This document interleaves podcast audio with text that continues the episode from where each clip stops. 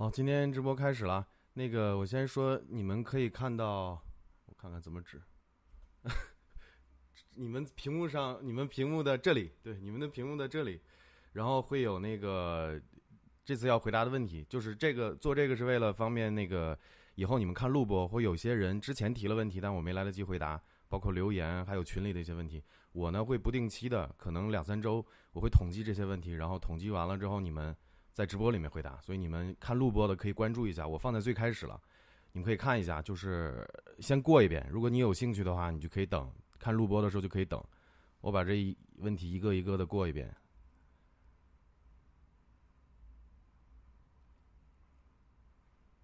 这个是群里的管理，那个邓肯哥写的一个写的一个机器人，专门帮我统计这些问题的，感激他一下。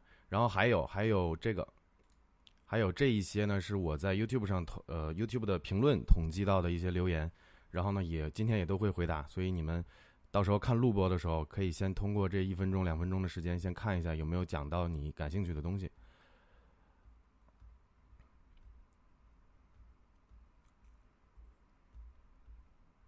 OK，这就是要说的问题。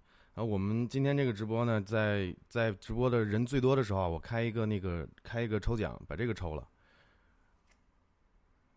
这个是大疆的那个 Osmo Pocket，是一个呃录像拍照用的云台，有兴趣的话可以关注一下。现在不开啊，现在人太少，因为现在说了这个关键词，很多人是看不到的。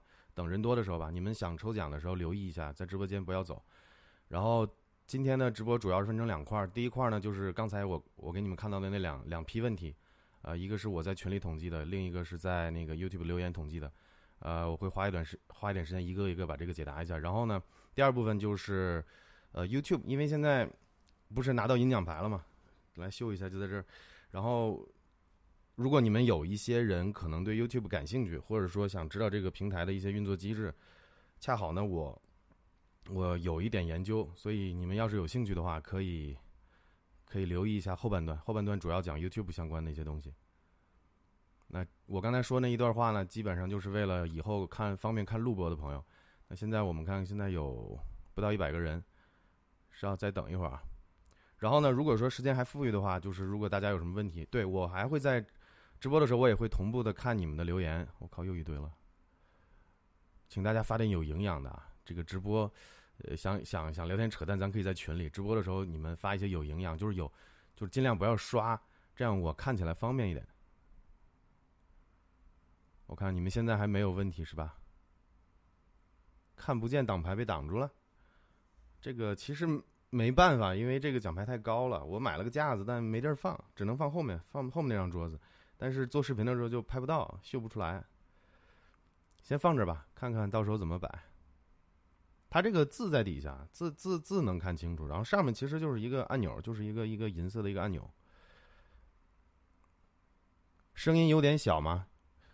声音小是因为是这样的，换了个麦，换了个麦克风，这个这个麦克风应该是应该是电容的吧？我不是特别确定啊。呃，它灵敏度比我之前那个高一点，所以呢，我如果离得太远，会有那种杂声、风声，再再加上我现在电脑，我现在电脑的这个风扇是全开的，可能跟测试系统有关系。一是跑了测试系统，二呢是开了几十个网页，然后开开还开了 TG，还在做这个 O B 还 OBS 还在编码，还在上传，所以这个电脑还还带了三块屏幕，所以这个这个电脑一旦这么负负负载起来的话，声音挺大的，所以声音小，我只能是说把麦克风靠近一点，因为如果我把灵敏度把这个 gain 麦克风的 gain 调高了，那它那个底噪还有这些风噪什么的特别大，这个工作室不是特别很多设施还不完全，比如说还没有消音的这些东西。呃，我尽量凑凑近一点。如果你觉得声音小的话，麻烦你开大一点。这个麦克风这边我已经优化很很久了。要么就是你听的声音很大，但是有噪，有有有有噪音。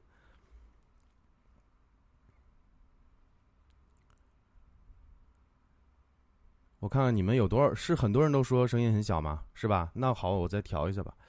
那你们可能就得接受一下这个可能会听到的。你们戴耳机的话就能听到噪音了。现在应该麦克风可以了吧？现在声音应该可以了吧？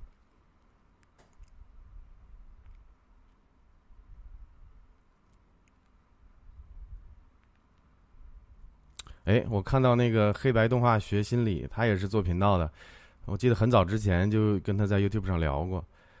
应该是想听一 想听一听 YouTube 运营的一些东西，也挺有意思的。因为最开始我也是在很多那种自媒体群，包括胡老师那个群，也认识一帮朋友做这个频道的，然后也多少有点交流。可能这期对他们来说可能比较感兴趣，就是后半段问题都被我做成视频了，没有没有很多问题其实没有被做成视频。呃，我看一下啊。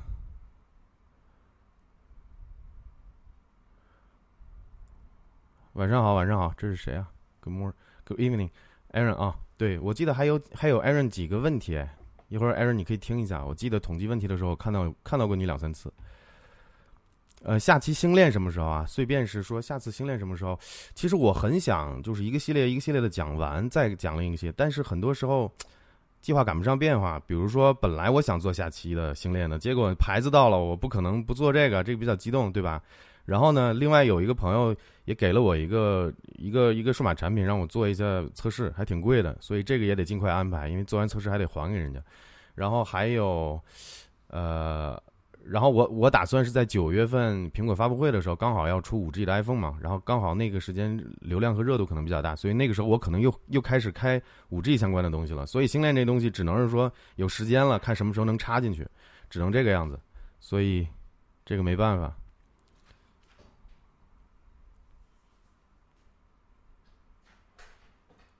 音量很清楚是吗？其实你们要戴耳机的话，能听到噪声的。但是可能是因为我太我太我太追求这个，没关系。我刚才已经把那个把那个开到最大了。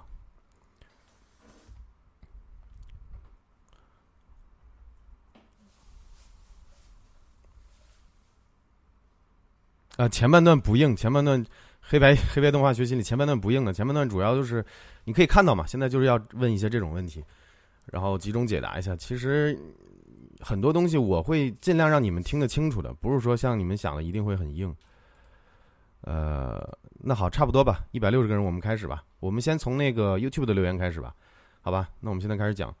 那你看，就这个问题，这个李强，李强问，就是。我我先强调一下，就是尽量不要刷屏。他呢是发了四个同样的内容，在四个不同的视频上，那肯定是很希望得到解答。但是你这种行为呢，会造成你有可能会被 YouTube 封，不是我干的啊，因为你你这个算是 spam，就算是算是怎么说呢？恶意发一些重复性的东西，这个会被系统判定成 spam，可能会把你删掉。所以建议你发一个就行了。我我基本你这个你放心，所有的留言我都会看。我现在就是这么闲，没错。我一个一个我都会看，所以不会漏掉的。我如果没回答，是可能是因为我不想回答有些问题，有些问题没必要回答，有些问题，呃，是，我我说难听点，可能有点蠢。我我我我我不会回答就是所有的问题，但是有价值的或者是有什么，我一定会看。如果如果漏讲了，做视频里或者是留言没有没有回答你，可能是我想攒，可能是因为你的问题比较有代表性，那我想攒攒到攒到这个类似于做这样的节目的时候来展示。做到这个节目的时候来展示，所以，呃，这个请见谅哈。你们有问题就放心留言就好了，我会慢慢统计的。就他问的这个问题，就是什么是基带和射频有什么关系？让我讲的通俗易懂，那我可以讲的很通俗易懂。基带呢，就是集成在 SOC 上的一块专门负责通讯的芯片，可以这么理解。然后呢，因为现在以前的以前的 SOC 是必须有基带才能叫 SOC 的，就是这块这块这块 U 上。但是现在其实苹果搞了好多年。它用了英特尔的基带，都是外挂的，然后也用了高通的基带，然后就是基带，你就可以理解为是芯片上的一个一个一个一个一个小芯片一个小小块吧，它是专门负责通讯的。这个就是回答你的问题，你要简单易懂。然后这个张占文问我可不可以推荐 VPN，我这里集中说哈，我就是不推荐 VPN 的，你就而且我对这种就是这种伸这种伸手党不是特别的欣赏。呃，你要知道，不是说我不愿意推，而是这个推完了之后很麻烦。这东西我再说一遍，每个人的感受都是不一样的，你的用途也是不一样的，你的线路也是不一样的。就别人好用，你不一定觉得好用。这个东西非常复杂，所以我不会推荐。以后请不要再问这种问题了，我这集中解答一下。不管是机都不会推荐。然后呢，这个杨健问我好奇我关注的列表是什么？他的意思就是说我在 YouTube 上关注了哪些频道。呃，我今天看了一下，我关注了大概六十九个频道。然后呢，今天我做了一期视频嘛，你们有兴趣可以看一下，大概就是我说的那几个品类，呃，科技产品啊，科技相关的这些东西，还有呃摄影相关的东西，还有游戏啊，呃，还有一些什么。有很少部分，很少一部分的这个时政类的新闻类的，主要都是这方向。然后我可能以后会做视频，也可能会直播的时候，我跟大家一个一个过这个频道干嘛的，我为什么订阅它，它内容好在哪儿，不好在哪儿。然后我希望可能会做成节目，也可能会直播讲这个东西。所以杨健，这个是你的问题，说拦截广告对 UP 主的这个广告收益有没有影响？呃，有直接的影响。但是呢，我这个问题我以前也说过很多次了，你不用太纠结这个东西，因为。呃，假如说一千个人里面啊，你就算再就不可能一千个人都有广告拦截插件。你要知道，就是懂这个 AD Block、AD Guard 这种这种插件的人，这个比例就不多。你可能一我随便说一个数字啊，大概的比例可能就是一千个人有个十个、二十个，最多一百个人用了这个插件。那你剩下你大部分还是还是没有这个插件的，还是会看到广告的。所以这个东西我不是特别纠结。你们愿意用广告插件就用，没关系。包括我自己也在用。这个这个希望你理解啊，所以回答你的问题，有直接的影响，就是你拦截广告对 UP 主来说理论上有直接的影响，但是影响不大，因为你们用广告插件的人比例太小了。好，下一个问题啊，呃，这个 Alex 吴说，这个可能你们看不清楚，设备来协助这些设备上的，有的时候呢，呃，就比如说还有一些应用场景，比如说我这台主力机，我装了这个 Big Sur，我装了 Big Sur 之后它不稳定。所以它的有的时候设置会崩，那我就不让它跑设置了，我就通过 Mac Mini 去去去会上网一样的，相当于这边就省了一道环节。所以说，Mac Mac Mini 加设置的这个使用方法，我不是推荐每个人去用，而是你要自己发现你有，比如说你可以，你就可以把它理解为一个软路由。你如果软路由用的好，那你没关系，你用软路由这个没关系，对吧？我的我的应用场景可能和我相似的人比较适合。比比如说，你有一台 Mac Mini，那你不用可惜。本来它这个定位，这个东西的这个电脑的定位就是家庭的小服务器，对吧？那我可以做这种服务的，所以这个就是我的应用场景。所以你回答你这个问题就是，这个因人而异。我觉得挺好用的，而且适合我用。我设备多，而且很多设备是没办法翻墙的，你必须借助像 Surge 这样的产这样这样的一个东西，Mac Mini 和 Surge 这样的东西。然后你说的这个每次要改 IP 和 DNS，确实你说的是确实麻烦。你要在手机上这么操作是很麻烦。但是我的设备都是固定的，我刚才说了，比如说我有其他的电脑，那我这个 DNS 和 IP 我就不用管，然后我自动获取，对吧？我不用这个，我不用那个那个那个自自动分配 DHCP，我就直接获取一个 IP，我可能一年都是这个 IP，没关系的。然后我在那个 Surge 和 Mac Mini 那块也可以把这个动态这个 DHCP 关掉，就是设备申请，就是像我这种在家里，比如说。电脑啊，或者是投影机啊，或者是 Oculus Quest 这种非移动的东西，不不需要带出门，你对不对？这个其实不麻烦的。好，下一个问题啊，陈先燕，陈先燕就不知道他名字怎么读。他问我公司是不是挂名呢？我不知道什么是挂名啊，就是我是有公司，公司以前也有业务，做什么业务呢？以前做过产品开发，然后做过软件开发，做过硬件产品开发，做过销售，大概就这样子。然后你说可以的话，可以支持支持。有什么？你的意思是想合作吗？那现在现在因为不不再做以前公司原本的业务了，但是呢，我在想的这个公司肯定还是要留着。然后将来可能，比如说我这个频道做的还不错的之后，可能会把直接上营业执照上一改嘛，改成那种传媒啊或者是什么样的，看相关的资质去改变一下，其实就可以做对应的东西，我就可以名正言顺的去去做这个行业，对不对？所以这个公司肯定是要留着。呃，然后，Chris 胡说，觉得苹果眼镜有没有市场？近视的人是不是用不了？你要知道，肯定是有市场的，因为 AR 这个东西，很多大的大的厂商，什么微软啊、苹果都在都在，这是相当于是一个一个，可以说是 next big thing 的这么一个这么一个定位的一个产品，这种 AR 用的这种。然后苹果，你看这么多年，苹果、微软他们这些产品，苹果是这几年做的比较好的。他们的一些产品，包括手机啊，还有这个摄像头啊，你可你会发现他们在往 AR 的这个东西做储备，他们在不断的慢慢在也在自己做这个自己的这个这个技术储备，然后也试出来一些信号，就是我们确实可能有这个方向要搞这个了，所以这个东西肯定是有市场的。AR 和 AR 大概可能今年可能算个元年吧，接下来五年以内应该是会有一些很大的一个爆发式的增长，这是一个很大的产业。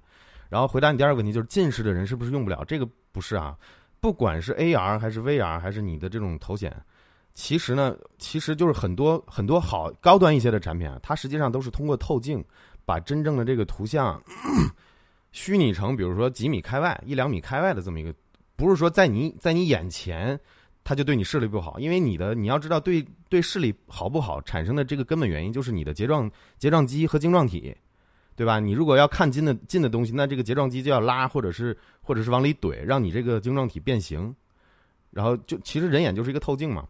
那其实你的这个虚拟出来的影像，只要是在面前四五呃一两米四五十厘米以外，其实对视力是没有影，就跟你看一个屏幕一样，对不对？这个很正常，它并不是像你理解的，就这个东西这个图像就在眼前。你可以做个很简单的实验，如果你近视的话，你不戴眼镜，你你会发现你是看不清这些图像的，因为它虚它的这个光学成像的点就在远处，明白吧？在可能半米一米之外。啊，谢谢谢谢有人，谢谢有人有人有人打赏，谢谢这谁啊？是 Jam 吗？没有提问错过了，谢谢谢谢你。然后啊，这个问题回答完了。然后呢，这个呃，Chris 胡说。觉得苹果眼镜有没有市场？近视的人是不是用不了？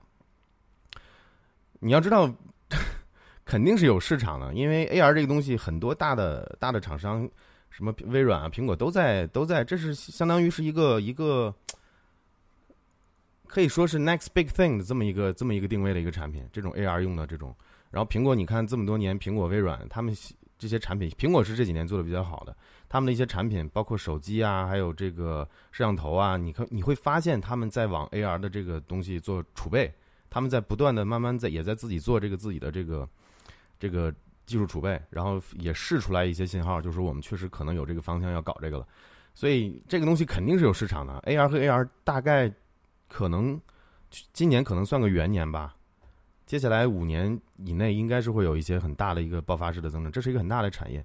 然后回答你第二个问题，就是近视的人是不是用不了？这个不是啊，不管是 AR 还是 VR 还是你的这种头显，其实呢，其实就是很多很多好高端一些的产品啊，它实际上都是通过透镜把真正的这个图像 虚拟成，比如说几米开外、一两米开外的这么一个，不是说在你在你眼前，它就对你视力不好，因为你的你要知道对对视力好不好产生的这个根本原因就是你的睫状睫状肌和晶状体。对吧？你如果要看近的近的东西，那这个睫状肌就要拉，或者是或者是往里怼，让你这个晶状体变形，然后就其实人眼就是一个透镜嘛。那其实你的这个虚拟出来的影像，只要是在面前四五呃一两米四五十厘米以外，其实对视力是没有影，就跟你看一个屏幕一样，对不对？这个很正常，它并不是像你理解的，就这个东这个图像就在眼前。你可以做个很简单的实验，如果你近视的话，你不戴眼镜，你你会发现你是看不清这些图像的，因为它虚。它的这个光学成像的点就在远处，明白吧？在可能半米一米之外。啊，谢谢谢谢有人，谢谢有人有人有人打赏，谢谢这谁啊？是 Jam 吗？没有提问错过了，谢谢谢谢你。然后 啊，这个问题回答完了。然后呢，这个这个什么克雷达克雷达迪米内，我我是一个日文名。然后问我拍摄的画质如水细腻，彩色部分亮丽分明，所用器材能否在留言列表推荐一下？我这儿就集中说一下，我已经直以前直播都说过，我的相机是呃佳能的五 D 四，但是我想明年想换个 R 五。然后呢，你看到的这个颜，我我我先纠正你一个问题啊，就是设备是你看到的画质这个结果中的一个环节而已。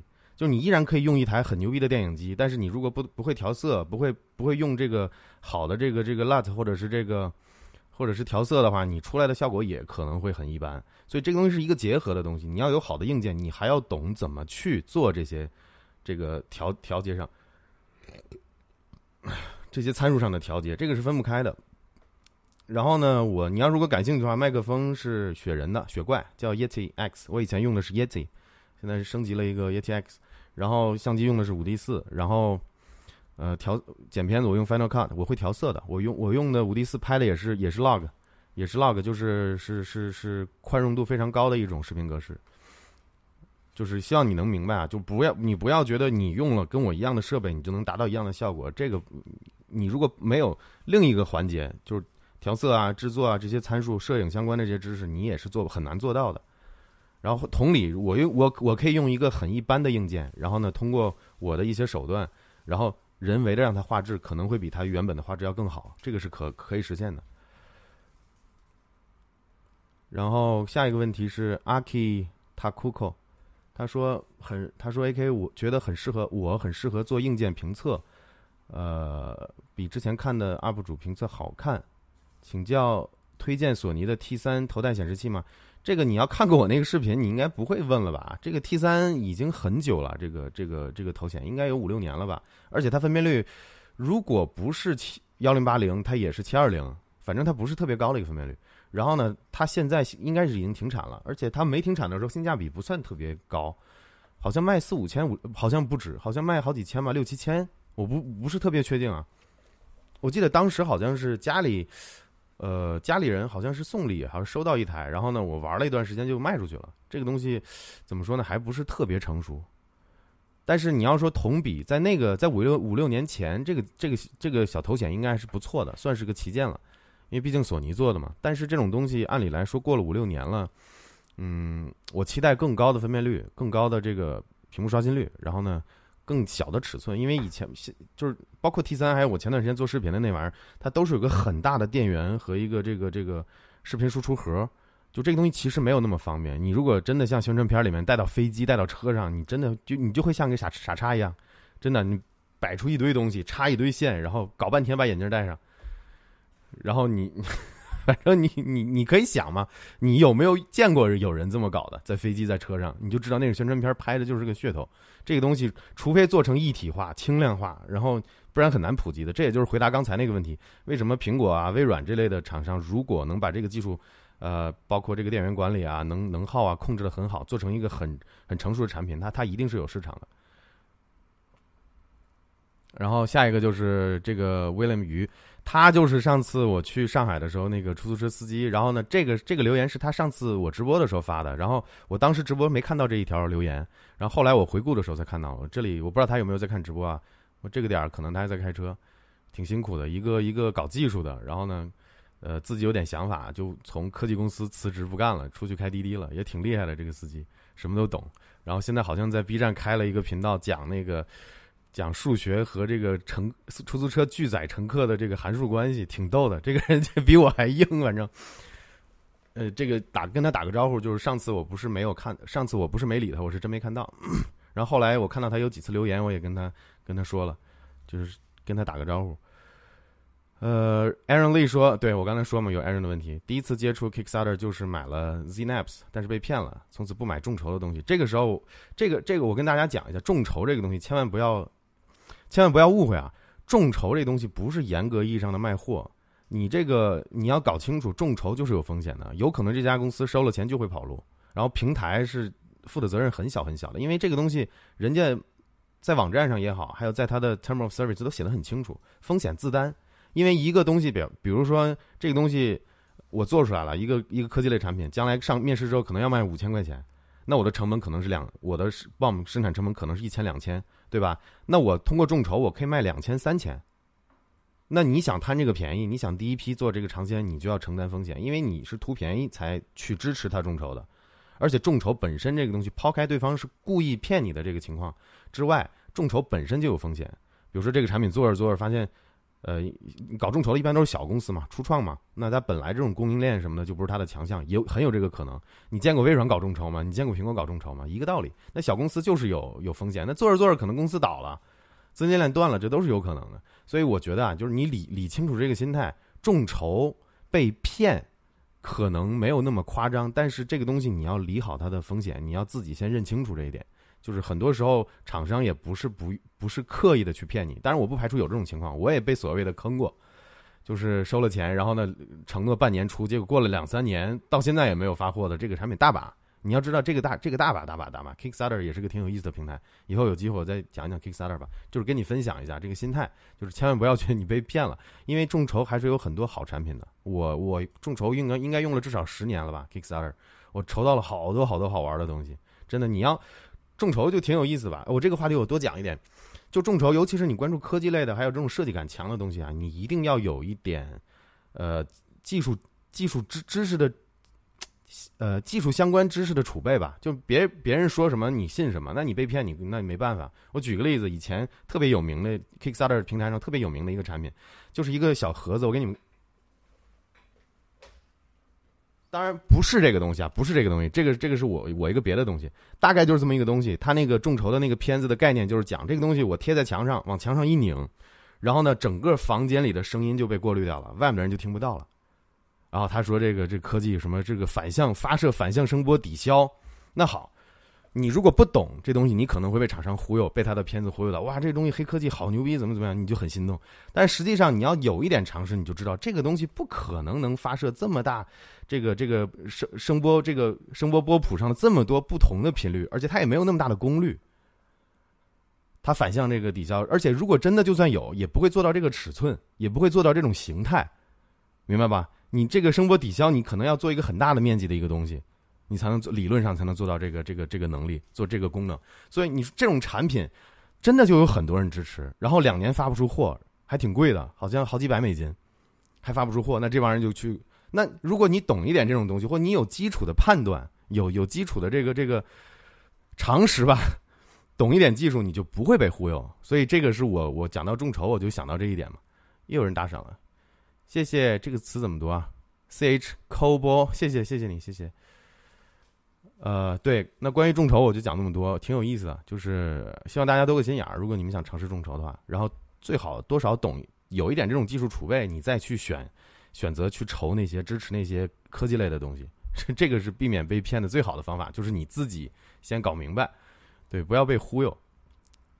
然后萝莉控说还未开播就有两个 dislike，这是今天那个视频啊。这个问题我为什么把这个问题单独列出来？我跟大家讲一下，因为。你们不做这种自媒体，就不做这种一个人或一个团队面向几千几万个人这种这种事情，你可能不知道，真的有很多黑子和喷子，他们就是无脑的。甚至现在订阅我的人，我每次注意到我发了视频，因为 YouTube 的这个推荐机制我很了解嘛，就是我发了新视频，它不会推给非订阅我的人。第一，至少第一批，就是比如我发了新视频的半个小时、一个小时之内，他会发给优先发给那些订阅我的，然后平时特别喜欢看我的，就是跟我的频道互动率高的一些人。哪怕我的订阅现在有快十二万，他也不会同一瞬间把这个通知发给这十二万人，他会分批次，就是你们可以理解为国内的这种，呃，运营经常提到的这个流量池这个概念。他第一批是你订阅的观众里面最核心的，可能打开小铃铛的那帮人，然后平时看你视频反复看，特别喜欢看你视频的人，YouTube 知道的。然后第二批可能过半个小时、一个小时、几个小时之后，啊，不好意思，这个相机它会时不时的断一下。过半个小时、一个小时，可能两个小时之后，他会推第二批，就是也订阅你的人，但是平时可能看你视频看的不是特别全，可能他某些视频才会看你，这个 YouTube 也知道的。然后第二批会推给这样的人，然后第三批可能过了五个小时，可能我这都是说可能，你们懂这个意思就可能过了半天，他就会推，呃那些，呃订阅你的人，但很少看你的视频的人，然后他他通 YouTube 通过这几轮分析你的这个新视频的表现怎么样，对不同人的这个。吸引力怎么样？然后粘度怎么样？完播率怎么样？他才会，然后把这个所有订阅你的人都推完了，以这种形式出现在这些订阅订阅者的主页上之后，可能过了两三天了，他才会慢慢慢慢陆陆续续的开始推那些没有订阅你的人。然后 YouTube 认为你的关键词或你的内容潜在可能会被这些人喜欢，他才会进行一波一波的去推送，去上他们的首页。明白这个逻辑了吧？啊，我不不，我为什么要讲这个？好像有点跑题了。还还没讲到 YouTube 运营呢，就已经是扯这个话题。回答你的问题啊，就是，呃，我不好意思，我讲跑题了。就真的会有人去订阅我的频道，然后他其实不喜欢我，或者是因为我他他在我的评论里面骂了我，然后我骂了他，那他把我订阅了，他就为了以后视频我一发视频他就点踩。这个这个我这种行为我是很欢迎的，因为这个跟你们分享一点，就是挺有意思的。呃，他点踩比不点要好，因为这个增强了我的视频的互动。就哪怕他不赞同你，我给你举个很简单的例子，你看那个谁，那个，呃，米奇沃克斯，可能有人知道啊，米哥，他的视频就是点彩率非常高，但是依然他有他的频道也也是二十多万了，做了几年了，依然有推荐，明白这个道理了？就 YouTube 不会，就像这种无脑点彩的人啊，我只能说他们真的是脑子不好，然后呢又不懂，脑子又不好，又没有常识，人品还不好，所以我就是想说这一点，他反而就是。他不点赞没关系，不留言也没关系，他点个彩反而是有好处的，就至少我的这个视频的互动率有一点提升。这个可能，呃，这个激励对这个视频的激励不是很大，但是它多少有一点作用。所以这个就是我我感谢一下这帮人，但是我希望你们认能认识到为什么讲这个事情，就真的会有这种无聊的人，而且不止不止一个两个，每次我发视频，每一次十个点赞就一定有一两个点彩的。除了除了会员直播和会员，就是我现在没做会员专属内容，除了会员直播。我会员直播那是清一清一水的全是点赞，因为都是付费支持我的这帮好朋友、好兄弟，对吧？人家不可能干这事儿。但真的就平时有的不喜欢你视频的人，他也会点赞你，他也会订，他也会订阅你，就是为了黑你。然后呢，就你出了新视频，他就骂你。然后所以这种人我就直接屏蔽，对吧？我骂回去，我我之前说过很多次，我真是这么干的。遇到这种脑脑差的、脑子里有有翔的，骂的比他还难听，十比他难听十倍。骂完之后他能看到，我把他屏蔽了，他再也没办法让我看到和让别人看到。所以我就跟你们简单讲一下，为什么每次开播还有这个时不时的会有人点彩，这真的是这样的人呢？就你你要知道，一个人的能没有人是圣人，人无完人嘛。你做内容一定有人喜欢，一定有人不喜欢，但是 也挺感慨的吧？我虽然知道这一点，但是每次遇到这样的人，还是觉得，唉，就想叹叹口气，又无奈吧，又可笑，大概就是这种感觉。呃，我这样，我先停一下，我先看一下你们的评论有没有一些重要的东西啊，稍等一下。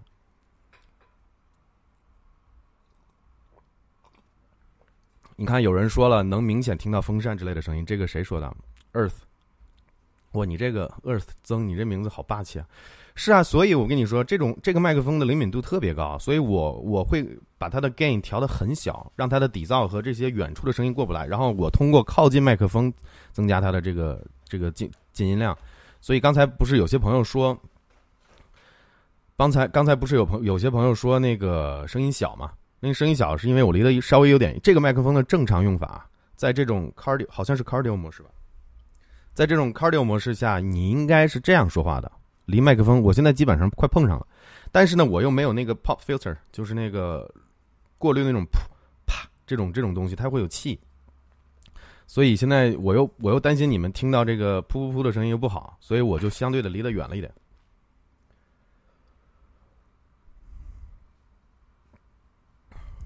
呃，好，这个问题讲完了。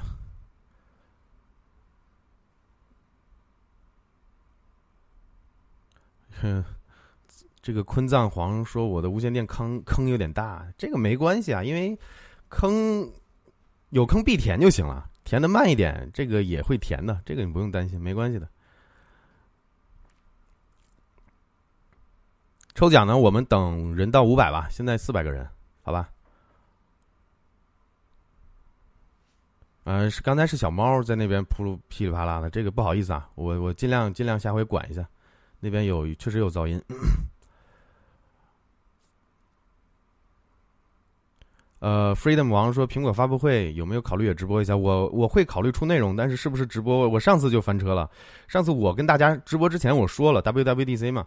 我说了可能会有问题，因为这是有版权内容。结果他妈的还真出问题了。我就因为我那个手贱，我非得把那个屏幕拖过来，本来没拖没事儿的。所以今年我这个肯定会出相关内容，但是不是直播的形式我不知道，到时候再说啊。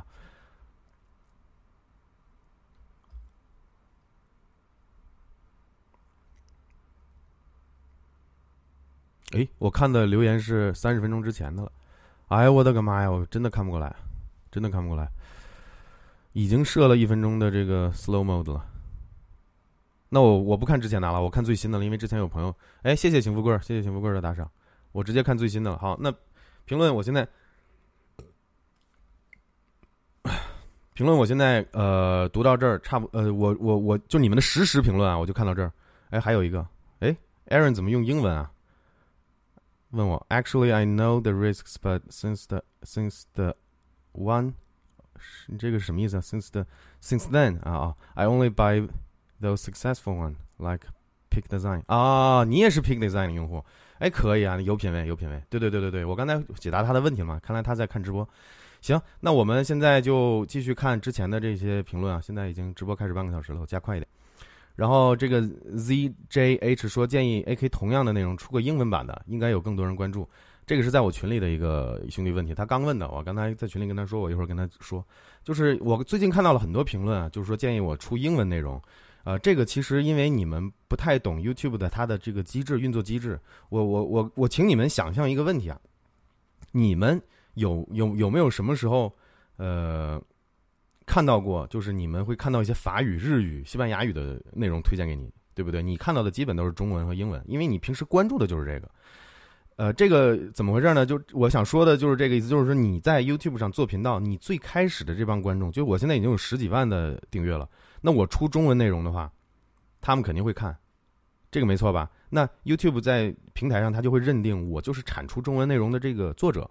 那我这时候做一期英文呢，他也就像我刚才已经解释过了，YouTube 的这个推荐机制，他最开始也会推给你这些订阅你的人。如果你说英语，就算我做做中文字幕啊，一定有我这十将近十二万订阅里面，一定有很多很多很多人是不看的。他们有些人会觉得啊你装逼，有些人会觉得听不懂，有些人会觉得不适合他，反正他有各种各样的原因。那很简单，那我这一波英文的东西推送出去之后，第一波人完完播率非常低，看的人非常少。第二波更差，那 YouTube 在平台，因为这是自动完成的嘛，它的算法就会判定你这个节目不行，它甚至都不会判断你这是什么语言。但是如果你做了另外的语言，你想针对更多的人群，正常的做法是看再开频道，再开频道，然后这个频道一开始你就做这个语言的内容，你这样会吸引这个你的对应的这个观众，而不是说现在我有十几万中文用户了，我这时候开始讲英文、讲日文、讲法语，那这个频道就让我作死了，因为。做了几期内容之后，YouTube YouTube 发现这东西推了没人看，或者这个远远比不上你之前的这个你的这个完播率，还有各项指标，那他就会慢慢慢慢的不再 recommend 你的频道和视频了，明白这意思了吧？所以回答你的问题啊，出英文版的不现实，出任何语言的都不现实。我的频道现在已经定死了，除非我一瞬间把你们十快十二万人全洗成全听得懂英文的，那我可以做英文的，明白这意思吗？相当于是。这个频频道和这个平台变相的绑架了你要产出的内容的语言，除非你再开一个频道，你这个频道就讲英文，这个是没问题的。但我现在还没有这个精力。好，这个回答你的这个问题了。呃，我的对，还有很多人。这下一个问题就是有人问我电脑的动态壁纸哪儿整的。啊，我真是无时不刻的会看到这样的问题。我这统一作答啊，统一作答。我这次直播之后，我会把这些问题放到描述区，这个直播的描述区。然后，如果有别人有问题，下回再有问题，我会直接让你看我直播第几期里面写了，对吧？我大概会做这样的事情。呃，壁纸是苹果 macOS 自带的，我没有用什么插件之类的，也没有什么软件，就是它自带的，就是我 iTunes 上，它现在已经不叫 iTunes 了，它现在叫 Music。就是我的 iTunes 和 Music 里面的我这么十几年的搜集的音乐的封面，明白这意思吧？有付费买的，有免费的，有我自己从 CD 上 dump 出来的。然后这个有的有一些封面是自动下载的，它有一个很完善的补全的一个机制。有一些封面呢是我自己找的图，甚至我自己还有一些专辑。以前我不是弹弹钢琴吗？我自己有几首曲子。然后你们你们有兴趣看我后面那个出现一个钢琴那个有一道阳光的那个就是我自己的专辑，里面有四五首。就是这个动态壁纸，这是它自己的功能。回答你这个问题了，马扎罗转山，谢谢你的问题啊。然后老咸鱼发咸，老鱼头发咸，戴这个眼镜会多增强近视吗？这个他这个问题问的就是我之前做的那期东西，就是那个那个 Dream Dream Dream World AR 那东西。我刚才已经回答过这个问题了。就是实际上，呃，它不管是用透镜也好，还是用这个这个这个镜面也好，它都是把这个影像。打到了相当于虚拟出来的成像的距离，就不在你眼前，就在你大概几十厘米到几米的这个范围，所以它不会让你近视变差。但是呢，你要考虑的是，这个东西确实离眼睛近，那它产生的这个光线，包括蓝光，包括一些对人眼不太友好的这些这些这些波谱上的这些光段，呃，这这这这些这些光，确实可能会刺激到你的眼睛。但这个东西对视力有没有影响，有多大，我不清楚。但是如果你想问的是这个东西太近。会不会因为你这个导致近视？那应该没有直接的关系。但是光线的刺激上，这个就是另一个角度的事情。这个可能要懂懂医学的人来回答你这个问题啊。我能告诉你问题这么多。然后哎，好像又有人，谢谢谢谢祖家，谢谢哇，这怎么那么多日文的名啊？这个 Kowaku 是吧？谢谢谢谢你们打赏。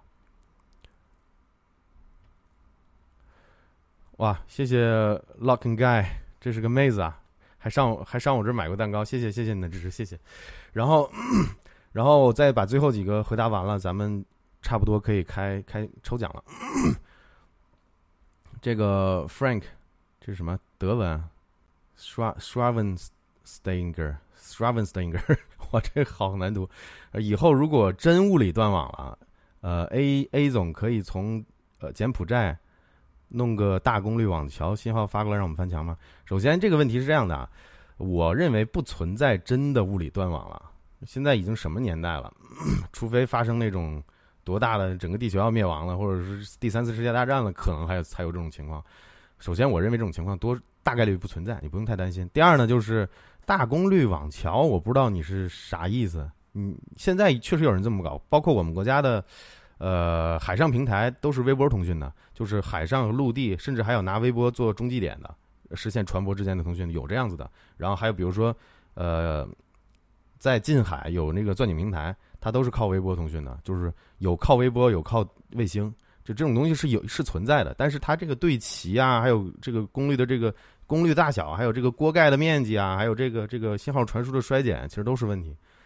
不现实吧？你要从柬埔寨弄过来，那你还不如用用卫星呢。你干嘛要从柬埔寨那么多山区？你想想，你要怎么搞？所以你这个问题脑洞有点大，但我觉得不用太担心，总有办法的。就真的物理断网了，你也用不着什么大功率什么网桥或者是这个微波吧？你你不是还有卫星吗？卫星总掉不下来吧？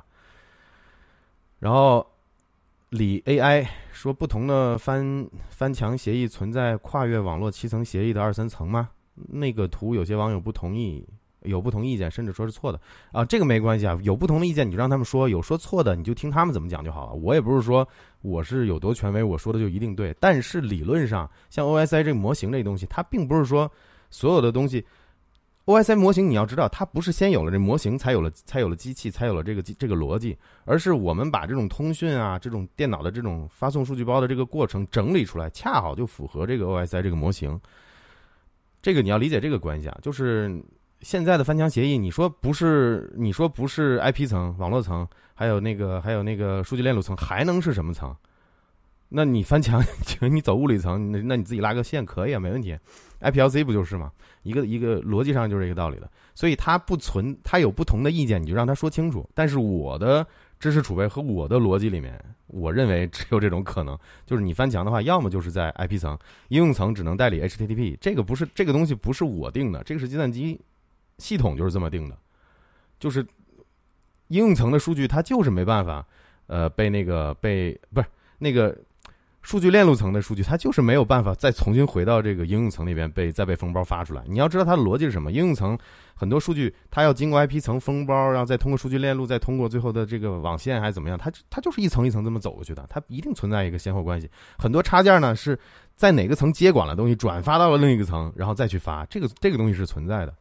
但是你要说那个有不同的意见，甚至是错的，那你就让他讲清楚嘛。那你可以让他去给你科普一下，也也给我科普一下，好吧？Jason 听停说：“A.K，请问一下，会员管理里面的等级变更还是灰色的？不知道什么原因。虽然还没满一个月，这个问题我为什么单录列出来了？是这样的，就有些朋友现在是我的会员嘛，现在有几百个了。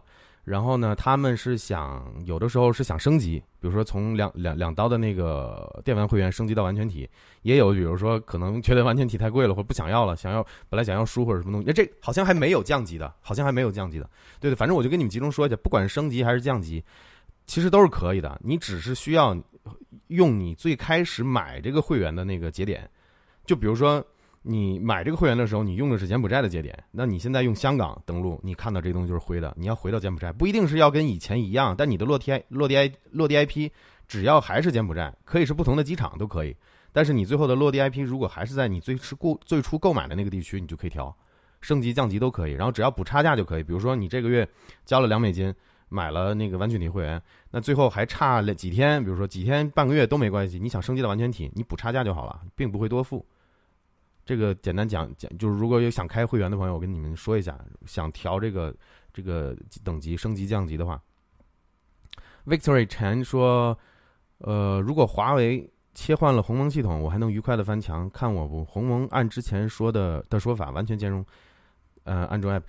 他们的说法是完全兼容 App，这个我相信他们说了应该是能做到。但是你说如果能不能还能不能愉快的翻墙？理论上啊，我觉得这是一个很大的需求。你要说，咱们这个问题就不是一个技术问题了。我可以这么跟你讲，就是理论上它是可以做到。就是比如说，它在它的系统，呃，在内核里面就写禁止某些服务或者禁止某些方式。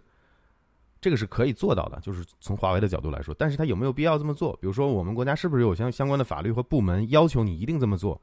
那它理论上是做得到的，但是不代表它这么做了之后你就真的翻墙不了了。就好比 GFW 本来的目的就是防火长城，最后我们还是有各种各样的方法，包括用这个 socks 啊，还有这个呃，这个本地加密，然后 shadow sock 那个那个机制嘛，本地加密，这很巧妙的一个方式嘛，本地加密，然后直接发加密数据包，让你封不了，你查不了，你看不到我东西，你看不到我的数据头，对不对？它有各种各样的方法可以破解的，你可以理解为，如果华鸿蒙真的要真的有这个系统出来了，他真的做了这样的手段，那你也要知道，假以时日，一定有破解的办法。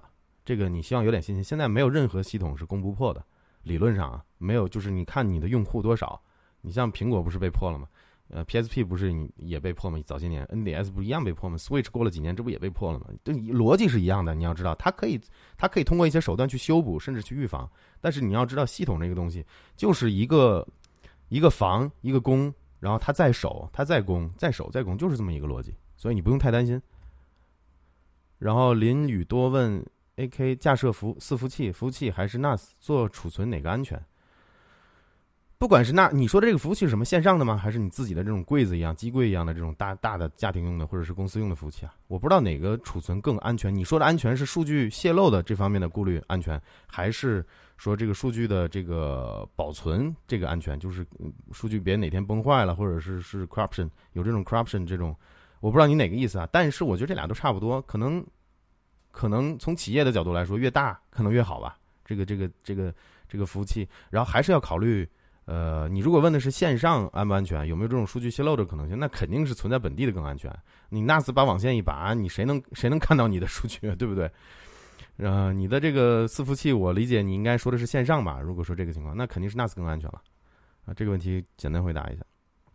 然后自由积分说，呃，AK 最近。用网关模式翻墙遇到一个问题，有没有能在安卓端进行连接电脑局域网共享的 HTTP 连接的软件？这个问题我刚才看了，就我统计问题的时候我看了好几次，我没看明白。说实话，他是想用啊用手机借助电脑上网，还是电脑想借助手机上网？这个东西我我没办法判断。但是不管哪种情况都是可以的。呃，安卓手机我不是特别熟，我用的是 Surfboard 和那个 Clash。但是我知道 iOS 可以，iOS Surge 是 Surge 是可以代理的。但是 iOS 的 Surge 呢，它只能代理 HTTP，就是手机你电脑可以接入手机上，这个是没问题的。但是呢，它只能是说代理 HTTP 流量，因为它做不了像 search Mac search for Mac 这种这种利用 TAP 或者是 TUN 的这种方式去接管流量。所以有相应的软件，我不知道 Surfboard 能不能能不能做，Clash 应该可以。所以这个简单回答你一下，理论上有。你问我哪些工具，我不熟，我安卓用的少。好，那今天我就用了四十六分钟，把所有这些留言、YouTube 留言的问题都回答完了。呃，我看一下你们的评论，我把这个关掉。我看一下你们的评论，然后呢，我就开始回答这些问题了。这些问题也不多，基本都是问 YouTube 运营相关的。好吧，我先看一下你们的评论，我们再等等人，一会儿先把直直播，先把那个抽奖开了。我往上翻一下，嗯。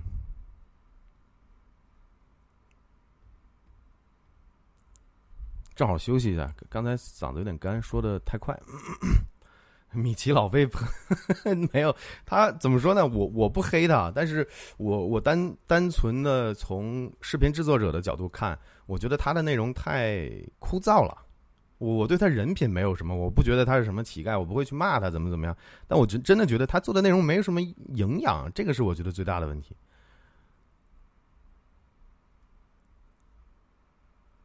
我去，你们这个评论呢，我都翻到头了，才翻到了七分二十三，前面都看不到了。我那我往下捋了哈。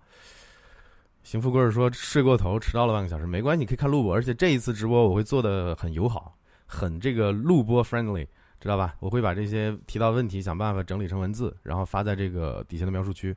你们看录播的可以直接看我都讲了哪些东西，大概在什么时间，对吧？你们可以对着这个，你们可以对着对屏幕上，你们可以对着，哎。看看啊，啊这么直，你们对着屏幕上这一片，对吧？你就可以看到我大概要讲什么，什么时候讲到。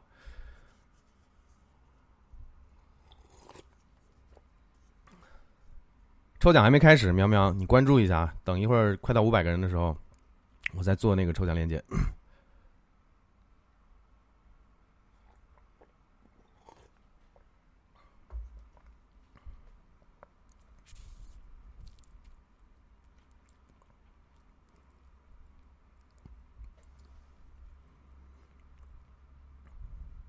对，我看到你们刚才有说自己是不是优质观众，是这样的，就是如果我发视频，我发了新视频，你发现半个小时内你就收到通知了，那你一定是前两批，明白这意思吧？就是。有些人，因为你你看，我现在订阅虽然说有快十二万，但是有相当大的一部分人啊，他就觉得某一，他觉得之前看你某一期视频可能讲的不错，随手关注一下，但是他并不是说你一出视频他就看，你一出视频他就看。那这些人呢，也是我的订阅，也是我的观众，但他们可能对内容的选择上有自己的偏向，比如他只想看翻墙的，他只想看显示器的，他只想看这个这个无线电 WiFi 啊星链的，他是有这种偏偏向的。但是还有一群人，就是像你们这样的，包括在直播里面的这帮这帮像那个邢富贵啊。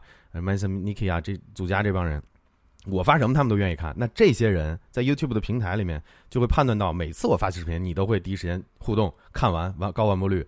那你们 虽然说都是我的订阅，但是你们也其实也是内部也是在 YouTube 平台也是有等级的，可以这么理解吧？它并不是说真存在等级这么个东西，它它有优先级，就是你们只要我发新视频，你会发现十分钟半个小时内你就接到通知了。你就啪，手机一亮，然后有一个通知。你要么就是打开小铃铛了，你要么就是没打开小铃铛，你也是这种深度用户，YouTube 会优先推荐你。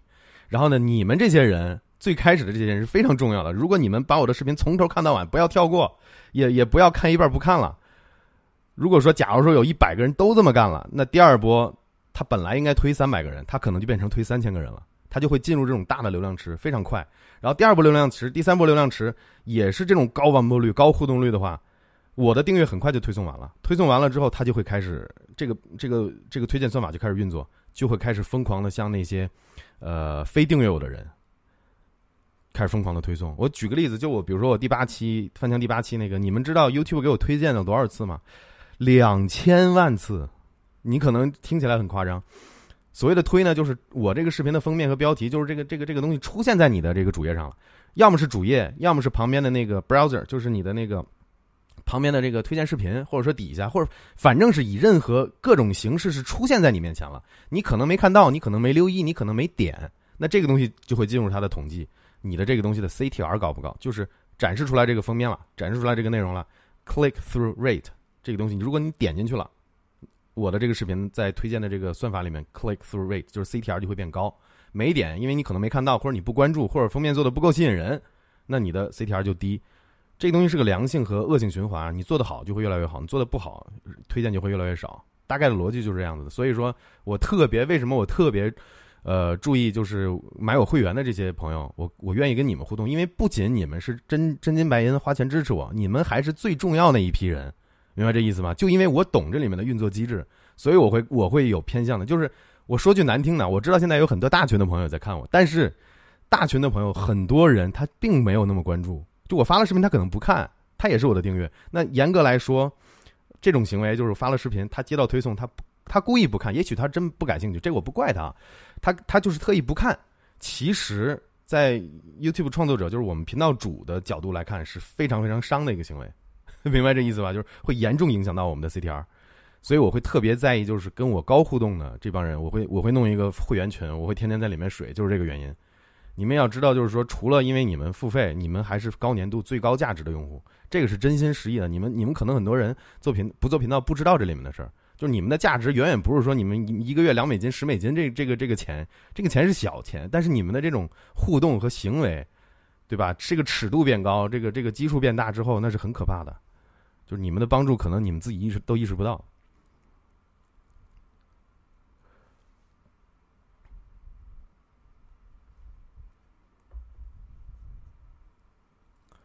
我时不时的在就讲一下 YouTube 相关的一些经验，然后 我看真的我看到好几个脸熟的朋友了，有那个黑白动画那兄弟，还有那个谁，原来都是做频道的那些人，他们想听我讲一讲我的一些想法。但是这个你们自己判断啊，我说的呢，就是因为我并不是我我一个人去写这个推荐算法的，但是我知道它的机制是什么，大概就是猜我我会猜的八九不离十，我会有自己的判断。因为如果是我来写这个算法的话，那我也要保。把功能点列出来，那我要怎么实现这个功能点？有哪些合理的机制？我自己会判断的。我可以从那个开发的角度去判断它大它的算法大概是怎么样运作的。所以这个可能会有一点价值，但也不代表我说的就一定是对的。就比如说我刚才说刚才说的那个东西，如果有人在你频道点踩，理论上它是一个它是一个增加视频互动的 engaging 这个这个叫 interactive 的这么一个东西。但是也许它是好的，也许也许它会增加你的这个 interactive 就是这种交互性。但是另一个角度来说，也许他因为点了彩，他还有一另一套判断机制，就是说这个东西你的这个点赞和点彩的也可能是也是独立运作的一套机制。但这两个哪个比重大，我就不清楚了。这个需要做大量的实验，然后这种实验还没有必要。为什么呢？YouTube 的算法每时每刻每天都会在，他们团队有几千人写算法的，优化这个功能的那个团队，你想一想吧，在 Google 那儿。我所以今天我还回答了一个问题，我说 YouTube 的这个推荐算法复杂程度，还有它的它的这个牛逼的程度，那应该是这个星球上最好的算法之一了。所以这个真不是吹牛，所以你也没必要去研究它，因为它每时每刻都在变，你只要跟好大方向就行了。这就是我的建议。扯的好像有点远，我再看一下下面的。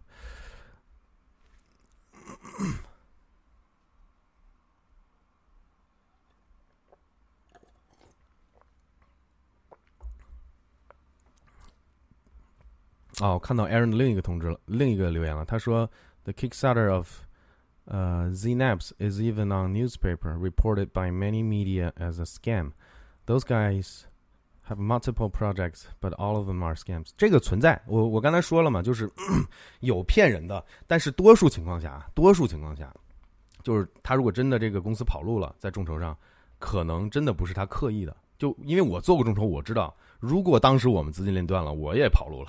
然后我那别人可能就会说我是骗子或怎么样，但是跑路了他应该也会退款的。就是这个东西，只要在项目，只要在项目结束前，他有一些变故啊，公司运营啊，资金链断了，但是款款都会退的。那如果说到时候已经你的这个你的这个 credit card 已经被 charge 了，那基本上这个项目就成了，因为成了才会平台才会通过通过这个信用卡来扣款。所以我觉得，其实你要说骗子的话，真的没有那么多。稍等一下，我开下空调。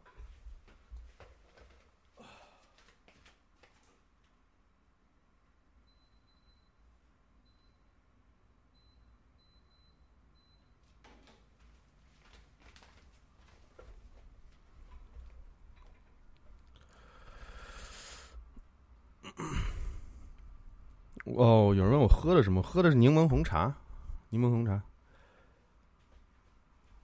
防喷网，对对对对，这个呢，就是它叫 pop filter，就是那种 pop 那种音，它也叫防喷网。我有一个大的，其实我是有的，我有一个这么大的，但那个东西往这一放，整个脸就被糊上了。那是挺便宜的，用十几块钱买的，所以我宁可不用。我一直想找一个市面上有没有那种金属的防喷网，这么大的，能卡在这两个位置。就就大概半个半个手这么大的就很合适放在这儿，但那种东西好像看了又很贵，还不清楚。所以我现在麦克风是不放在你们这个镜头，可能你这个角度可能看不出来啊。我怎么一指我一指相机，我一指相机相机黑了，没关系，断了一下。它那个每过半个小时就会这样子。就是我麦麦克风是侧摆在我的嘴边上，我现在我我正对着它，你们就会听到噗噗噗的声音了。我这样说还好还好，所以我就暂时不用那个防喷网了。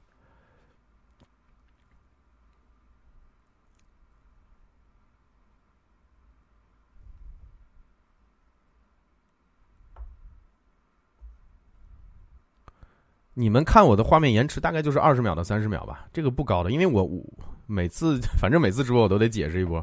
就我你们所谓的延迟，是因为我我来不及看你们的评论，我看评论的，我看的评论，比如说现在是七点五十七分，你们也应该是七点五十七，也就是七点五十八，反正差不多这个时间。但我看到的评论是七点三十一的，因为我在往上，我从我要从上面往下翻下来，明白这意思吧？并不是说有延迟，延迟大概就二三十秒，不高的。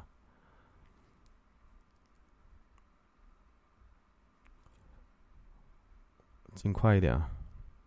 哎，这人怎么还掉了呢？刚才还四百六十多个呢。哎，你们不想要抽奖了？进来的然后还离开的，快抽奖了！现在是不想要了？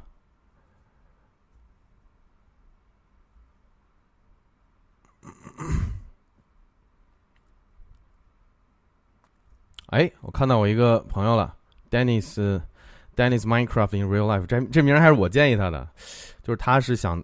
这个朋友是他做那个手工，就是那个我的世界 Minecraft，他做一些小的那些小东西，然后发发到 YouTube 上。但是他问我现在发，AK，你说我到现在发这么些视频，推荐一共才一百多不到，是不是不正常？你看啊，就是你这种顾虑呢，这就是典型的刚做频道的人，基本上百分之九十九的人都会有这种想法，就是是不是不正常？我告诉你啊，如果你的内容没有涉及到版权，没有涉及到什么音乐啊、别人版权的这种东西。不存在不正常，就换个角度想，YouTube 为什么要针对你？你你想一想，你我都是普通人，都是想做频道的。如果频道做得好，呃，借助他这个平台，平台和我们作为创作者都有收益，那他为什么要阻止你做这个事儿？很简单，没有不正常，就是因为你千万不要有这种急于求成的心态。我我今天我新发那视频我也讲了，我从三月中开始做视频，我做到快五月份，我每天的观看量也就几十上百个一个视频最多。那我当时也会想，是不是不正常？那什么叫做正常呢？那忽然有一天，我什么都没干，忽然有一天，我第第八期就爆了，一下给了我大概几百万个推荐，然后播放量就每天几千、几万、十几万的这么这么这么涨，订阅也是每天几百、几千、上万的这么涨。那你看，那这个是不是不正常？对不对？所以你这个心态一定要理清楚，坚持做好内容。不要太有功利的这种感觉，就是我一定要做一周，我就要看到什么效果。就像你，你看你，你最最早发那个片子，我就觉得 不是特别好。你说你一年要做一百万订阅，你这何必给自己设这么个坎儿呢？你就你就做好你该做的事情就好了，就是不要太功利吧。你要问我的建议，我拿你当我拿你当朋友啊，我说话比较直，不要太功利，也不要太太有这种。这种心，你你要你要通过什么？我很简单，你那个一定是正常的。我这么给你讲，你发那天大概是三三四天前，我看见你发了大概两三个视频，都是零播放。然后呢，你的订阅才有三个人，我是你其中一个订阅。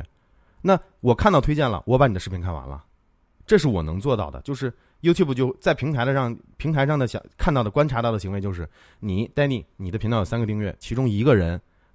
收到了我们给他的通知，你发新视频了，然后这个人把这个视频看完了，我能做到，我我还点了赞，我能做到的都做到了。那你要想办法让剩下两个订阅你的人也跟我一样做到一样的事情，那你就要考虑为什么三个人里面才有一个人看了你的内容，另外另外两个人没有看你的内容呢？我不知道那两个人是机器人还是说你的朋友还是怎么样。所以我说频道初期不要做这种这种订阅置换的这种事情，很蠢的。就人家本来对你内容不管不感兴趣，但是我又订阅你了，那你发了视频我也不看，因为我本来对你不感兴趣，我订阅你只是出于卖个面子，对不对？那你发了视频我不看，YouTube 推荐给我了，你就三个订阅六，YouTube 可能就推了三个人，那我看了，它就是三分之一的这个，你可以理解吗？百分之三十三的这个通过率或者是点点点击率，那就比较低了，那你就要考虑为什么你做的内容三个人里面只有一个人看，而不是三个人都看了，你就要考虑这个问题了。那如果说你。这三个订阅都看了，我相信你推荐量就不止现在十几个了，就是你会进入到下一个流量池，比如说你会通过下一波增长，你可能涨到十几个订阅了，二十几个订阅了，上百个订阅了。那这个时候你一发视频，发现这一百个订阅里面的一百多个人，可能有七八十个七八十个人都把你的视频看完了，然后完播率非常高，互动率也非常高，都点赞、留言、转发，然后可能又有新的订阅了，那这个才会刺激到算法，这个才才叫做正常，这个也才叫做应该。就 YouTube suppose 应该就是这样运作的，而不是说你做视频就一定我不管视频好不好，我不管我做多久，我做个视频我第一天就要一百万播放，这是不可能的。你千万不要有这种心态啊！我讲的有点多，反正希望希望能启发到你啊！不要老觉得哎不正常，哎是不是我哪个地方做的不好？你的内容，你如果觉得不正常，一定是因为你的内容不够好。永远就包括我自己，我并不是说我现在做视频就有多好。我的视频我也会判断，呃，这一期比上一期多了还是少了？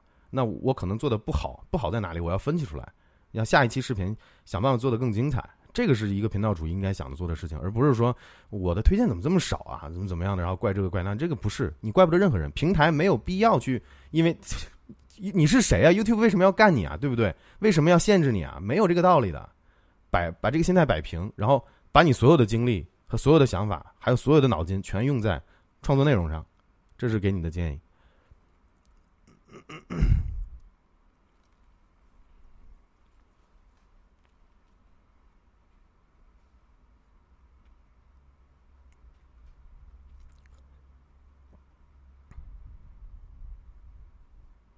哦，我不看之前的了，来不及了。我看一下最新的，我从十分钟之前的评论开始看吧。呃。啊，你像有这个 Cal Skill，他说他基本上每次都看完，并且直播也看，只是没加入会员。这个没关系，这个我想跟你们说，就是如果说这有这样的观众，你应该以你就算没点订阅，你可能也会第一时间收到我的推送，明白吧？就刚才我讲的一套逻辑是成立的，就是不管订阅还是没订阅的这些人，就是跟你的，就哪怕你现在没订阅我，好吧？就比如说你没订阅，但是我过去的这十几个、二十几个视频，你每你每次都会从头看完，从头看到尾。那你虽然没订阅，但是下次我发新视频，第一批、第二批一定有你。但是如果说你收到了这些我新发视频的推推荐，你你总不点，你一期不点，两期不点，三期不点，四期不点，之后也不回来看，就是。你收到通知之后没关系，你比如过几个小时，你本来你过几个小时看也都可以。但是如果说你几天几上几个月半个月可能都不看，那你慢慢慢慢你就不会在我的这个推荐主推的，这不是我决定的，YouTube 它就会给你往后排这个优先级。所以说没关系，你们加不加会员，点没点订阅都没关系，跟这个没有关系。还是就是你作为一个你自己作为一个观众跟频道的这个互动，如果越高，你会在他的推荐的这个这个优先级越高。大概就这意思。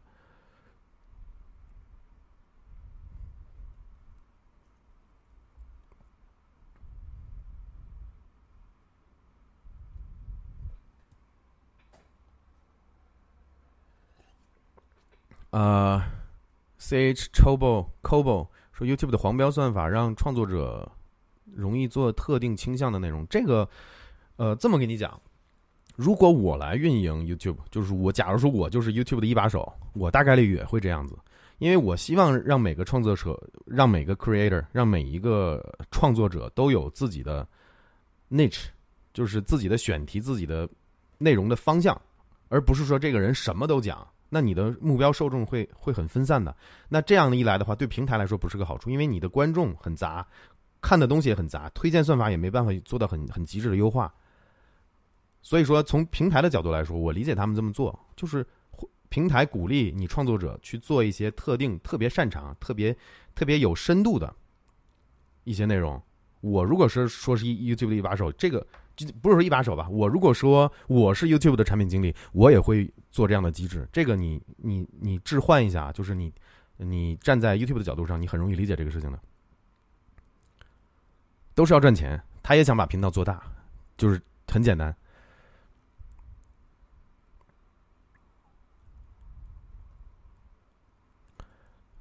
Jack li 我不知道怎么读，L I O U 怎么读啊？和 TikTok 算法推荐机制相比怎么样？呃，我觉得它不具可比可比性，它是两个方向性的东西。它都它都是内容平台，但是呢，呃，因为我 TikTok 用的很少，抖音我基本都不用，但是我一直觉得吧，我一直觉得。我们国内去做的一些东西，包括西瓜、抖音什么东西，你看它现在做的很大，但实际上在算法层面上，其实我觉得做的不是非常非常的有人文关怀。我我我不知道这么说你能不能理解？我可能自己我都不是特别理解这个事。你要问我它相比怎么样，我不觉得它哪个更好，哪个更差或怎么样。但我觉得它是两种方向性的东西。我觉得可能因为我在 YouTube 这个生态吧，我也喜欢 YouTube。我觉得我比较喜欢用 YouTube，然后抖音那种东西呢。嗯，我说个我说个极端的例子吧，就我知道的，抖音大概在一年半年半年一年前，因为我们当时做产品也考虑过在抖音上做投，也也尝试过做过信息流，做过信息流广告，做过那个抖加那些广告都投过，投了很多钱。我们自己摸索出来的规律就是这样的：抖音因为算法这个东西，它不可能给你公开，告诉你我这算法到底是怎么工作的，对吧？你只能自己靠你的自己的经验和逻逻辑去判断。抖音这种东西呢，它是你越喜欢这类的东西，它以后会。越来越深，越来越深，就你很难，比如说，你就关注某几类话题，比如说游戏，然后比如说美女，比如说宠物，那你基本上不可能会收到其他品类的这些视频的推荐和推送，至少半年前、一年前是这样的，所以它就会造成你越来越深，越来越窄。那 YouTube 呢，也也，我刚才说了，YouTube 也大逻辑上也是这个方向，但是呢，它会不定期的推一些你可能也感兴趣的其他的话题。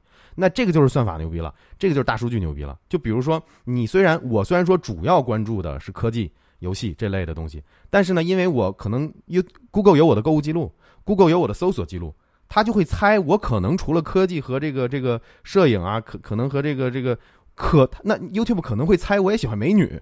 对吧？他就会不定期的试探性的推一些这种他认为我喜欢的东西给我看，看我的反应。说白了就拿我当小白鼠。其实其实说白了真的是这样子。那我如果说哪天看到 YouTube 上本来刷着刷着我的科技那类内容、游戏类的内容，忽然看到一个美女，我点进去了，然后这种行为存在了两三次之后，YouTube 就说：“你看小子让我看出来了吧？”就这种感觉，他就会默认为这个品类你也有兴趣。YouTube 希望这你的你关注的点不是越来越窄，越来越垂直，他希望你一定程度上希望你窄一点、垂直一点，但是他同时也会塞一些他其他的认为，哎，我猜你喜欢这个，我给你试一下，对吧？那这个抖音上是比较少的，至少半年前、一年前，现在我不清楚了。所以我觉得算法还有它的没这个不分好坏，这个我觉得是一个平台的一个运作机制吧。这个我可以，我可以是这么跟你说，就是我我更喜欢 YouTube 这种，而不是像抖音那种太干、太垂直、太死的那种那种推荐逻辑。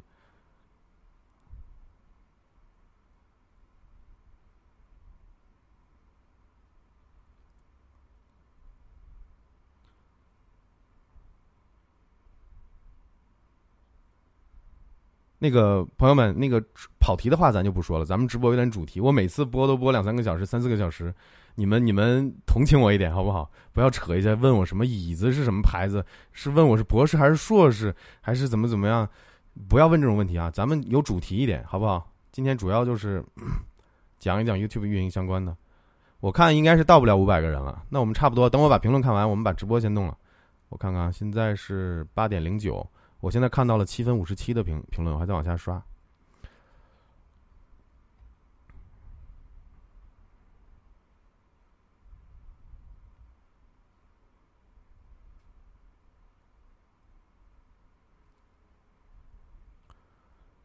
呃，录录量应该是问我刚才相机为什么会，它不是录像最多时长是半小时，它就是半个小时会关一下，应该是。不知道是过热保护还是怎么，因为我没有在录，我只是利用到了这，我只是开机，然后把这个把这个影像，呃，通过外录机，然后呢，我自己做监视器，然后通过外录机再把这个 HDMI 信号再 pass through 到电脑采集卡，所以说理论上我相机是那个传感器应该是哦，也没有录制，应该也是在工作的，不然它是影像怎么出来的？应该是会过，应该可能是过热保护，反反正半个小时它会关一次。以前我也不很神奇这个事情，可能跟镜头有关系。这个可能真跟镜头。我用我的那个五零一点二那个镜头，它关了就不会再开了。我需要碰它一下，它才它就会再开。我现在用的是二四七零，然后它就会咔嚓咔嚓，它自己就是关一下再再开一下。我关一下开一下应该也不会解决过热的问题。我也不知道它是什么逻辑，这个得问佳能佳能的这个工程师才知道。我挺讨厌这一点的，没办法，不知道 R 五有没有这种情况。我现在心心念念的想换 R 五，就是买不起。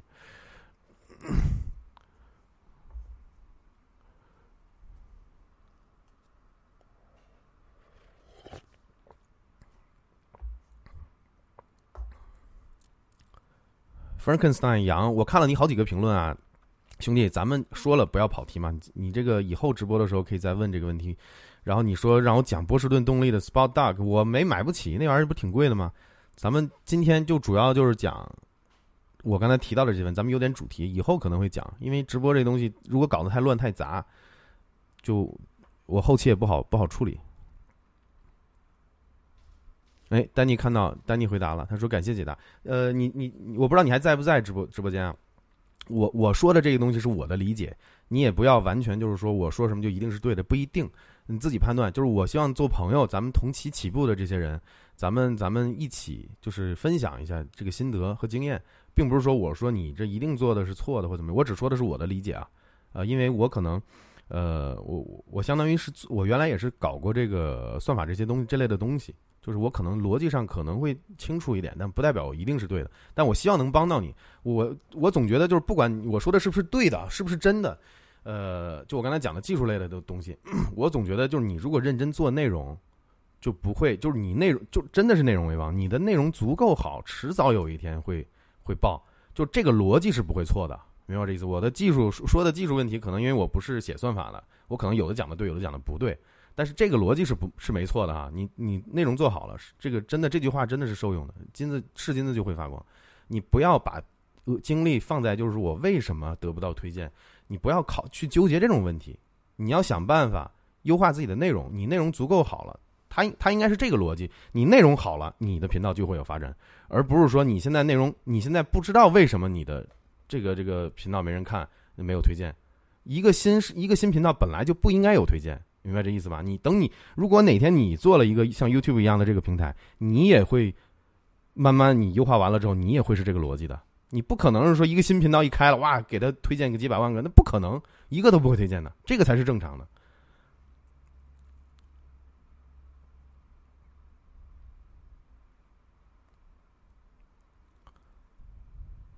我现在看到了八分零零五秒呃零五分钟的。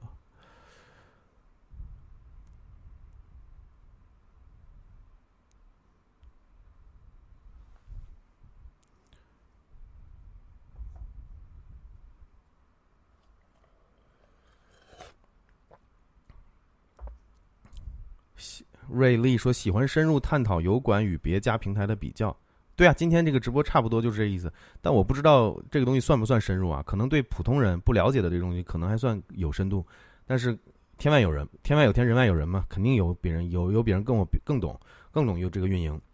所以这个东西我也是希望通过这个这样的一个机会，我讲一些你们不懂的给你们听，你们也能讲一些我不懂的给我听。咱们这个最好是一个双向的。我如果什么都懂，那么牛逼，我现在就不止十万了，对不对？可能就一百万了，可能就一千万了，是不是？所以肯定还是我还是有自己的这个天花板和瓶颈的，我也得像你们这些，我就是获取我不知道的信息。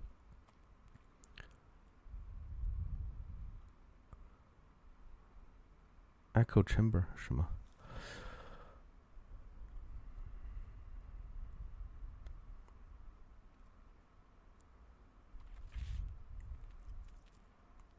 嗯，祖家又打赏了吗？谢谢谢谢祖家。你那什么货币啊？这是卢比吗？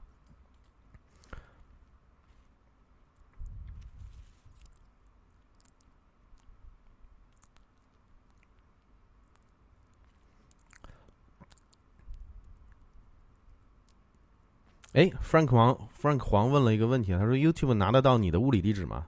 你说的物理地址，你先跟我说清楚，你说的是 IP 还是 Mac？所以我不太清楚是什么但是理论上，我的我的我认知到的信息啊，就是你的 MAC 地址设备上的这个唯一的这个硬件地址，网卡的这个 MAC 地址，会在发往下一个呃网络终端的时候封在数据包里面。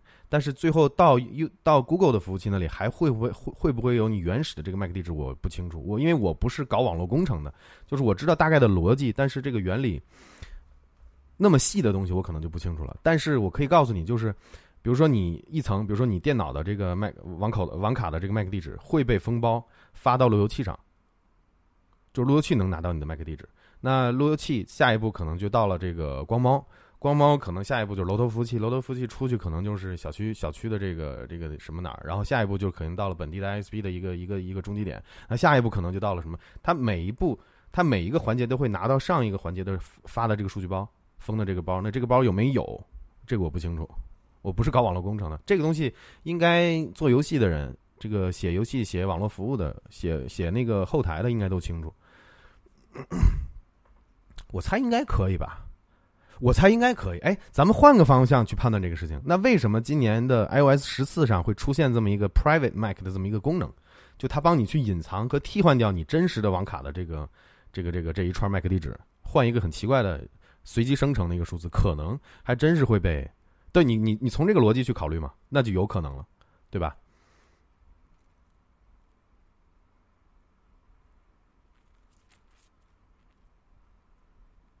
嗯，有人问，Decandent Mister，假设你的视频加了广告，那会员看视频的话，怎么算收益呢？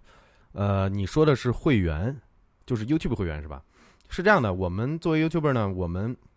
你会员虽然看不到广告，但是呢，我们在我们 YouTube 的后台的这个收入构成里面会看到，呃，有一有一有一定比例的人是这个 YouTube Premium 会员，也会有，就 YouTube 要向你收费，对不对？你这么理解，你们要交会费、交月费、交交给 YouTube，那你们看了我的视频，虽然说你看不到广告，但是 YouTube 相当于它就是一个广告商了，他会把一一很小比例的一个 cut。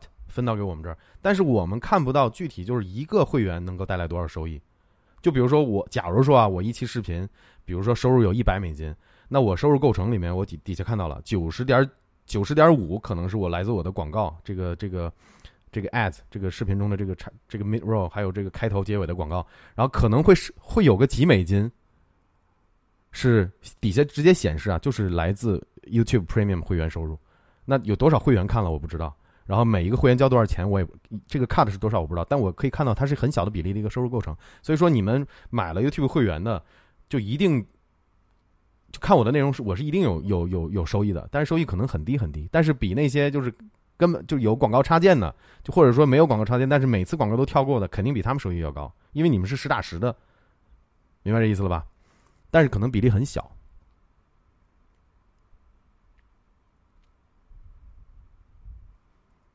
想呃，East Keep 说想问一下油管直播主的设备影响看直播的人的流畅度吗？为什么有些人直播线路经常卡，有些却流畅？还是和线路有关系？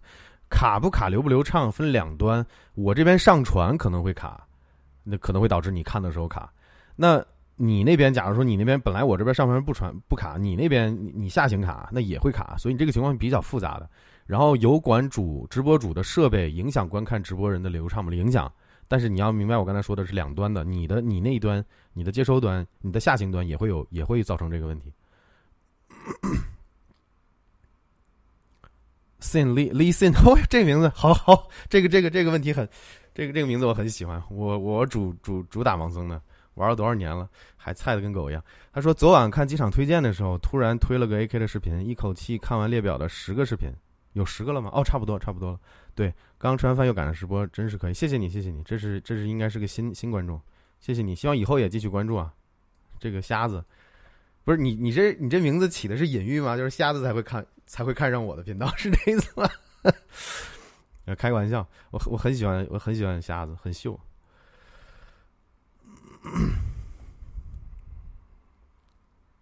哎，有人有人懂行啊，这个董石帆说小韩哥自说自话的总裁也都是猎奇吧？总裁的生物内容真的好多都偏激不准。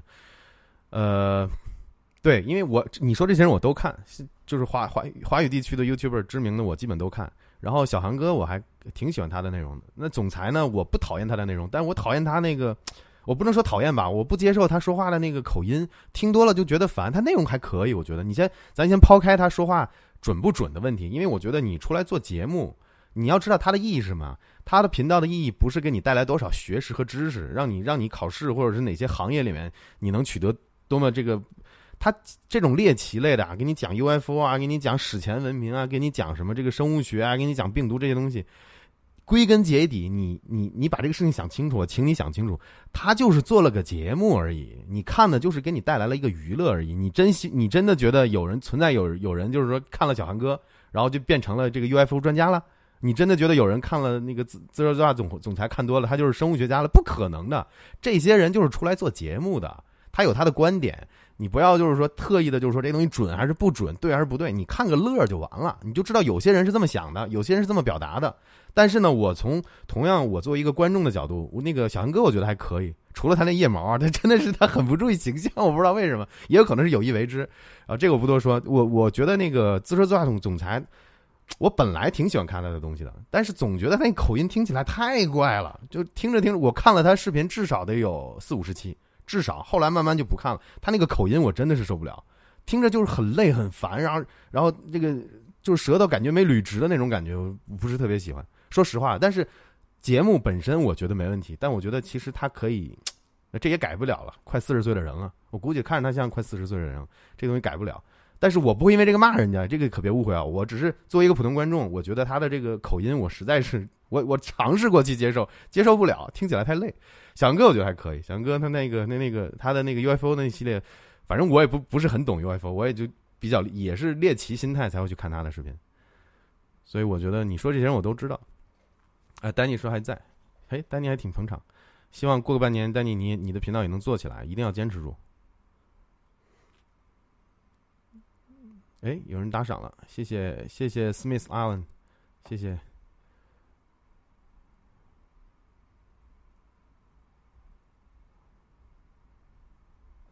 哇，不行，我还这样吧，我我我 我看不，我讲我老毛病又犯了，一讲起来没完，然后评论又看不过来，我先把我先把抽奖搞了吧，这个不能再拖下去了，多给你们点时间哈。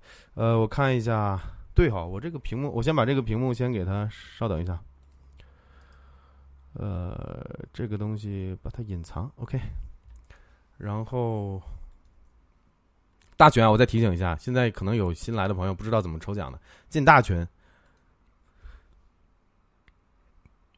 大群在哪里？呃，你翻我以前的视频底下评论区都有。或者说你看评论区有没有人给你个链接之类的。进大群之后完完成验证，然后呢，我现在打关键词，一会儿接下来半个小时、一个小时、两个小时你都可以参与啊，不用着急。我看看那个叫做好久没用这个机器人了，希望你们别把机器人玩死。对我提醒一下，我给大家充足的时间，呃，去参加参与这个抽奖。我一会儿弄完关键词之后，你们不要一拥而上疯狂打这个关键词啊，一定挺好，而且不要一次打好几个，你这样会卡住，有可能你的这个你就白参与了，有可能你会影响到别人，让别人让一些别的人白参与了。回答一次就好，而且不要没收到反馈就不断的发，不断的发，千万不要这样的。呃。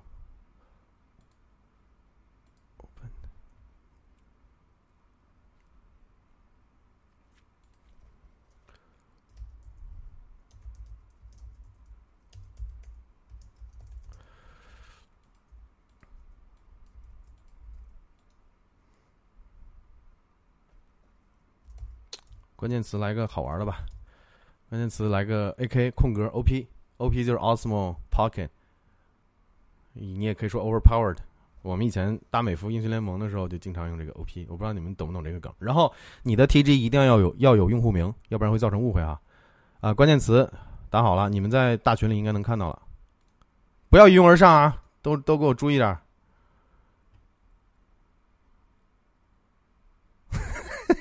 邓肯哥第一个，哎，对，OK，那你们接下来反正都可以参与，并不是说你只能有几分钟。呃，接下来我还讲我的那个 YouTube 上的那些问答那些问题，好吧？然后我们最后结直播快结束的时候，我们再把这个抽奖抽奖结束，然后到时候再抽。我看今天有多少人参与，应该保守估计三百个人应该有。我看一下啊，然后把这个调回来。OK，我们把之前的评论看完，然后呢，回到这个 YouTube 相关的这个问题。我往前翻一翻，你们都去参与抽奖啊！不，暂时不要在这个直播的评论区再再发言，暂时不要，让我看，让我看看一会儿，看不过来了，你们太太多了说的。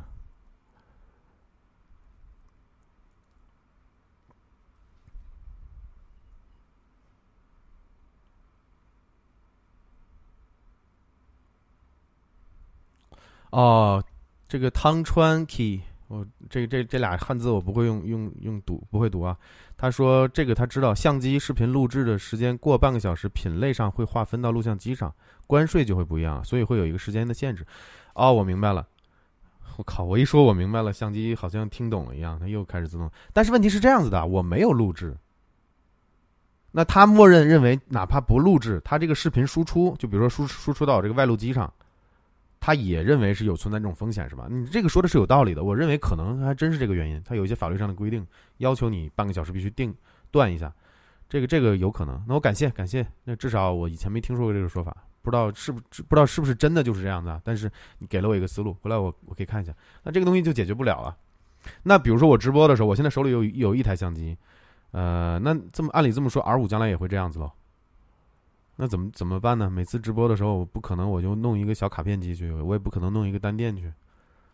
那就那就忍受一下呗。这个镜头还好，这个镜头它会自动切回来。我那个五零一点二，它黑了，它你不碰它，它就不会再亮了。哎，黑白动画学心理，他说提炼 YouTube 总纲，内容为王，是金子总会发光，过程漫长。你说的对，大概是这个意思。但是我还有一点想加的，我还有一个想法就是。你觉得你的内容好，不一定是真的好。就是你在做的时候，你也要要有最基本的判断、分析问题的这些能力。就是说，你你的视频，你就举个例子，就我我之前几个月之前做的视频，我再去看，我觉得这傻逼是谁啊？这真的是我真心想法，就觉得做的很烂，可以提升的东西很多。所以你并不是说你自己认为自己是金子啊，我老子一定吃到反正也不一定。就是你的内容是一直是可以优化的，你一定要抱有一个什么心态呢？就是不断的去提升。就你看别人的我，我之所以为什么喜欢看 YouTube，因为我现在看别人的视频已经跟以前的心态不一样了。我以前可能就是纯，比如说看小韩哥啊，看什么那帮人，纯这种猎奇或娱乐的心态去看。但现在可能是职业病了，我看着看着，我就觉得他哪儿好哪儿不好，我会考虑这种问题了。所以有的时候提升自己呢，可能通过这些方式也是提提升了一个过程。就比如说这个呃黑白动画学习力，我不知道你你你你做的这些内容，我大概能猜到是大概是什么样的内容，就是那种可能连环画那种这种讲这种这种动画形式的这种讲的这种内容。那我相信你也会关注你同类的频道，你也会看一些大号在 YouTube 上做到一些好的，像手翻书之类的。那我希望就是说，作为作为作为观众吧，作为你是我的观众，那我可能给你个建议，就是你可能也要不断的去。找自己身上就是自己频道和视频做的不好的地方，然后哪些地方可以优化出来，然后多去看看别人的频道做的好在哪里，人家为什么能做成百万号，做成做成几十万的号，他一定是有一些原因的，学习到人家你没有的东西，这个我觉得是是是也是另就是你总结的很好啊，我觉得你说的没错，但是可能还还还还有一个更重要的一个事情，就是一定要学会，呃，有这种思维吧，有这种提提升的这种想法和和意愿，这个也是很重要的。其实你说的也没错，这也归这也归在你的内容里面。你的内容做得好，其实内容为王也是包括的，这个我明白。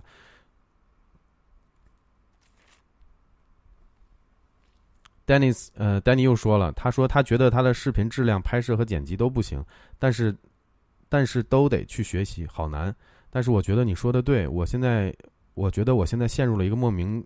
奇妙的焦虑中，还不如还是更加专注在内容上。这个问题，我就其实我我我真心话，我今天发的那个视频也都是我真心话。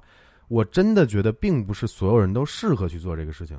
就为什么我做了？因为对我来说是很简单的，因为相机、电子设备、数码产品这东西本来就是我的特长。那我做一个频道讲这些东西，真的就是水到渠成。我不需要就是说这东西我对摄影一窍不通，我为了做 YouTube 我要去学摄影；我对收音一窍不通，我为了 YouTube 我为了做 YouTube 频道我要去学这个收音的逻辑。我不是这样子的，对我来说就很多东西已经是就是临门一蹴的这种感觉了，就只要我决定去做就可以了。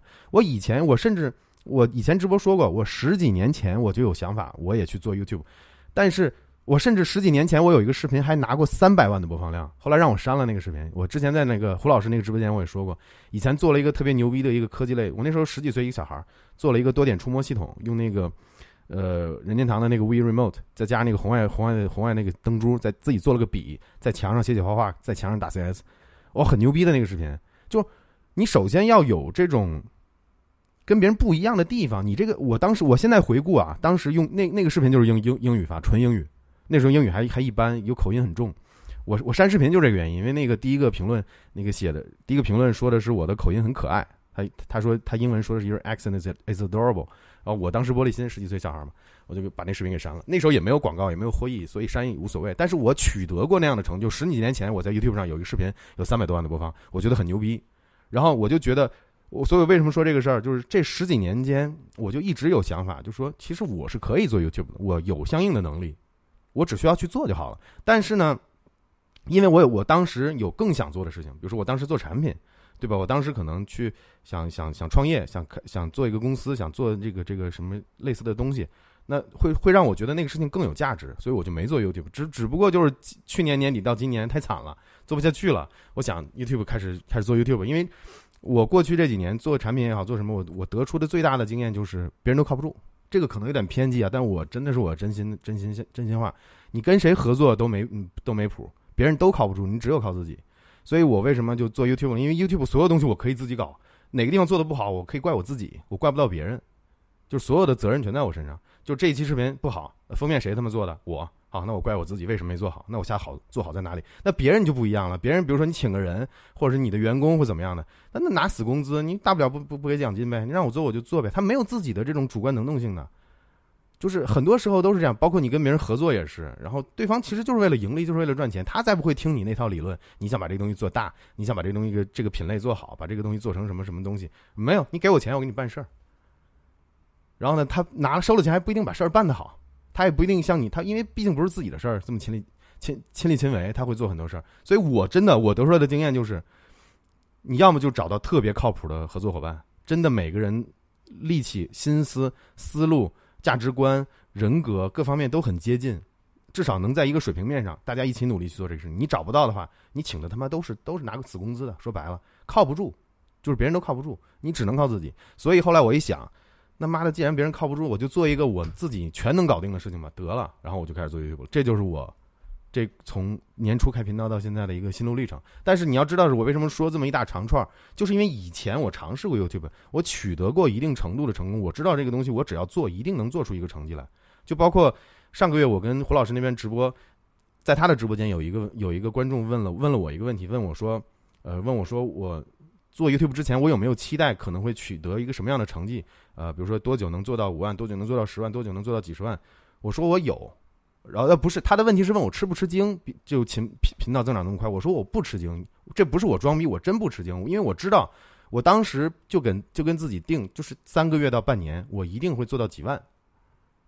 这个是这个是有这个信心的，因为以前我做过，而且我这个很多东西就是我不需要像 Danny，就比如说 Danny 他要做一个频道，他不懂摄影，他不懂剪辑，他可能都要学，那这些东西我这对我来说是没有成本的，零成本的事情，所以我我是有这个自信的。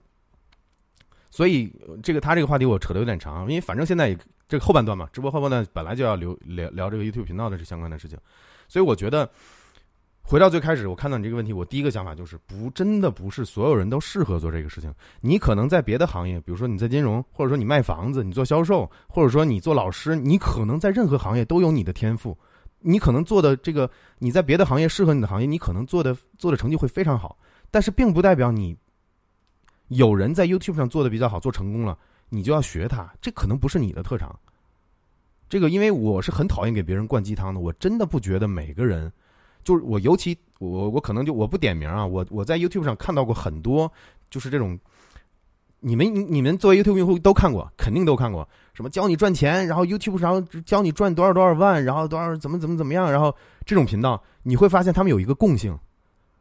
就是他们都是通过告诉你 YouTube 怎么赚钱赚你的钱的，他们如果真的去做做做这种，他们做的内容就是去让你看的，他通过这个事情赚钱，然后他告诉你 YouTube 能赚钱，你明白这意思吗？他那照他的逻辑就是说，所有人做 YouTube 应该都是都分享给别人，我在 YouTube 上能赚钱，那他做的这个内容就高度同质化了，都是告诉你在 YouTube 上怎么做 YouTube 视频来教别人。吸引别人来 YouTube 做做视频，再教别人怎么赚，他就会进入一个这种类似于庞氏骗局的这种庞氏骗局的这种一层一层的这种关系了。你懂这意思吗？就包括有一个有个女号，前几个月也是，大概半大概不到一年涨了二十万，很夸张，也很夸张。我不我不点是谁啊？懂的人都懂。还有一些什么那些全是这种分享这种鸡汤的这种东西，别扯淡了，不是所有人都适合做的，真的。除非你有一一技之长，比如说 Danny，你天生就爱好手工，你特别擅长，那我觉得视频拍拍摄和剪辑可能是你的短板，你补齐就行了。但是我不清楚啊，我不知道你是不是真的喜欢做这种手工，或者说你真的是不是特别擅长。如果你是，我觉得你可以坚持个半年一年。但如果你你真的你本来就不愿意做这个事儿，不不喜欢做手工，然后又不喜欢拍，又不喜欢剪，也不想学，那你真的就没必要搞了。这个你，我希望你能明白，我的建议的是很客观的。就有些人，你你你你发你发力的点，你发光的点不一定在 YouTube。这个这个扯得有点长，我靠，我我又已经预见到了这个评论，我又看不过来了。对，江少江少江说，老高小小莫做的 YouTube 也时间也不长，其实不算短了，他们做了有两三年了。呃，估计还是选题做的好。老莫会说。呃，小莫会提问，又会捧哏，又会演。你说的这个选题做得好，只是一个点，就是因为，因为我现在也做 YouTube，我会去研究这些大号他们是怎么做到的。那我说一下我的判断，其实很多人可能都不知道，老高他不是，这不是他第一个频道了，他以前是做游戏主播的。你可能不知道，他以前做那个我特别喜欢玩那游戏 COC，我是从 COC 和 Clash Royale 那个那两个游戏认识到老高的。他那个时候他就。通过半年一年吧，他那个游戏号也做的也不算大，也不算小，几十万应该有，我记得啊，不一定准。他是有一定储备的，就像我刚才说的，就是他在做他的这个新的这个视频视频号之前，他已经知道这里面的逻辑了，他应该也花了大把的时间和精力，呃，在学习 YouTube 运营啊，哪些地方是 how to growth。How to grow your YouTube channel？他应该是把这个逻辑搞清楚了。他并不是说只是一个路人甲，哪天忽然就爆了，不是这样子的。你可能这个你不知道。然后呢，你刚才说到的另一个维度就是他老婆会提问，老婆长得好看，然后呢，那个老高这个选题做得好，这只是表面，明白吗？因为选题只是，并不是说你会选题你也能做三百万，不是的。他有各方面的技术储备、知识储备和这个能力是你不知道的。比如说，就像我说的，你会发现他的视频里面很有。层次就是他不会说简简单单给你讲一个事儿，平平淡淡的。你的关注点是这样不断下降的，他会，你观众，我我我我把这个视视觉化一点，你你看老高的视频，你的观众的你的情绪会是这样走的。说白了，我为什么做这个例子呢？他是会讲故事的，这个就是人家的特长。就他不做 YouTube，他在朋友身边内，他应该也是就他自己自己真实生活中的一圈一个朋友圈那一圈人里面，可能他也是最会说的那个，别人也会最愿意听他说话。这就是他的能力，明白吗？这个才是就除了他会选题，这个也是非常重要的一点。然后呢，可能而且你通过他利用他老婆在他旁边站在旁边，你就知道了。就我们做 YouTube，我们做 YouTuber，我们都知道，那就是他的一个方式和手段，就是呃美女嘛，对吧？很多人这么搞，这个我不是说他做的不好，做的不对，但是你要知道，你通过这些种种，你就能判断出他是对 YouTube 明显是有研究的，并不是说一个路人甲哪天就爆了。他会的东西很多，刚好也。都恰好他做支撑得起他做这个内容，而且还有一点你可能不知道，他视频里面大量的使用到素材，大量大量，他一期视频我统计过，一期视频五十个左右，三十到五十个不同的素材，这个图片也好，动画也好，这哪来的？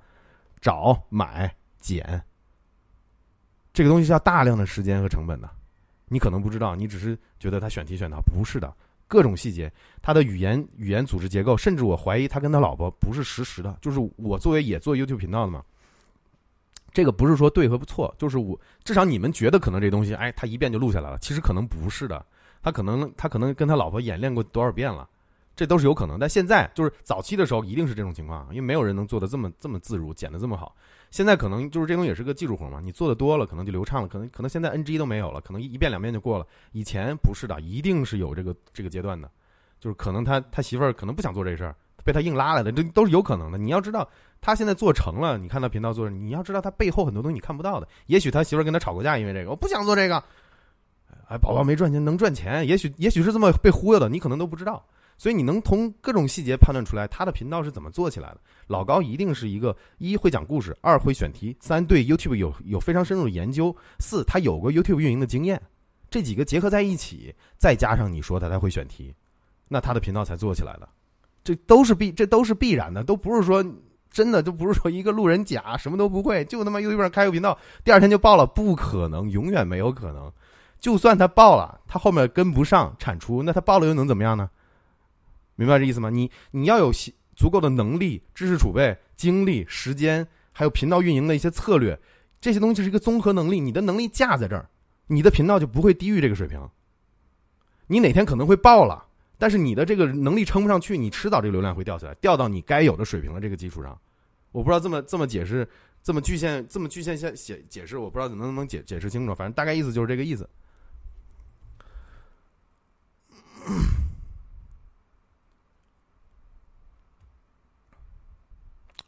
哎，老毛病又犯了，一讲话止不住。然后，哎，谢谢，谢谢有人打赏，又是 Smith Allen，谢谢 Smith Allen。啊，吕品，你看数据包转发会修改原 MAC 地址进行下一次封装。哦，你说的这是苹果的一个机制吗？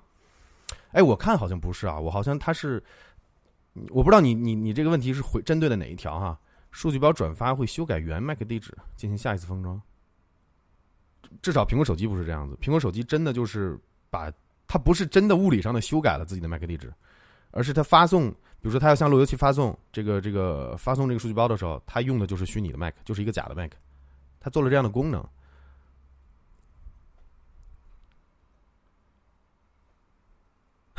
崔总说不愧是 IT 指南，物理地址说的是你的住址，你别逗好吗？人家明显不是这意思。哇，崔老板也是太他妈逗了，他每次都是他脑洞很奇怪的，我不知道他为什么会是会是一个看起来像是个理工男，他脑洞好奇怪的，像那个老高他媳妇儿一样，我觉得，崔总，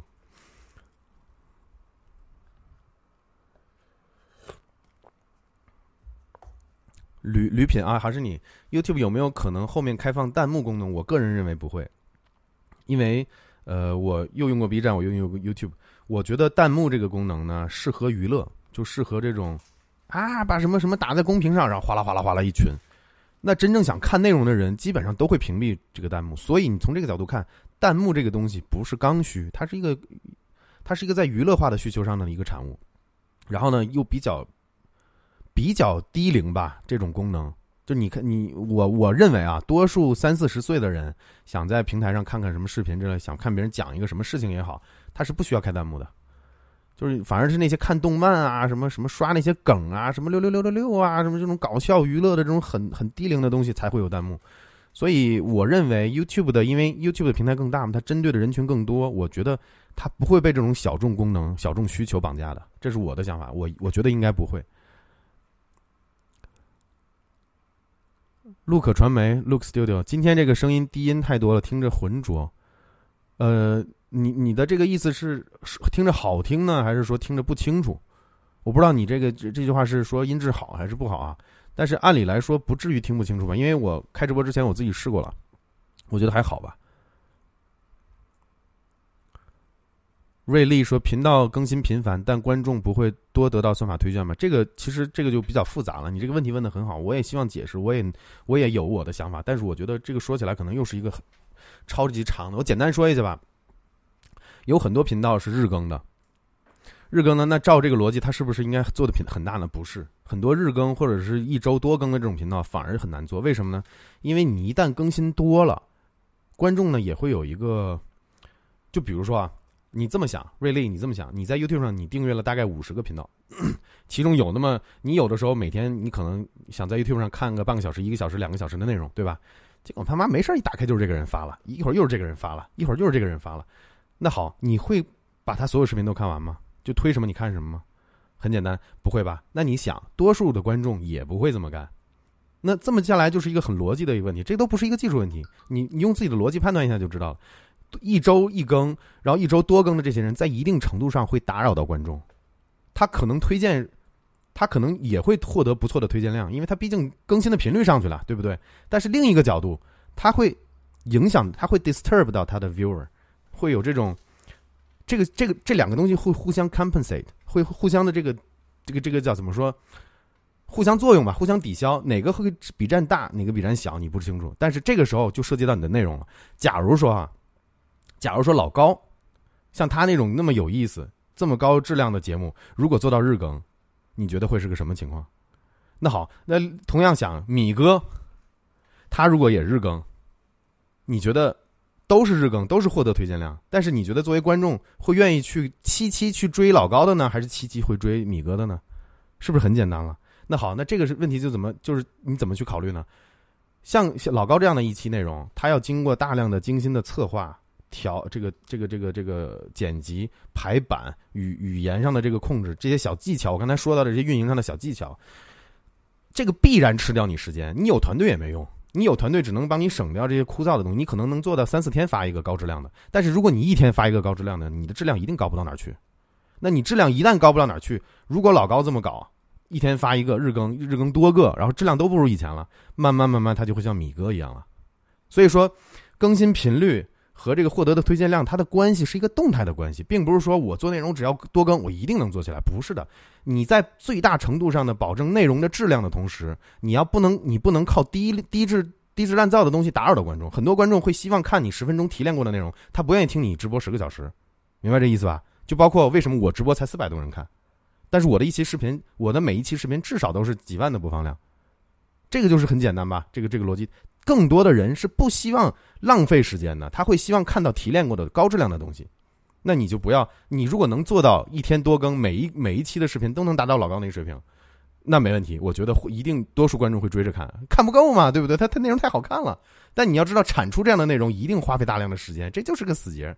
所以说，呃，推荐量跟你的更新频率没有直接的关系，跟你的内容就是推荐量。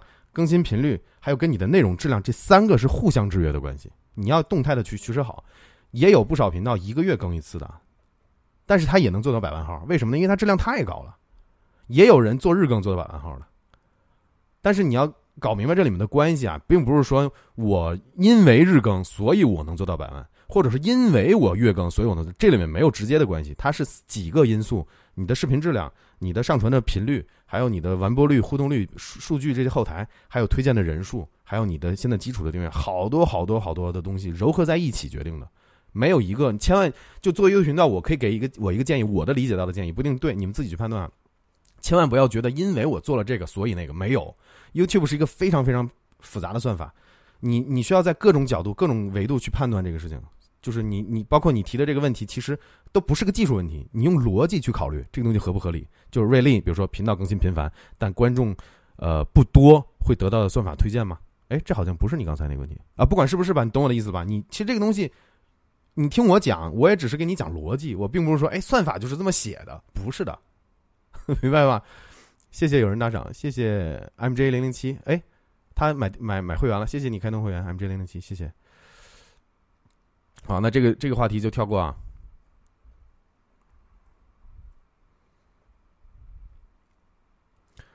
Mike Palmer 问：对于新的 YouTuber 的视频平台，从一个不推荐到开始推荐，这其中零到一的突破是怎么形成的？呃，我其实刚才陆陆续续讲过了。Mike Palmer 我知道，就 Mike Palmer 很熟了，他每次每次都直播都来，但是我不知道他刚才有没有听到，我不知道你什么时候来的，我不知道你刚才有没有听到我跟那个 Danny 讲的那些东西，其实就是回答了你这个问题。就你一开始不推荐，但是呢，可能你就是你，比如说我新开一个视频，零零订阅。然后零视频，那我传第一个视频的时候呢，YouTube 会发现你是个新号，对吧？这是他观察到的。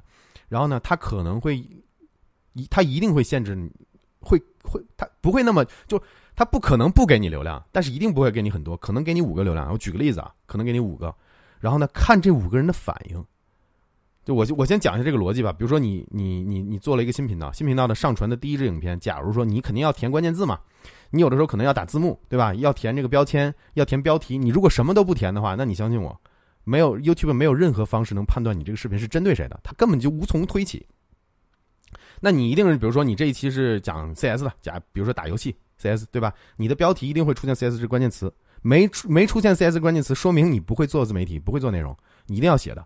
然后要么在标签里就会写上，你要么就是写上这些你视频里讲的人，比如说你你视频里讲到了德国的张念二，你是不是你在标签里要打入这个张念二这个关键词，对吧？那你做字幕，比如说你反反复复出现这个 AK、M 四这些枪，对吧？在字幕里面。YouTube 也会收录到关键这些关键词，有了这些，这些叫 meta，这些这些叫做 meta data，叫做原原数据。有了这些东西之后，YouTube 就知道了，哦，你这个视频大概率是跟游戏相关的，大概率是讲 CS 的。然后呢，你这个视频里提到了 Johnny 二，提到了 Hidden，提到了 AK，提到了 M 四，这些都是我的原数据。好，我大概知道给谁推了。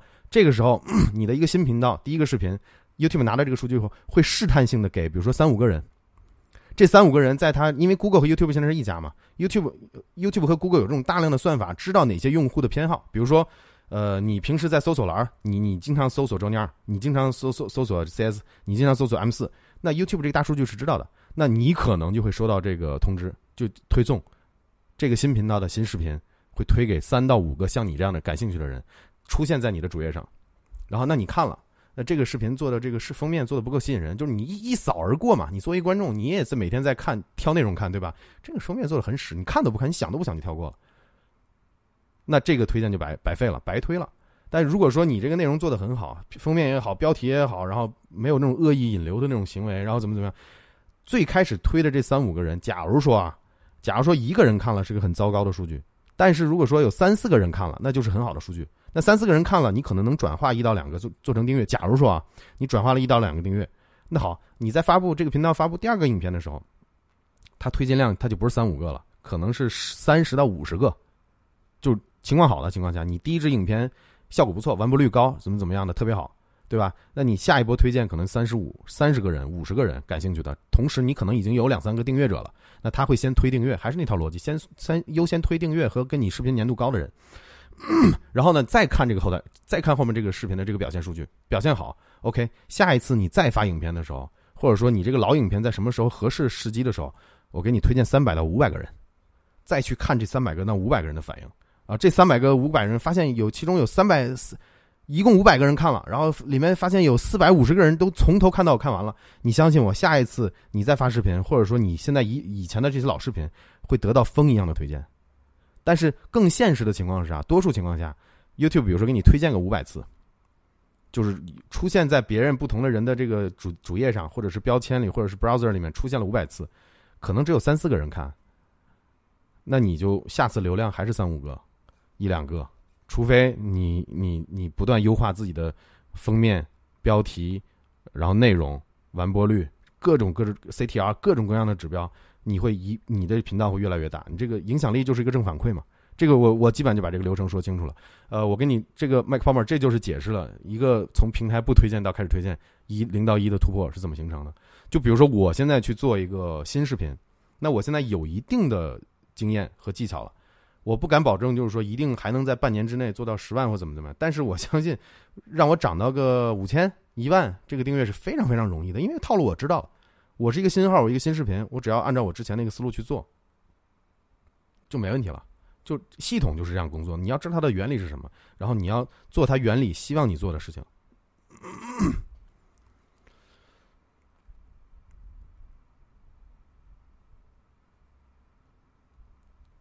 休息一下，嘴巴有点干。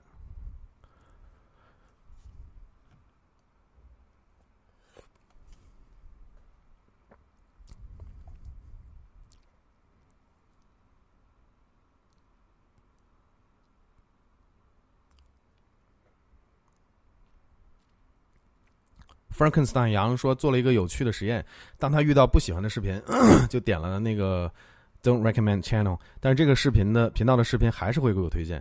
我现在遇到不喜欢的视频，还是会点点 Not interested，好像不会给我推荐了。这个情况很简单，两个情况，一个是 bug，但 bug 几率不高。第二个呢，就是有意为之，YouTube 希望你确认。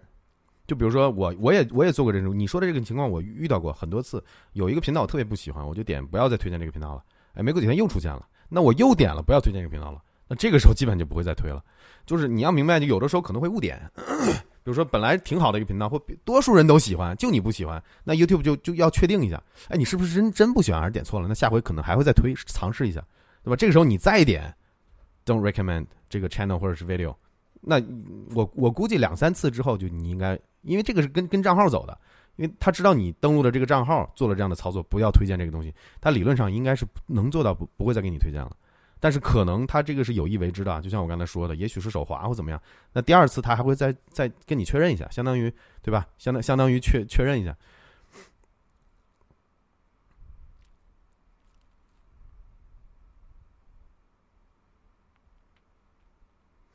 我的妈呀，八分八点二十二的，我现在我现在八点五十六，我在看八点二十二的评论，那我可能看不过来了，我还是回答这个问题吧。这个不好意思了，真的实在是看不过来了，你们太那什么了，呃，太太热情了。我现在现在能看到我这些了吧？OK，这个我们从这一条开始。呃，Tommy 问开通频道会员的要，我先讲一下啊，这个机器人功能是那个谁邓肯哥写的。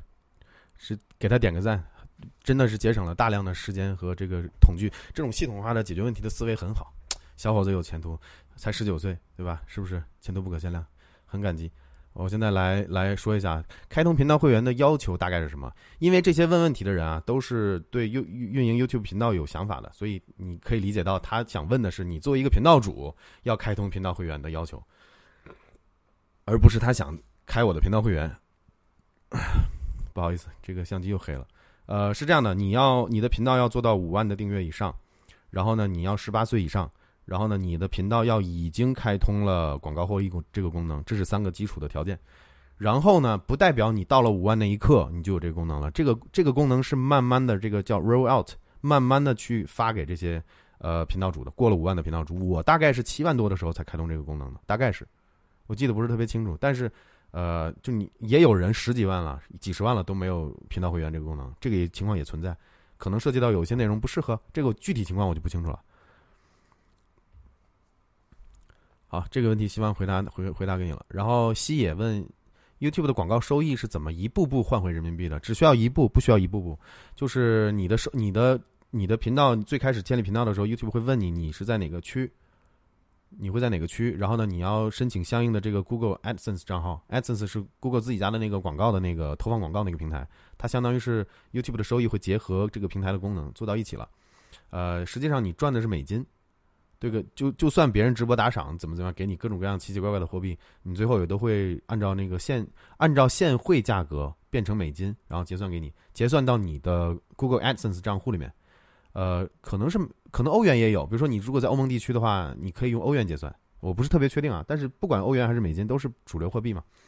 然后你只需要一步，就是开通国内银行的电汇，或者说做那个叫什么，呃，或者绑定 PayPal。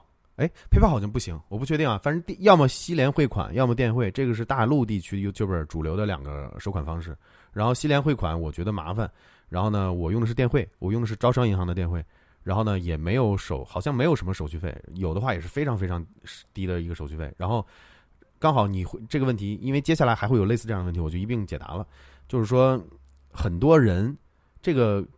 很多人也是，就是用招说那个你为什么能用招商银行，我用就不行？这个跟城市有关系，每个地地方城市哪个分行哪个支行，它是有不同的政策的。然后还跟什么有关系？还跟柜员有关系。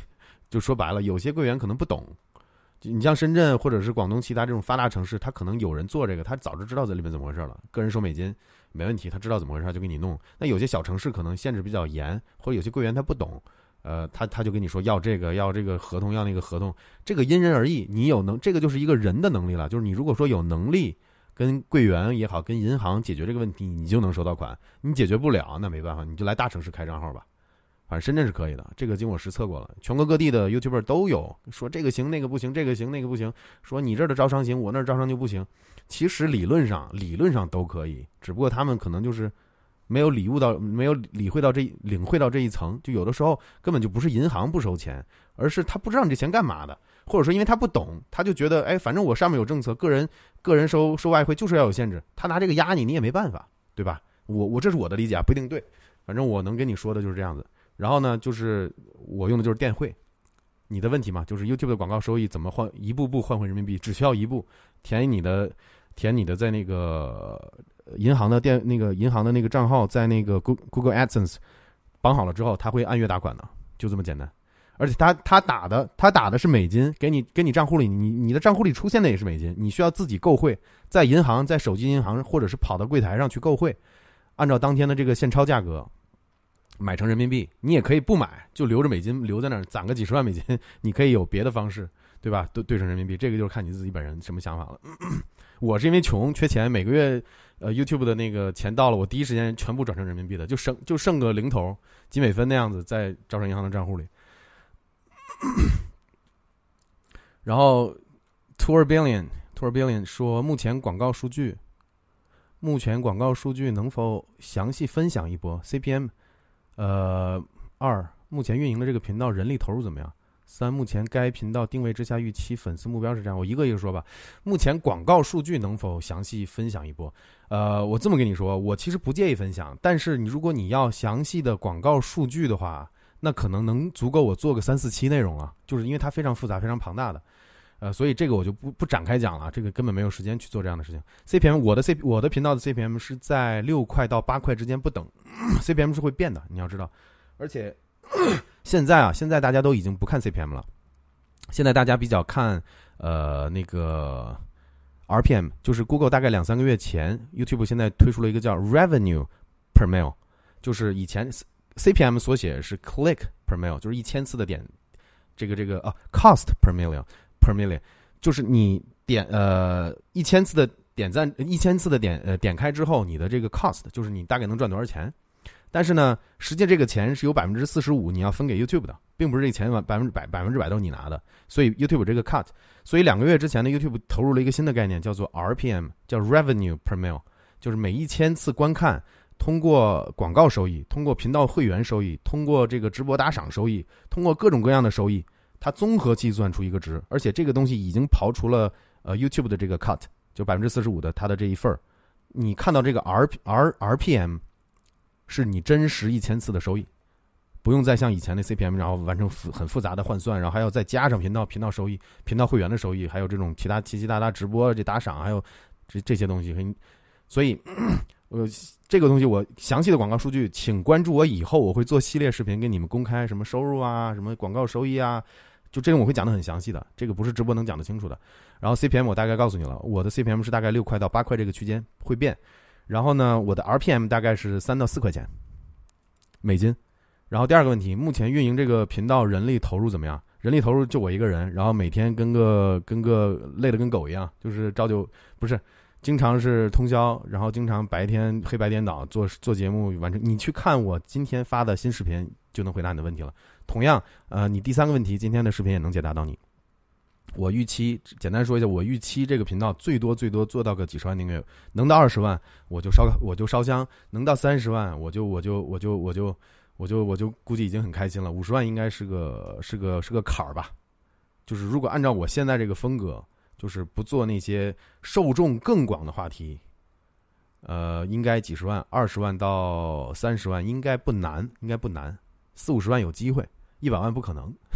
除非我改方向，就哪天你们看我不聊什么无线电了，我跟你聊，我跟你聊哪个明星的黑料，我跟你聊，我跟你聊政治，我我我我昧着良心骂祖国，对吧？那我这频道可能能做的很大，但是不可能，这事儿我不会干，明白这意思吧？所以我的定位，还有我的风格，我的选题，我的 niche，我的天花板可能就是四五十万顶天，我自己分析啊。是建立在我自己的分析的基础上，但是不排除，比如说哪天墙没了，对吧？你说不定明明年墙没了，他妈的这个中国有八点几、八点七亿互联网用户，至少他妈得涌进来两三亿吧，对不对？那就有机会了，对不对？这个这个话题说不好，期待吧。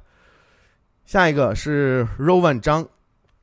没什么要问的，只是想一点自己的小建议，就是建议 AK 如无必要，千万不要贸然开设会员专享视频，因为视频的性质就决定了一定是以科普为主的，专业的人士不会盲目的为科普视频充值，普通用户更没必要。你说的这个很对，而且我我并不是通过你的这个信息现在决定这么做，我本来就打算这么做。这个谢谢你的建议哈，我我你说的你说到我心坎上了，就是因为并不是所有性质的内容都可以做这个频道专属的。然后呢，我我应对我的频道会员，我有别的方式，就比如说付费看我视频的这些人，我我跟他保证一个月，反正我直播会员直播会员专属直播一到两次。你看上个月我的那个会员专属直播，大概就五六十个会员看，对吧？这个我提前发通知了，他们可能只有只有这五六十个人有时间，但是特别好玩。我那天播了五个小时，你就想吧，挺值的，我觉得对他们来说。所以说我并不是一定要通过做会员专属的视频来去。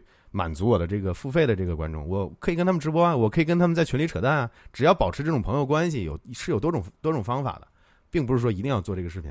你像，而且我特别不理解有些频道去做一些像老高，就包括老高吧，他会做一些，哎，这这里面这个讲秃噜嘴了，或有些内容我没讲到。我觉得，说实话，我不是特别理解为什么会有人愿意看这种内容，我更愿意花少量的时间去看他提炼过的。我不希望看到他哪些地方说错话了，说说铺路嘴了，然后可能什么出一出这录视频的时候出现状况，我我没兴趣看这东西，所以我自己也不会做，明白这意思了吧？这个简单回答你一下这个问题。然后 Pepper Killer 说，想问的是，在依托油管这个平台的前提下，随着粉丝数量的累计增长，AK 心中的频道发展较为理想的最终形态是怎样的？或者说，借助平台的运营，希望完成哪些未能完成的目标？理想？哎，这个问题问的很好，这个很好。我我还是一个擅长比较擅长做这个规划的。我的想法就是短期之内，呃，可能半年一年，我至少希望能够做到有一到两个帮手吧。就是要么是线上，要么是请到工作室，这是我的一个想法。因为有些机械化的东西，我实在是不想自己做了，包括做字幕。你你们可能真的不知道做视频有多辛苦，就是说视频本身不难做，但是那种枯燥性的东西，比如说做字幕，我用我用那个用过网易见外，用过一些这种这种同步把你的音轨呃转成文字的效果都不好。我又是一个完完美主义者，我是处女座，我完美主义者，我受不了那个字幕它给我乱断句，然后呢有中英文结合的地方它总是不那个什么，英文中文的识别都不好，还有一些小意外，比如说 YouTube 啊，我我口语中我说我 YouTube 怎么怎么样。那字幕就会出现很奇怪的，什么 y y u b 之类的这些字母，或者或者说是两个分开的 u 和 tube，就它每次都不一样。这种东西你必须人为的去修，而且它的断句，比如说我一句话，它给我很奇怪的断句了。这个这这两句话应该是在一起的，它给我很奇怪的断句了。那这些东西虽然说节整个这个制作字幕的这个流程，一定程度上能帮我去呃节省到这个时间完成这个工作流，但是也带来了很多麻烦。所以，这些这些东西就是我所谓的机械化的这个处理。我希望就有一个人帮手，或者说处理这样的事情，比如说帮我去评论审核，帮我去把字幕优化啊，帮我去做粗剪，然后帮我去做考，就是一起探讨封面要怎么做，标题要怎么取。就是我希望能有一到两个这个团队人作为一个团队的这个人，然后我自己依然可以做我的内容，我调光啊、录影啊、摄像啊、调色啊，最后剪辑都可以没问题。我希望把一些机械化和枯燥的东西包出去。懂懂这意思吧？这是我的近期的一个小小小目标。然后，呃，长远一点的目标呢？比如说，我想通过两三年内实现，就是，呃，我希望能有一些大厂商合作，就比如说，我今天视频说的已经很明白了，我就希望白嫖一点，比如说新鼠罗技的新鼠标啊，比如说什么雷蛇的这个新键盘啊，什么哪个品牌的新手机啊，哪个品牌的新电脑，哎，来嫖一轮。你让我玩完之后，我做完视频寄给你都没关系，但你别让我买，真买不起，因为市面上东西这东西太多了。你出个电脑几万块钱，你出个相机几万块钱，你出个镜头，我好想去试一下。我就比如说这个东西，我就用过一次，但我不用，我不知道它好用还是不好用。那我钱花了，我又不能退，对不对？我只能留着抽奖给送给你们。但是我想体验的这种产品太多了，就我是一个很狂热的这种硬件还有科技产品的爱好者，所以我希望以后会跟厂商有这样的关系，就做到像 M M K B H D、Marcus Brownlee 还有就是那个 Dave To D 的那帮人一样，就是经常会拿到厂商给他们计测的一些东西，这是我非常想 想实现的一个目标。呃，这个回答你的问题就是长远，我希望能跟大一点的厂商建立这样的合作，而不是那种小厂。听都没听过的名字，做很奇奇怪怪的产品的那个我我不玩，很傻的。就包括我上次做的这玩意儿，不便宜啊，花了将近两千块钱。那个那个那个，去一年前众筹，众筹的是两百九十九美金嘛。然后就是这么个玩意儿，我不希望跟这种厂商合作，明白吧？就是他们给我寄的产品，我可能体验完了，我不做视频，我给他退回去了。我知道这玩意儿干嘛的，我不黑他们，这个没问题。那这个东西，那之前的眼镜我自己买的，那我作为一个用户，那确实不好用，你还不能让我说，这个就不合理了，对不对？然后挺有意思的，我说说个题外话，他那个小就是那个公司的那个小姑娘，前段时间那个微信上给我又给我发了，她说他们现在国内开始销售了，然后说说现在可以直可以那个帮他们带货了。我说你早干啥去了？这个这个，我视频都做完了，他他可能还没看我那个视频，我那视频其实传播量也不大，才一万多播放。但是他应该是没看到我那个视频，看到应该 应该会很不开心。这个我就照顾不到他的情绪了，因为首先作为一个频道主，之前我是你们家的一个用户，我我真金白银的买了你们家的东西了，结果难用成这个样子，那我肯定要吐槽的。如果这个东西他免费给我，或者说，呃，给我他们其他的那种机型，那种带真正意义上的这个 AR 的，带那种真正意义上的这种 head tracking，还有这种这种 spatial tracking 这种功能的这个设备。我我可以体验，体验完了好，我会免费帮你做内容推。如果不好，我会住嘴，因为你是白给我的，我们不能因为人家白给我个东西，我还做视频黑，那不可能。那这东西是我自己买的，这个肯定要做视频，要黑要黑一波了。这个这个这个很合理了，这个事情 扯得有点远了。就是回答这个问题，就是说，呃，回答你两个问，短期我希望有人来有帮手，能帮我承包这个枯燥性的一些东西。长期呢，两三年内，我希望能够厂商有一些 sponsor，就固定的可能，固定的可能，我要每期视频都会带他一个。我我很喜欢国外 YouTuber 那种，就是比如说 Skillshare，比如说 Squarespace 这些大的知名的 sponsor，还有那个什么 Tunnel Bear，你们都看那个 看那个 Linus Tech Tip 都知道，就这些东西，我希望也有一个长期合作的 sponsor。或者呢，有一个硬件的厂商能老给我这个设备，能让我能让我产出内容，对吧？然后不要钱，你先我先不说找你收广告费，因为频道还没有那么大，十万二十万，说实话能收不了太多的广告费。这个这个，但是也得考虑有。但我的意思就是说什么呢？这种大的厂商，你作为这个体量，十万二十万，你想从大的厂商那儿去跟他去有这种合作很难。但是我希望至少能够免费能拿到产品，然后呢，我去体验，我用个几周一两个月，我退回去都可以，对吧？但是我希望能够有这个机会体验，不让我花钱去买，买不起。这就是我的目标，短期内有帮手，然后两三年内争取能够跟这些大的硬件厂商或者是 sponsor 供应商能够对接上，这就是我的目标了。希望这个回答能你能满意啊。下一个又是 Pepper Killer 的问题，他想问的是在一图哎。哦，不是，这还是他的问题，还是他的问题。对对对对，不好意思。然后原 Tim，中国大陆如何收到 YouTube 汇款？看到没有？刚才我已经回答过了啊。你这个兄弟，你如果有兴趣，你可以往前调十分钟、十五分钟的样子。小浣熊是我群里的一个管理，他说有管播放量多少可以有收入，比如说多少播放量对应多少的收入。呃，然后支持兑换的现金方式有大陆的吗？我其实你第二个问题我刚才也回答了，我回答你第一个问题吧。呃，播放量有多少可以有收入？呃，多少量多少播放量对应多少收入？没有一个完完全的值，但我我给你一个参考区间哈。这个就是我刚才说的 CPM 和 RPM 的概念，就是一千次大概 YouTube 上，呃，可以从零点二五美金到五十上百美金这个区间，一千次播放。所以你听听明白了？这个范围非常大，从两毛五到一百美金都有可能。这个跟你频道的性质、你的内容的品类，还有你观众的构成决定的，所以这个是个非常复复杂的话题。但是呢，我又不想，我又不想那么敷衍的回答你，因为因为你是我的管理员，咱很熟，对吧？我这么跟你说，多数人啊，就我随便说个数啊，但是比较代表性，我觉得 YouTube 这些频道三千三千多万个频道里面，至少。应该有百分之八十的频道，听好，至少应该有八成的频道，应该是在两美金到八美金之间的，就是因为理论上是从两毛五到一百美金都有可能，但是更大的百分之八九十的区间可能就停留在两两美金到六美金，两美金到八美金这个区间。我自己大概是四到五，就我说的不是 CPM，我说的是 RPM，CPM 我有的时候能做到九，有时候能做到八，但是你还得分分一小半给 Google 嘛，对吧？给 YouTube，所以。多少播放量对应多少收入，我只能给你范围。这个不是我不想跟你说，而是真的没办法跟你说。因为你做游戏类的内容，呃，我这么说吧，老高的频道，它的 CPM 就应该不会很高，但应该也不低，应该不会很高。最低的应该是那些呃做游戏的，就比如说打游戏啊，直播把把别人的直播录像搬过来那种频道，他的频道可能一千次观看能造成大概零点，就是几毛钱几美金的收益。然后呢，一些做什么地产啊、什么律师啊、一些做金融分析啊、理财啊这种高端节目的这种人，他们的视频一千次观看，可能能带来几十美金到一千到一百美金的收入。但从广告上，因为这些观看的人的价值更高，因为你要知道，YouTube 它说白了，它就是个广告投放平台，这个概念你要懂。那它投平平台投放的广告针对的人群就很有学问了，你针对的人群就高价值。那比如说，我推同样一百个人。我这个我我我做两个是广告，两个产品的两个广告，同样推给一百个人。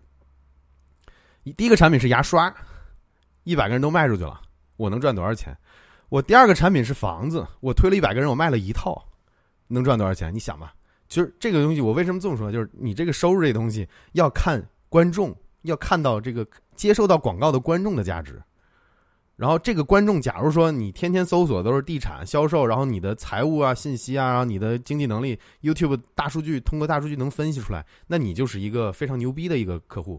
那你看到的广告可能就是高端产品，你看到的广告可能是什么特斯拉汽车，可能是兰博基尼，对吧？你可能就看不到牙刷的广告了。大概就懂我这个意思吧？就我我我我我希望你能明白我的意思，而不是说我哪我的表达的具体的这个例子对不对？就是意思是这个意思，所以。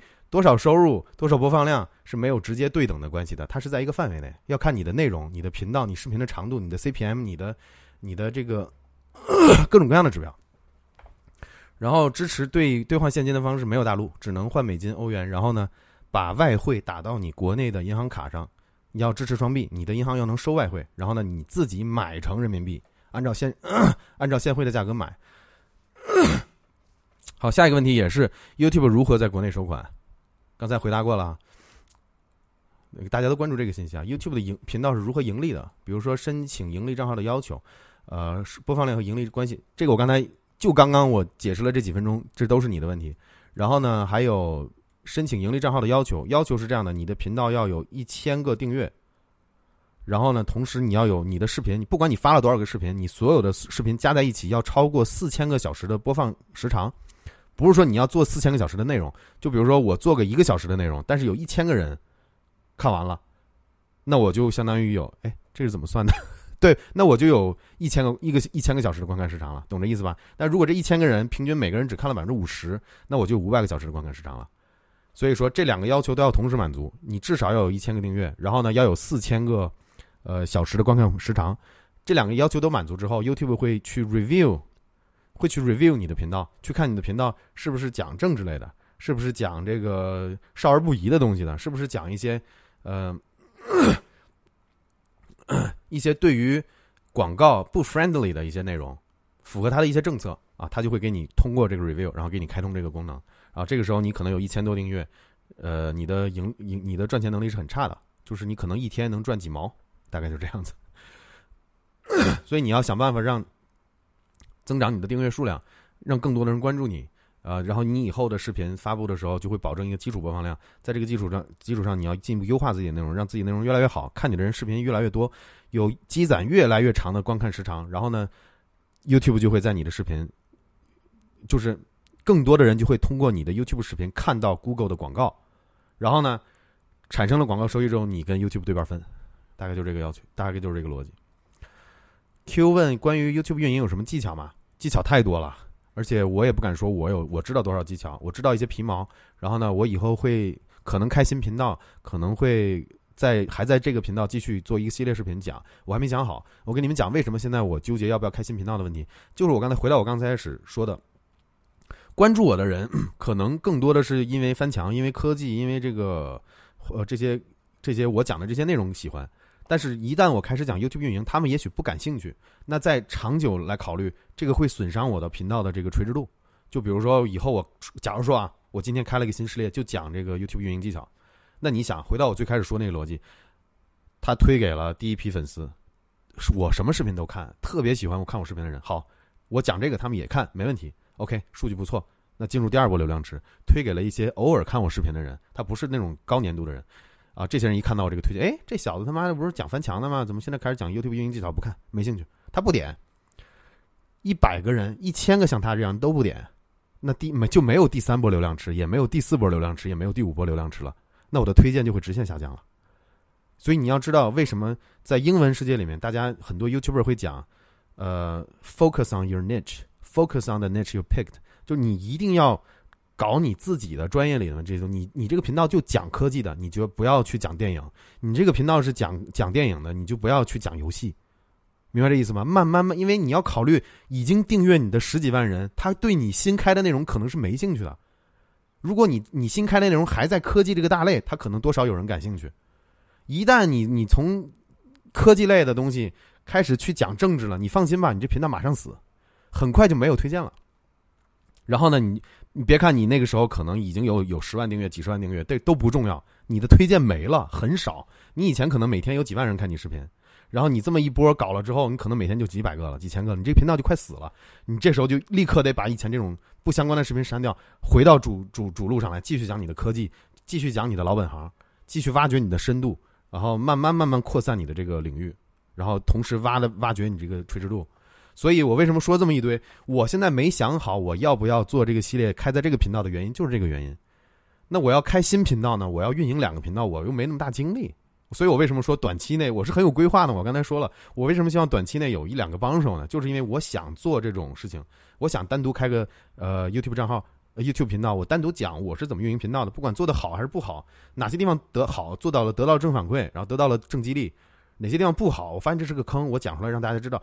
这个新频道会吸引到像刚才那个黑白，呃，黑白那个频道，黑白那个兄弟做那个动画心理学的那个，会吸引到他，会吸引到 Danny，会吸引到这些对 YouTube 运营感兴趣的人。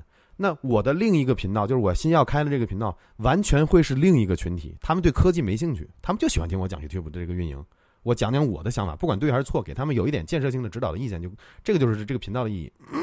所以我一旦开了新频道之后。我会建立一个 completely 完全的新的一个一个一个观众的一个品，就是这一类观众，他就关注 YouTube，他不关注我其他的东西，明白这意思吗？所以我想要去做，理论上最好是做一个新频道讲新的内容，但是呢，我又没有精力去管两个频道，然后，所以我我为什么考虑可能会简化我的这个 YouTube 运营的这些东西，可能做成一两个视频，对我这个大频道主频道没有太多的影响。我我做个一两期，我知道肯定会对我频道不好，但是只要这东西不成气候，我还是以我的科技内容为主，然后偶尔讲一些翻墙内容，满足一下我现有的这些订阅者。那虽然说同样这个事情不是特别好，但是至少它影响不会很大，它不会把我整个频道带偏，明白这意思吧？但是缺点就是我这个东西可能做不了很完善的一个系列了。而且我新频道如果讲 YouTube 的话，可能会采取现在这种直播这种形式，我不需要大量的去准备，大量我直直接给你们看。我跟你讲，看今天赚了多少钱，这个钱怎么来的，然后今天几月几号发生了什么事情，然后怎么我我可以叭叭叭讲一个小时两个小时，我相信会有像 Danny，会有像那个黑白心理学这样的人，他去关注，对吧？然后同时我我能用很小的时间分享我想。分享的东西，但是如果我做科技类的内容，我我开着麦克风跟你们讲直播，你看现在也就四五百个人看，那我这么讲我是活不下去的，我必须要提炼，我必须要经过经过我自己几十个小时的信息搜集、提炼、逻辑，然后把它表达出来，然后占用你只需要占用十分钟，你就能通过十分钟、二十分钟的视频，了解到我这几十个小时想传达给你的一些信息，提炼过的信息。呃，科技类的东西，大家更感兴趣的是这种风格，而不是听我在这开着麦克风给你们讲，明白？所以它的频道属性是不一样的。所以，我将来可能会开一个新频道，在如果说这几个月做的还可以，能请到人了，那我可能会做这样的事情。那如果短期内做不到，那我就再说，还不知道。所以我现在我之前说没想好，就是这个原因。关于 YouTube 频道运运营频道有什么技巧？你看我又说跑题了，这个好像没扯到什么技巧吧？啊，但是我其实也说了不少技巧了，就比如说运营频道，我刚才说了，你不要太杂嘛，就是很多其实都是技巧。你你要听见我说说这些话，你能发现其实有很多东西你是对你是有价值的。然后 EMC Two UP 主的视频中知识很丰富，表达很严谨。请问制作一期视频大概工作量？读书、调研、脚本的这个你就看我今天发的视频就好了。这个我是九月三号通过的，所以我还没做新视频那时候。呃，谢谢你啊！但是实际上，呃，稍等一下，有个人老给我发信息，然后那个谢谢你啊，是这样的，那个表达丰富，其实这东西，你你这么理解哈，呃，这东西都是有些东西是我知道的，有些东西我只道我只知道皮毛。就我我视频里表现出来的好像这个很懂，但实际上是经过我的信息的搜集和处理和分析过的。我我经过大量的时间已经 process 过这些数据了，然后分享给你，然后搞得很很你感觉很专业一样，但实际上可能说白了可能有一半演出来的，所以你不要太太相信这个东西啊，因为你你要做内容，你还是要表现出你一定的这个有一定的这叫什么感，幸福感吧。这个我先我先。我我有一点急啊，我上我上个厕所先。我先跟跟大跟大家说一下，我把屏幕熄掉，我把声音断掉。但是，呃，但是我等会儿还会回来啊，稍等一下。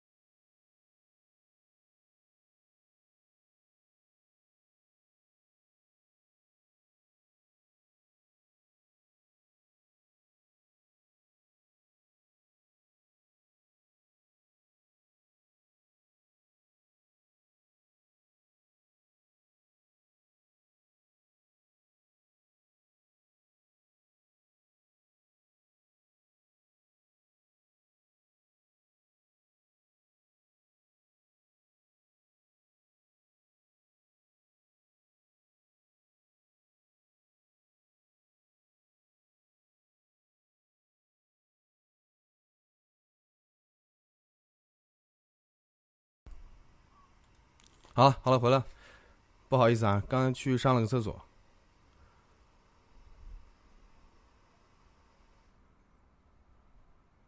啊，回到这个问题，刚才还没说完，就是说那个制作一期视频大概工作量，我今天也做了很详细的视频，解释的很清楚了，你可以去看一下。因为你这个问题提的是九月三号那天提的，然后我是今天发的视频，所以这个你可能忽略掉了。今天你看一下那个视频，你的问题就会得到解答了。然后。非 Y 说运营问题，如果像像 AK 那样不开 YouTube 广告，自己也不打口头广告，那支持节目做下去的动力是用爱发电。这个问题问的好，前期真的是这样的，直到现在也是这样的，就是我不打广告，就是不代言，比如说这些微拼啊，不代言这些很垃圾的这些产品啊，呃，确实会少很大部分的程度的这个广告费。你要知道为什么有些有些就是做自媒体的人，有些为什么他们。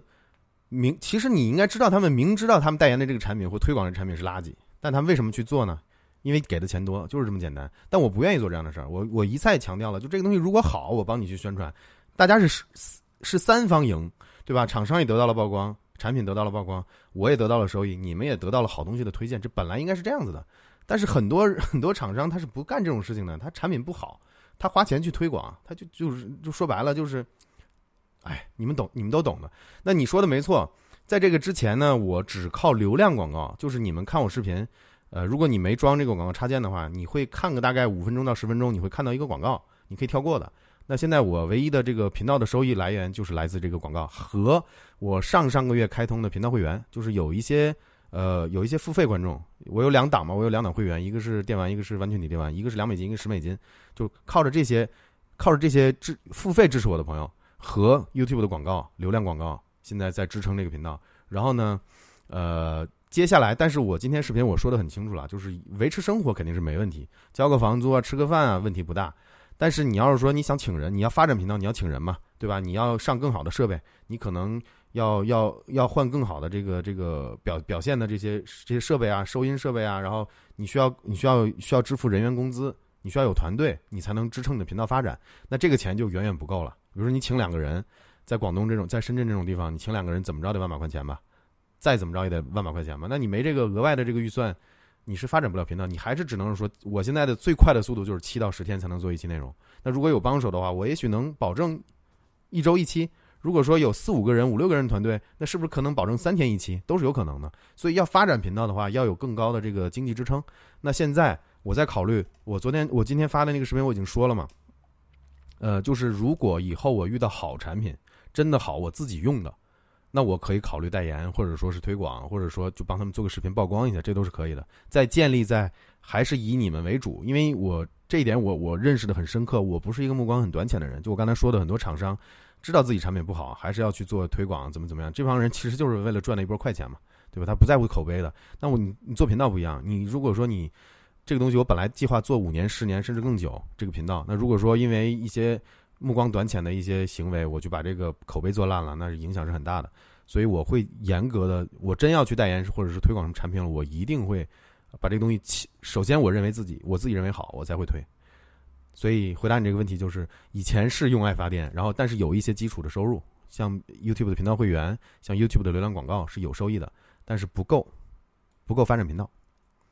所以以后可能会会有会有找，包括这几天就会再再谈那么几个。我甚至找到了一个手游的一个广告，这个正在谈。我现在报了价给他们，他们现在还没有给我回馈。这个回答你的问题啊，这个回答完了。然后问题二：开 YouTube 内置广告的机制，YouTube 是否可以选择广告内容类型？呃，还是说广告打开后完全靠算法适配？呃，这个不行。内置的这，它这个广告不是你来定的，是 YouTube 这个平台定的。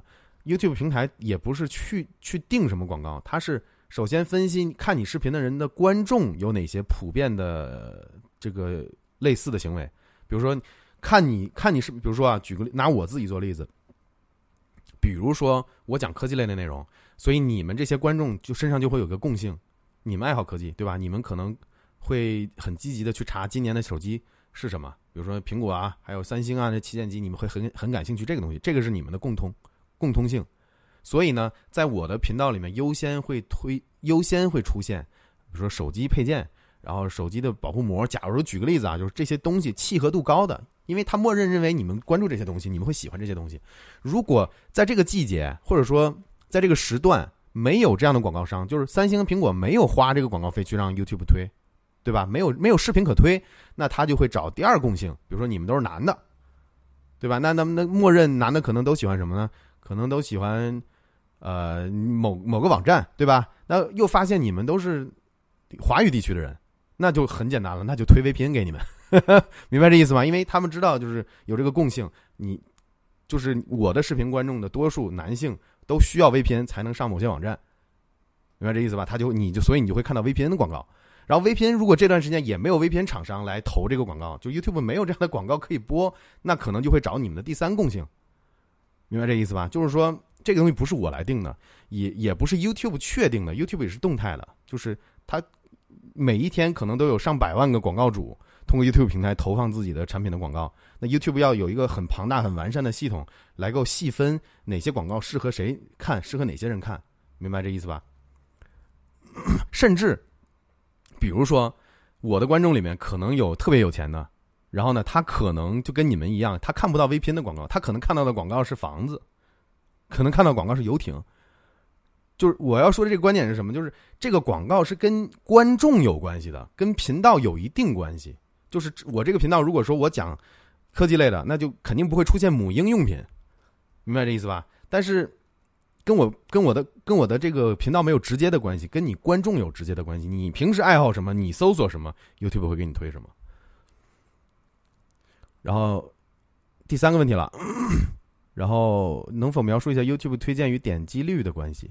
感觉点击过高过一百 K 的视频会收到更多的推荐，越往上则可以滚雪球。啊，这个就是我刚才跟你说的，反复强调的这个流量池这个概念了。这个其实没有这个所谓流量池这个东西，只不过我们把这个这个平台机制、推荐机制运运作起来之后，这个现象归结成。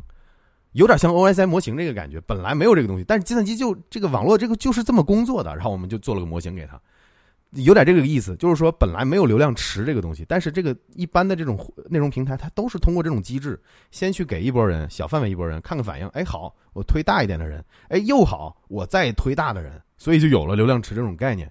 懂对，这是我的理解。所以说你说的这个东西，感觉点击高过一百 K 的视频会受到更多的推荐，理论上是存在的。但是你说这话也不完全，高过十 K 的也会受到更多的推荐，只不过这个推荐可能控制在一定的量。高过一百 K 的会更大一个量，高过一个一个 million 它会更大一个量，超过一个亿的播放那可能会得到更大的播放量，明白吧？它就像你后面说的，就像滚雪球，我没有认为有一个基基本的坎，而且 YouTube 也不会有所谓的基本的坎，因为你要知道。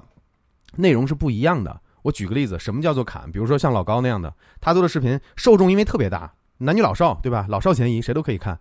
那他如果以他的这个视频的风格做出一个坎，比如说你这东西至少要播放五十万，我才能给你进入很庞大的流量池。那我们这些做呃硬核分享的，那是不这辈子就没机会了？那这样不公平，对不对？所以不可能有这种坎，因为每个频道、每个视频、每个东西讲的话题是不一样的。针对的人群也是不一样的，他不可能一刀切就说设一个坎。你这视频不到五十万，我不会给你推荐的，这是不可能的。你这个很多问题啊，我请求大家就是在问这种问题之前，你先想一想，其实你们问的问题看似好像是技术问题，跟技术一毛钱关系没有，纯逻辑，纯常识，你自己动动脑子都能想明白，明白这意思了吧？哇，还有问题四的吗？问题五。还有哦，一个咱一个一个来。呃，到第四了吧？点击率到底如何冲破从无到有的大关？如果视频发出第一天二十四小时内没有过百，是不是完全没希望了，变成死视频？前期不需要友军点击一下点击率，那个所谓的所谓的读完整个视频条。啊哦，你这个问题我明白了。呃，从无到有的大关，其实我刚才已经解释过了。解释过 Danny 的那个那个问题的时候，也是解释过了。你你可以回顾一下，就在之前。然后，如果视频发出第一天二十四小时没过百，这个也也回到我刚才回答你那个问题了。你不要有这种一刀切的概念。首先，没有二十四小时的概念，明白吗？为什么有二十四小时这个东西？那为什么不是一个小时？为什么不是一年？没有人规定二十四小时是个坎，是个是个过百，是不是个坎？没有这种东西。我说白了，我昨天夜里三点发的，那是不是要到明天夜里三点我才能看到成绩？不是的，随时动态的，就他可能会以分钟，会以半个小时、一个小时这种单位去做一个统计，去做一个分析，看一下你视频的表现，这个是有可能的。但是我觉得不存在二十小时没过百就完全没希望这种事情。希望你能听明白我的意思啊，就是逻辑上的东西你要捋清楚，不要去去陷入到这个死结。我认为不存在。你要问我的话，我说的当然有可能是错的，但你如果听我觉得说的有道理，你就要明白我我的点在哪里啊？没有这种可能，不是说没过百就没希望了。那你一个新频道，你一个零，你看啊，这个东西你用极极限思维去想，你一个零视频的新频道，零订阅的，你发了视频，你二十四小时能到百，是个非常伟大的成就了。那你说为什么就完全没希望了？那如果说你一个一百万订阅的号，你一个视频发了二十四小时内没过百，是不是完全没希望了呢？那你肯定是有问题，那是不可能的，这种情况就不可能存在。你一个再死的号，一百万订阅，你也不可能二十四小时没过百播放，这是绝对绝对绝对不可能的。所以你看，很多东西你要你要去用极限思维，你去想逻辑在哪里？没有这种逻辑。你的你的这个问题大概率是结合了你自己的订阅量和你自己的播放量，你得出了一个猜测，是不是没过百就没有希望了？不是，呃，你像这种。推荐的这种这种算法是很复杂的。我的第八就是我翻墙的那个第八期系列视频啊，我刚发出来的时候，第一天几十的播放，过去一周可能就不到一千的播放，那忽然在五月份就爆了。你你你知道点在哪里吗？那你只能事后去分析原因可能在哪儿。原因那段时间可能这变成热词了，再加上你那过去那几波那个优化和那个封面的标题的优化，确实你的 CTR 也在慢慢升。那 YouTube 观察到了，它会在某个特定时机，哎，发现这个时机合适了，有些人去搜这个关键词了，并且搜完这个关键词，点到你视频的这些人完完播率非常高，很很满意，也都点了赞，甚至留言订阅了。这是对视频在 YouTube 平台算法上非常强大的一个刺激。那他就知道啊，你这个视频肯定是真的不错。那我就会去推，呃，有这种共性的观众。推完之后，第二波推完之后，我这个我在我后台很明显的看到，第一天小波浪，第二天大波浪，第三天这样子了。这这你就要分析了，怎么回事儿？那你事后你就会分析是是怎么回事儿了。就我觉得你不要就是完全的纠结在这个数据上，还有后台的这些东西上，没有存在二十四小时不过百就完全没希望这种可能，也不存在死视频的可能，除非你触犯了一些问题。有版权内容，或者说有暴力倾向的内容，或者说有一些平台不认可的一些触犯规则的一些问题。然后前期需不需要友军点一下点击率，以及所谓的这个读完整个视频条这两个步骤，如果你能保证做到，不含水分的做到，那那是有必要做的。明听明白这意思吗？就是你要去，你如果真要做这样的行为，你要分析接下来几种可能性。如果你能做到每一个你所谓的友军。都能像真实用户一下一样完，给出真实数据，真的从点赞从头看到尾，然后 YouTube 在在他的角度看，也不是机器人行为，也不是 spam 行为，都是正常行为，那没问题。理论上你这个东西就可以说是观众嘛。但是，请你考虑后面的事情。为什么我不建议去动用这种歪脑筋？因为这东西一定是错的。为什么呢？我我跟你讲原因。那第一波你能请友军，你能请五到十个人，你能请两百个人，对吧？完成这个冲击，这个点击率超出异常的高。那好，YouTube 发现了，哎，你这视频不错，看起来挺真的，我给你一个更大的推荐量。然后呢，给你推荐了两千个真实用户，不是你的友军，真人真用户，像我这样的，可能不认识你这样人。我看完之后，这什么什么垃圾，我不看了。那你觉得会怎么样？那你前期这几十个人、几百个人是不是白找了？有意义吗？没有任何意义。不要动这种歪脑筋，没有任何意义。听好，我发现你问的问题都会都存在一个共性啊，就是你会，你会很愿意钻这个牛角尖，想要办法。我我看出来了，这个我说话比较直，你就是想通过一些手段技所谓的技巧，然后想办法去做。你要知道，东西是真的，它就一定是真的，你做出来的一定有问题。听明白我的逻辑了吗？就比如说你前期你可以找五十个人。你作为你所谓的友军，你可以找五百个人作为所做你所谓的友军，你可以找五千个人做你所谓的水军。当你的视频推荐量有几万、几十万、上百万，你还请得起这么多友军吗？你想一想，那没有友军的时候，你这个视频是不是又跌回去了？该怎么样怎么样？最后是以什么为准呢？以你这个视频真实表现为准。你花你花五千个人帮你从头看到尾，理论上是，如果你能真正意义上模拟到真实用户的这个行为，没问题。但是呢，你。五万推荐了，推荐五万个你不认识的人，你请不到的水军怎么办？那这些人五万个人，可能一个人都没有看完你的视频，或点进，多数点进去之后一发现这个视频垃圾，做的真不好，关了。那你这会严重影响到你你这个频道的这个属性，白推荐了。而且 YouTube 大概率也知道你是做了，他就是通过算法，就是通过人的这些行为判，因为算法都是人写的嘛。那我看到了，我推了三波。从小到大的那个流量池，哎，你这视频一次比一次表现好。第五波的时候，哇靠，完全是另一个表现。好，这个算法就很轻易的能判别出来，你这是花钱请，这这是你花钱做的，他甚至封你号都有可能，明白吗？你要知道，Google 作为这个世界上最牛逼的一家科技公司之一，他们的算法也是最牛逼的。你千万不要去想着去挑战这种东西，也不要动这种歪脑筋。你做好内容，还是回到最开始那句话。你的内容就是百分之百，不存在任何百分之零点一或什么动这种歪脑筋，不要去做这种事情。等你百分之百的把内容做好了，如果你的频道还起不来，你可以动用一些这种小方式啊、小技巧，你去试一下。但是你不要在你的视频本身都不怎么样的情况下，或者说你盲目的认为自己的视频好的情况下去用所谓的歪脑筋，或者是动用所谓的这个技巧去做这些事情。你说你钱花了的意义在哪里呢？没有任何意义。你相信我。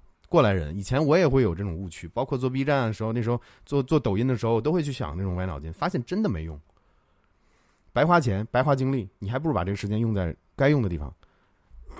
这是你最后啊，还有，嗯嗯，结合 B 站的自媒体运营和 YouTube 自媒体运营聊下区别嘛？区别就是，我个人觉得 B 站不适合我，但我不觉得哪个好哪个坏，我反正，嗯。具体原因我不知道，这个我我说实话，这个我可能聊不出来什么东西。我直接看你下一个问题吧。你这个问题问的比较泛，明白？就我我没有一个点能让我去切，这个抱歉啊，我直接看你下一个问题。YouTube 作为主业和副业分别应该怎么定位自己？由于 AK 没有广告，我猜猜是按副业来。那你说错了，我现在是按照全职主业。呃，那么作为副业会有哪些收益？YouTuber 作为副业的 AK 有哪些计划？呃，这个我这么回答你啊，你说的这种情况，主业和副业 varies，这个就看情况，要看 要看不同的频道和你的内容定位。我举个例子，你就看我，我会看一些有些人做 YouTube，他会很轻松的拿个 GoPro，拿个 GoPro 放在前面录，就是讲像直播一样的讲，他也不剪，把这个他录完一期，比如半个小时、一个小时之后，把卡读出来往电脑一插，不剪辑也不调色，直接抛上去。他当然可以做副业了，他一天就是花个半个小时聊聊天就可以，对吧？基本上传传也，我不一样，我四我为了画质，我为了音质，我要调色，我的数据，我的相机的数据一秒钟是五十兆左右的数据流，我的一期视频的素材两三百个 G，我不调色，我不我不做这些东西是不行的，所以我的风格和我的频道的定位，还有我的片子的质量，导致我不可能把它当做副业来做。因为如果我把它作为副业来做，我一个月可能都做不出一条片子。那一个月做不出一条片子，你的这个，你的这个收效再好，你你发展可能是慢慢慢慢，你还是会发展起来，但是这个时间会非常非常漫长。所以，你听懂我刚才的意思吗？就是如果你作为副业的话，有些事情你是可以做的，就比如说很随意的录一个 vlog，然后你自己也不要抱有太大的幻想，我通过副业我能做到像老高那样的，不存在。就是你不要去拿极端的。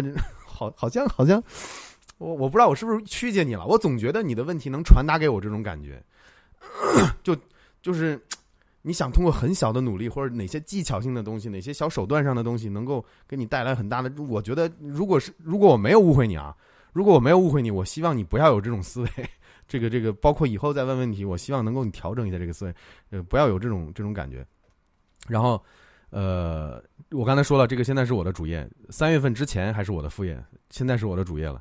拿了牌子之后，我相当于就被 就被 YouTube 雇佣了。我已经我已经是 YouTube 的 employee 了。然后这个后那个问题就不存在了。我现在是按主业来做的。那你后面这个问题也没必要回答了。作为副业也没什么计划了。然后作为主业的计划，我刚才已经说过了，短期和长期的都说过了。啊，热血的 QT，请问大陆做 YouTuber 也能获利？能获利？第二个，请问大陆做 YouTuber 怎么收款呢？通过电汇或者是西联汇款汇款，你也可以通过海外账号。你如果海外有银行的话，也可以打到账号，然后海外的银行再给国内打。这个方法有很多种，甚至还有通过地下钱钱庄洗钱的这种情况很多很多。稍等一下，我嗓子不太舒服。我喝的那个柠檬水，刚才好像那个蜂蜜放的有点多，嗓子里感觉不太舒服。收款过程详情是怎么样？我刚才也说过了。等 goog 等你的这个收入从 YouTube 转到 Google AdSense，然后从 Google Google 的 Ad AdSense 每个月的固定的二，我记得是美国的二十一号，然后会打款到你填写的这个国内的银行账户上，然后国内一般都会隔到一一天两天就会入账，很快的。然后你好，能不能讲讲如何避免黄标？呃，简单来说就是不要去碰。YouTube 不让你碰的东西，而且你相比你问我这个问题，然后让我简单让我讲讲讲怎么避免，你不如去看 YouTube 的这个，它叫什么？YouTube 的一些条款吧，写的很清楚，哪些东西他们不建议，哪些东西你做了就没有收入，哪些东西是有争议性的，然后会限制广告流量，等等等等，可能政治类啊，小孩子啦，还有一些女这是个。种族歧视啊，或者是性别歧视这些东西是一定会一定会限流的。然后呢，有一些政治类的话题，容易引起广泛讨论的，并不是说我的理解啊，并不是说你倾向，比如说你是倾向中国还是倾向美国。我认为 YouTube 不会做这样的事情，但是我也听到很多人，他所谓的就是说，你你你你你个黑中国就会发展很大，然后捧中国就会做的很小。我认为不存在，但有人说有这种情况，我认为不存在。我认为不存在的点就很简单，YouTube 不建议。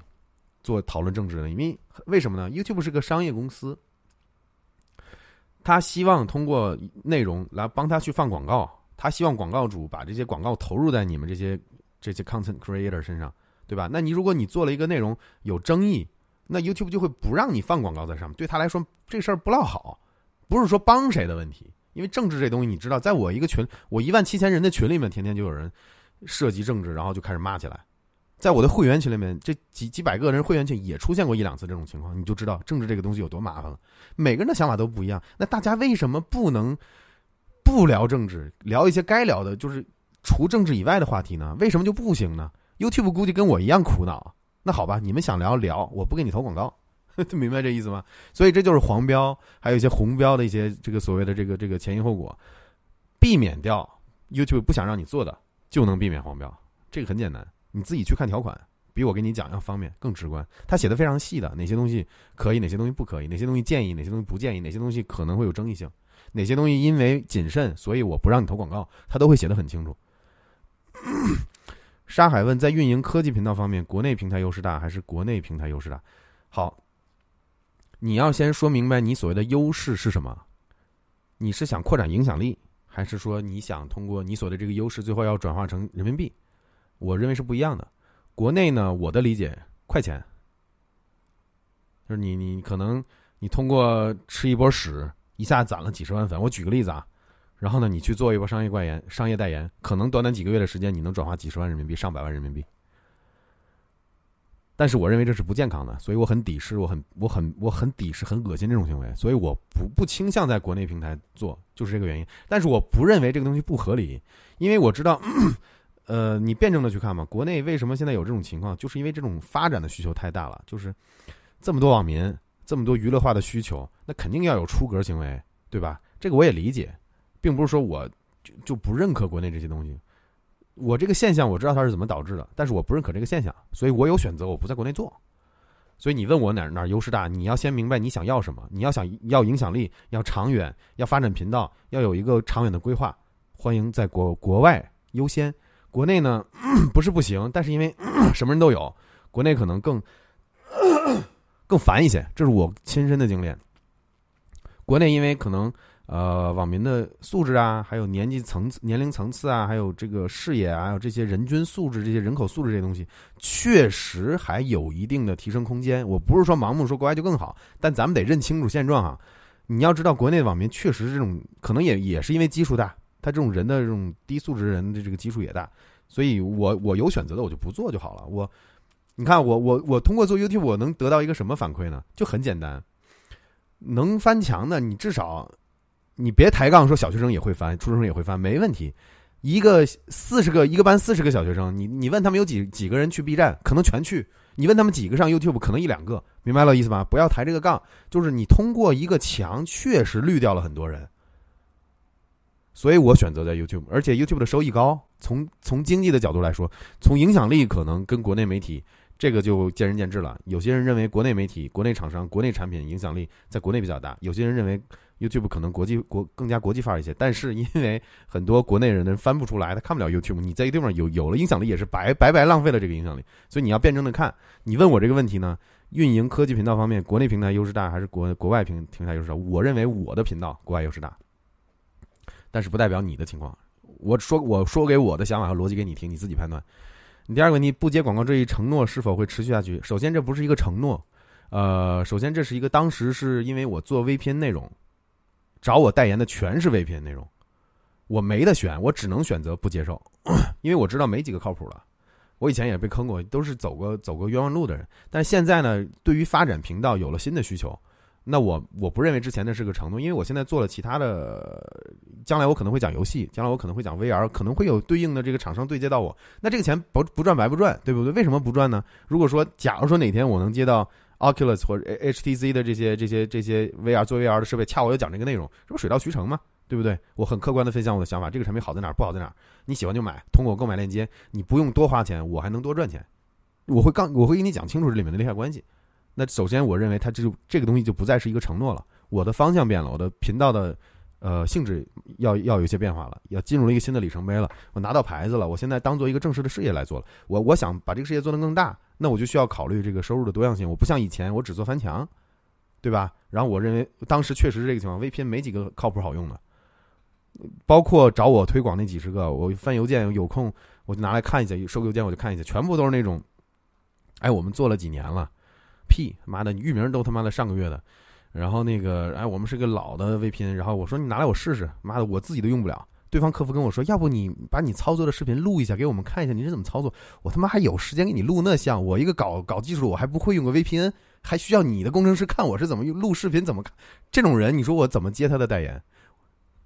而且我自己用了，用的十十几个节点吧，香港最近的节点都连不上，连偶尔有能连上了，他妈的那个带宽个位数，你说我怎么推这种东西？不可能推的。所以你懂了吧？之前你做翻墙内容，只有这些人找你去推广。那现在不一样，现在有有手游厂商找我，有这个硬件厂商找我，有这个这个这个这个这个这个相关科技类、数码科技的这种，那我就有的选择了呀。我我是很开心看到这种变化的。你对于未来频道前景做过哪些预估？哇，这个问题很很泛！我刚才应该说了吧？未来频道前景。我觉得天花板不高，我的我的内容和风格，我这个我在我新发的视频我说过了。然后呢，发展的预估呢，我是希望短期内能够有帮手、有团队；长期呢，我是希望跟 sponsor 和硬件大的硬件厂商建立合作。这是我能实现远，就我刚才说的有 sponsor 和远的这个长远一点的和和大一点的厂商有合作的话，就说明我这个频道已经做起来了。那基本上也不需要什么预估了，那就是老老实实做内容，呃，做自己继。继续做自己喜欢做的事儿，同时通过这个事情做成事业，这就是我的预估。呃，爱丹爱丹王王爱丹非常喜欢我的风格和态度，我觉得似乎会有非常多专业方面的讨论和探讨，我就不给理工男 A K 增加工作的。哦，这我看到过。想到一个关于这个这次话题的娱乐性问题：如果 YouTube 频道中出现了疯狂的追求者，请问 AK 会如何应对，以及自己真实的想法？OK，啊，这个这个还真有过，我跟你分享一下。呃，你要知道，这个互联网上什么人都有，就像我刚才说的，我开始做内容之后，有喜欢我视频的，有无脑黑的，什么人都有。等你们真的，等你们面对几百上千上万个人的时候，你就会发现，这个世界很奇葩的，什么人都有。同样价值观的人，能够找到同样价值价值观的人是很是很难得的事情。我跟你分享一个真实的事情。呃，大我是三月中开始做内容的，然后四五六月六月五月五月中的样子，迎来了一波爆发，一一波小爆发，一波大爆发，然后一个持续了大概半个月到一个月的时间。这段时间确实认到了认识到了一个一个女的很奇葩，呃，她是在我的，因为我当时还相对啊精力还是比较旺盛，就是会去评论回评论，然后呢回回完评论之后，人是是个女的，当时我有个群啊，就现在就就是现在的大群，当时还没有小群。我在群里面说，哎，这是个女的，我说给她，我我当时骗群逗群里的兄弟玩，我说给这个妹子骗进群，然后我就在 YouTube 的留言跟她互动起来了，然后呢，她让我加她微信，加完之后呢，就发现是一个很奇，就是说话还有逻辑思维都很奇怪、很偏离主流的这么一个人，是个女的，应该是个女的，那我能怎么做选择呢？你你想问的问题，你看啊，她她。确实是疯狂的追求者，他他说话说说的话非常的过分，我一男的我都听不下去，我会如何应对？我不理他，呃，我我应对是这样的，我我当时同，我怎么一讲好玩的事儿，这个这个相机就断了。好，我我给你讲好玩的事，我当时同步的在群里直播这个事儿，不是开视频直播啊，就是打字截图，告诉群里这帮这帮兄弟好事的这帮兄弟热闹兄弟发生了什么，然后呢，当时就。我就同步直播嘛，我这女的是神经病吧。然后你想问的是大概是如何应对？我应对就是应应对就是这样，他不尊重我，我也不尊重他，就这样子。然后呢，我真实的想法是，开始觉得是个妹子，我觉得哎挺挺有意思的，居然有妹子。后来发现很恶心，这是我真实的想法。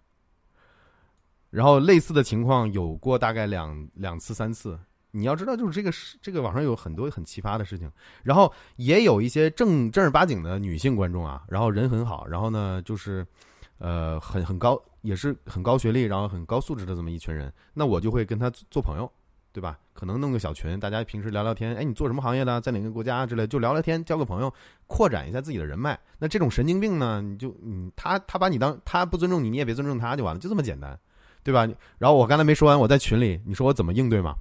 呃，群里的人教我说我已经那个群里的人教我啊，说说让我微信上回他这么回，就说我已经什么什么，好像是我已经离过婚三次了，有个几个孩子了，然后就就逗呗，就是就是你 你这个问题也不是个严肃的问题嘛，但是其实就想听个乐子嘛，其实乐子就是这样，我我知道你没没有冒犯的意思，真实情况就是这样，就是群我跟完成了一波群里的跟群里兄弟当时在线的兄弟的一波互动，然后就是把这个事儿直播出来了，然后这女的呢后来我就删了，因为不是什么正经人。也不知道真的假的，可能我感觉这不太正常，至少跟我我我觉得我接受不了。然后这种情况有过几次，然后呢，现在还没有，呃，还没有出现你所谓的这种正常人，这种所谓的这种疯狂的人没有。我觉得你你你提到了疯狂，应该就在某种程度上就不是特别正常的人吧？啊，不是说不正常的就一定是坏啊，就可能有些人可能确实很痴狂，但是暂时还没遇到过。然后如何应对？不应对啊！我有女朋友，所以现在也不会因为有这样的人就怎么怎么样。而且我现在自，我现在大把的时间全花在这个做 YouTube 频道这个事情上了，也没有别的时间和精力去做奇奇怪怪的事情。这就是真实的想法。这个分享完了，好，谢谢你，谢谢你的评价。然后呢？哦，这个不好意思啊，这个好像大家看不到。对，因为我把这个框放小了，我把它我把它拖上去。哦。大家好像说了半天，你们是看不到它的这个内容的哈。我看，我看有没有办法能够把这个框缩一下。稍等一下。OK，这下你们能看到了，对吧？OK，可以看一下这个人的评论。然后最后一个问题，这是最后一个问题了。一个视频大概需要怎么样的步骤才能完成？这是我今天通过的，但是我今天发了新视频了。这个 cool cool is 你应该在吧？你刚才不说在写作业吗？最后一道大题了，我不知道你现在在不在啊？OK，现在所有的视频都完了。按理来说，我们这次直播的这些主题也都也都说完了，对吧？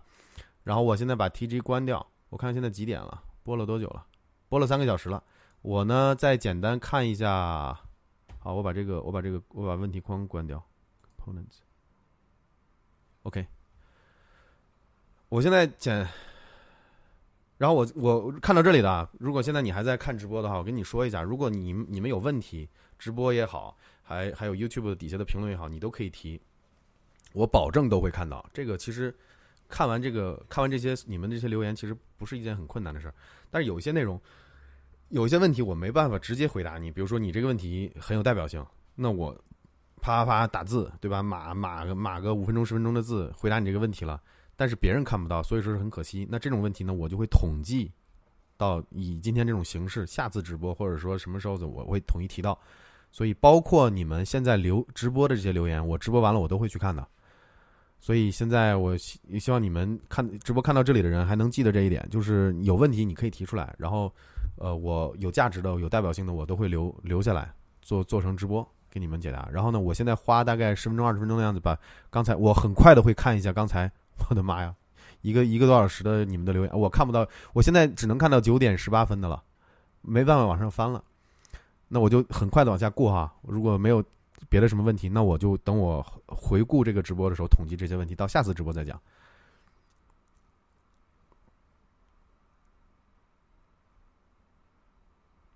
然后呢，我现在想，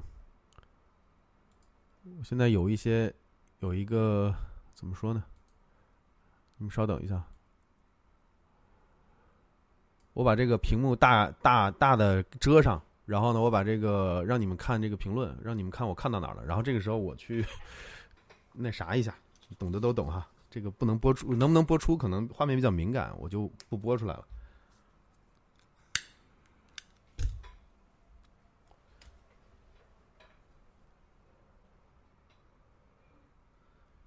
哎，我看到有人提到了司东记了。司东记是个天津人啊，我我的 我我老家也是天津的，所以挺无奈的。这个出现这么个他妈的智障这种人，是司东记真的是个他他是个反反反，就是政治话题啊，他是个比较反的人。但是我不会因为他反会怎么怎么样，而是因为这个人没脑子，他的发言啊，他的观点都很奇怪，这个是我觉得丢人的地方。就我很我很不不耻跟他是一个城市的人。就这个是，我再往下翻，司东记，我我我是我是知道这个人的。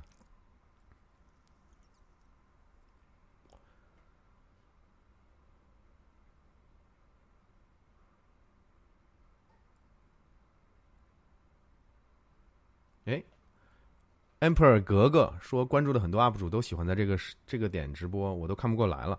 这个点，你你这么理解啊？因为我们直播的这些人，我们也是人，我们也会吃饱喝足了，晚上安静的这种时候，可能直播会更好。谁大中午、大早上直播啊？你想想，人思我们做直播的这些人，我们的脑子还不清醒呢，早上起来也不可能早上直播，所以正常人可能都会在这个点这也很正常。再说我早上播，你看吗？对不对？你你想一想这个问题。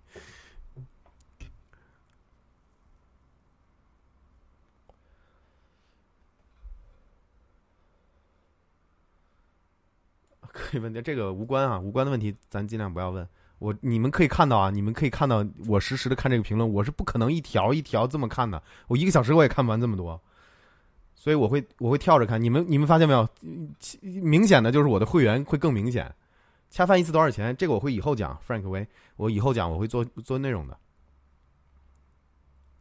你模式有很多种，有分成模式，有走 affiliate 这种模式，有呃一次买断，就是做专属广告的这个行，有软广告的，就是每个行为收费模式都不一样，有一次报价，有长期合作，有按提成，有按这个 affiliate code，有 discount code，各种各样的套路玩法都很多，所以这个是我要做成内容来讲的，这个直播说不清楚的。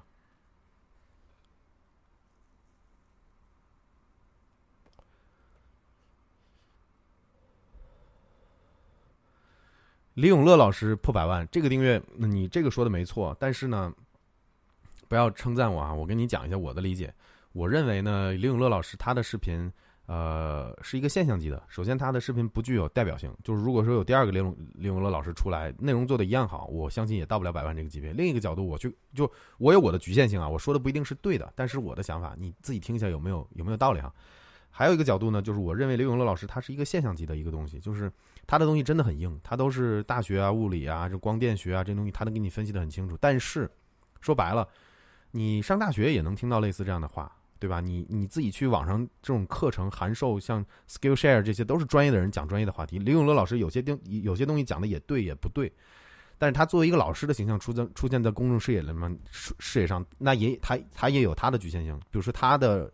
知识储备范围内的东西，他可以讲得很清楚。那一些东西不适合他讲的东西，他讲的也会犯错，这个可以理解。但是呢，你最重要的一点是什么呢？因为他是现象级，所以很多人会慕名去看他的内容，但是不代表会持续看。就很简单，我就是其中一个。我会看，哎，他有几期讲的不错，但是有几期我不感兴趣，有几讲的太干了，我都睡着了。那慢慢我就不看他的视频了。所以我认为他的频道呢，单从发展的爆发式增长，这个我认同，他确实是做成现象级了。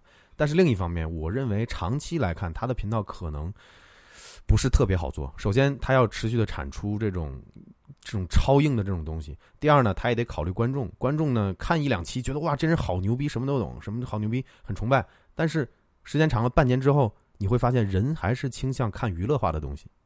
这种硬的东西，受众会越来越小的。这是我的分析啊，可能对，可能不对，你们自己判断。所以举个例子，我自己作为观众，我现在不看李老师的东西了。我知道他很厉害。但是 我看不下去了，太太枯燥了。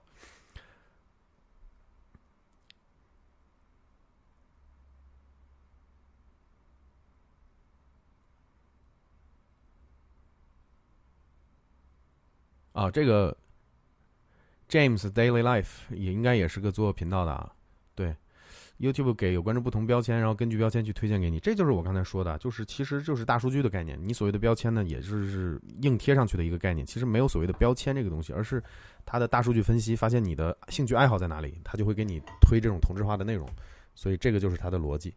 哦，希望你们明白我这个意思。我的 iPad 充电充不进去了，这个功率有点小。我 iPad 是通过 Magic Keyboard，它这个 Magic Key 是叫 Magic Keyboard 吧？充电的。它的那个接口呢，可能供电小，我现在给它插到它自己的这个 USB C 口上。刚才一直在掉电，显示在充电，但实际上功耗大于充电电流，所以电会往下掉。我给它换个接口充一下。呃，陈逼问我现在有多少 YouTube 会员了？呃，上个月月底是三百三百零五最高的时候，然后这个月现在是两百九十六。因为过了一个月嘛，有些人可能付费的呃方式出了问题，比如他的卡或者他用的礼物卡余额不足了。有很多人最近我我发现很多人是 rejoined，就是他发现自己这个订阅断了，会员断了，他那他就换一个支付方式或者是再充点值，所以所以说应该是在三百个左右。现在今天是二百二百九十四，上个月是三百零五。然后呢，接下来每个月都会发生类似这样的情况，就有人掉，有人回，有人掉，有人回，有人掉了就不再回了，有人他可能就把你忘了，这个很正常。有些人呢，可能就是也有新的，就我继续做内容也会吸引到新的会员，大概是在三百这个量级吧。然后我现在我刚才要干的事儿干完了，然后我现在把屏幕切回来，我依然可以给你们看这个，我我把这个框缩小一点，拉到这里来。OK，这样子你们也能看到我在看什么。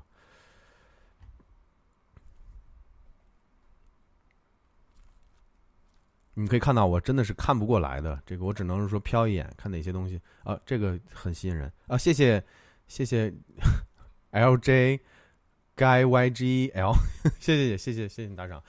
然后 MJ 零零七，哎，你是刚开的会员是吧？对，我记得你你是直播的时候开的。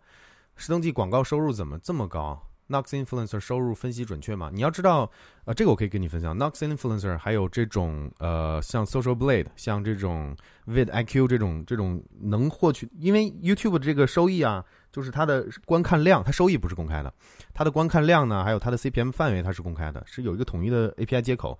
你做一个网站，你也可以做一个网站，像 Nox influencer 这样，你去获取这种公共 API 提供的数据就好了。YouTube 这是公开的，就这个频道有多少浏览量，但是。你要问它准不准呢？就回到我刚才的范围了。它能借鉴到的值，就是 CPM 是从零点零点，就是几十美、几十几毛钱吧，几毛美金到几十美金这个区间的。它没办法判断你的频道到底你的观众价值是在哪个区间，所以它只能告诉你这个频道有一百万的播放，它的潜在收益可能是几千美金到几十万美金之间。所以你问我准不准呢？那肯定是在这个区间里的。所以你这种情况下应该是准的，但是有这个区间没用啊！你几千块钱和几万和几十万块钱，这个这个 gap 这个差距也太大了。你不知道这个频道到底赚了多少钱，你赚几千可能很少，你要赚到几十万，哇，那其实挺多的。但真实呢，他可能赚一两一两万，但没人知道，知道吧？所以说那是一个借鉴，是一个 reference，你可以拿它的一个这个数据看到大概它落在哪个区间，它的这个量流量有情况是多少。明白这意思吧？他的收入这么高，我不觉得他有多高。他的流量，他的流量应该挺大的，因为他是出了名的，出了名，他会吸引吸引到对应的人群，比如说叉叉教、叉叉法的观众可能关注他，对吧？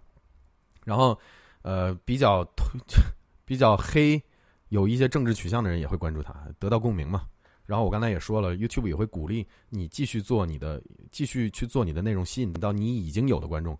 那他相当于被架住了，哪怕他现在不这么想，哪怕他现在被洗，就斯通基，哪怕现在被洗白了，他为了通过 YouTube 赚钱，他也要继续做他以前做的事儿，所以可能会导致他逻辑出现 这种很傻逼的这种行为，这是我的分析啊。所以你要知道，有的时候说难听点，我们作为 YouTuber，一定程度上也会被平台绑架。我们要继续产，比如说哪天我兴趣不在了，比如说我不喜欢科技了，当然这种概率不存在啊。我忽然喜欢女装了，对吧？我喜欢我忽然喜欢这个这个奇奇怪怪的话题了，那我一转，我这频道就死了呀。因为我变了，你们观众没变，你们还是因为科技，因为我聊的一些话题才关注我这频道。那我哪天我去讲这些不相关的东西，跟你们没关系的东西，你们就不看了呀？不看了，那经过他几次推荐之后，他发现这个数据越来越差，那一定是认为你的内容或者你的选题出现问题了，你的推荐就会指数级、指数级、指数级的变低了。除非你能修正，你再回讲回你之前的东西。比如说，我虽然现在我喜欢女装了，但是我不得不不讲女装。我继续还得讲我以前的那些科技类的东西，我的频道才能继续扩张发展，相当于这种程度上，相当于就被绑架了嘛？这个可以理解吧？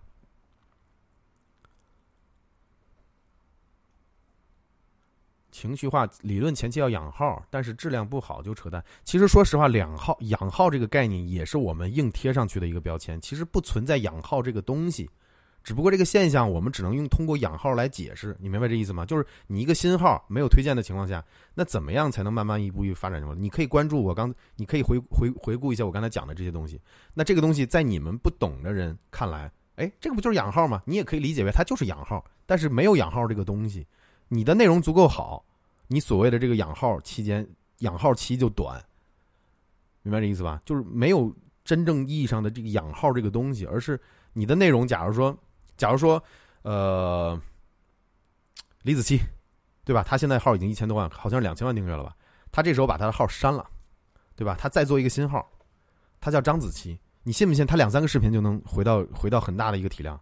那是因为他已经知道怎么做了，他已经知道哪些内容他的怎么样的选材，比如说老高，对吧？他开个新号，或者是他他叫老李改个号，他讲别的东西，他一样会在短短几期就做成很大的影响力，做做的很快爆发式的。但是如果你让路人 A、路人路人路人甲，对吧？他不懂运营，不懂 YouTube，不懂这些东西，不懂这些算法，你让他去开个号去做，你开几个号，他可能还是几个月、半年，他才能积累到这些知识储备，这些怎么运营的这些技巧，明白这意思吧？所以养号你要辩证的看，其实不存在养号这个东西，而是说你有没有方法。谢谢谢谢我 T Y 姐，谢谢 T Y 我你快去练琴吧，去练琴吧。他他是个摇摇滚哥，也叫 T Y 姐。我曝光一下，他是个男的，只不过很摇滚，很帅。我那一头长发，我去上海找过他玩这个兄弟挺逗的，玩音乐的。谢谢谢谢，这个怎么读啊？蔡 N U I，谢谢你加入会员。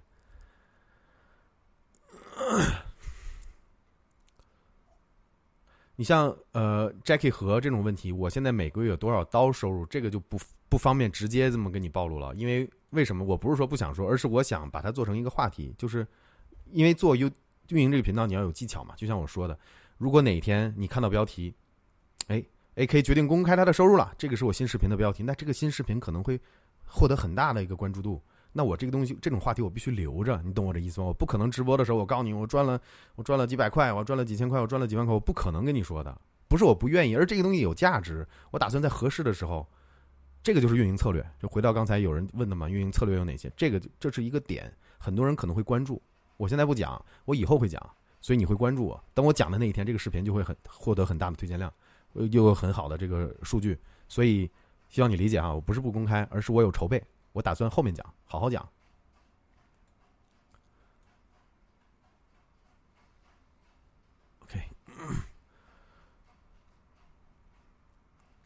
OK，MJ 零零七给我发呀，发工资啊，发呀！我刚才我今今天通篇讲的就是这个事儿。对，糖多了喉咙就哎，这么多打赏的，谢谢。这是谁啊？啊，这是七八九二羊，谢谢谢谢你买我的完全体会员，谢谢。呃，关注一下我以前发的那个帖子啊，我有礼物送的，你付费续费三个月，你可以挑礼物的。哎，这是谁啊？这 Lock Locking Guy，谢谢谢谢，支持 你们，这是个妹子啊。这个大家可以关注她，她是个妹子。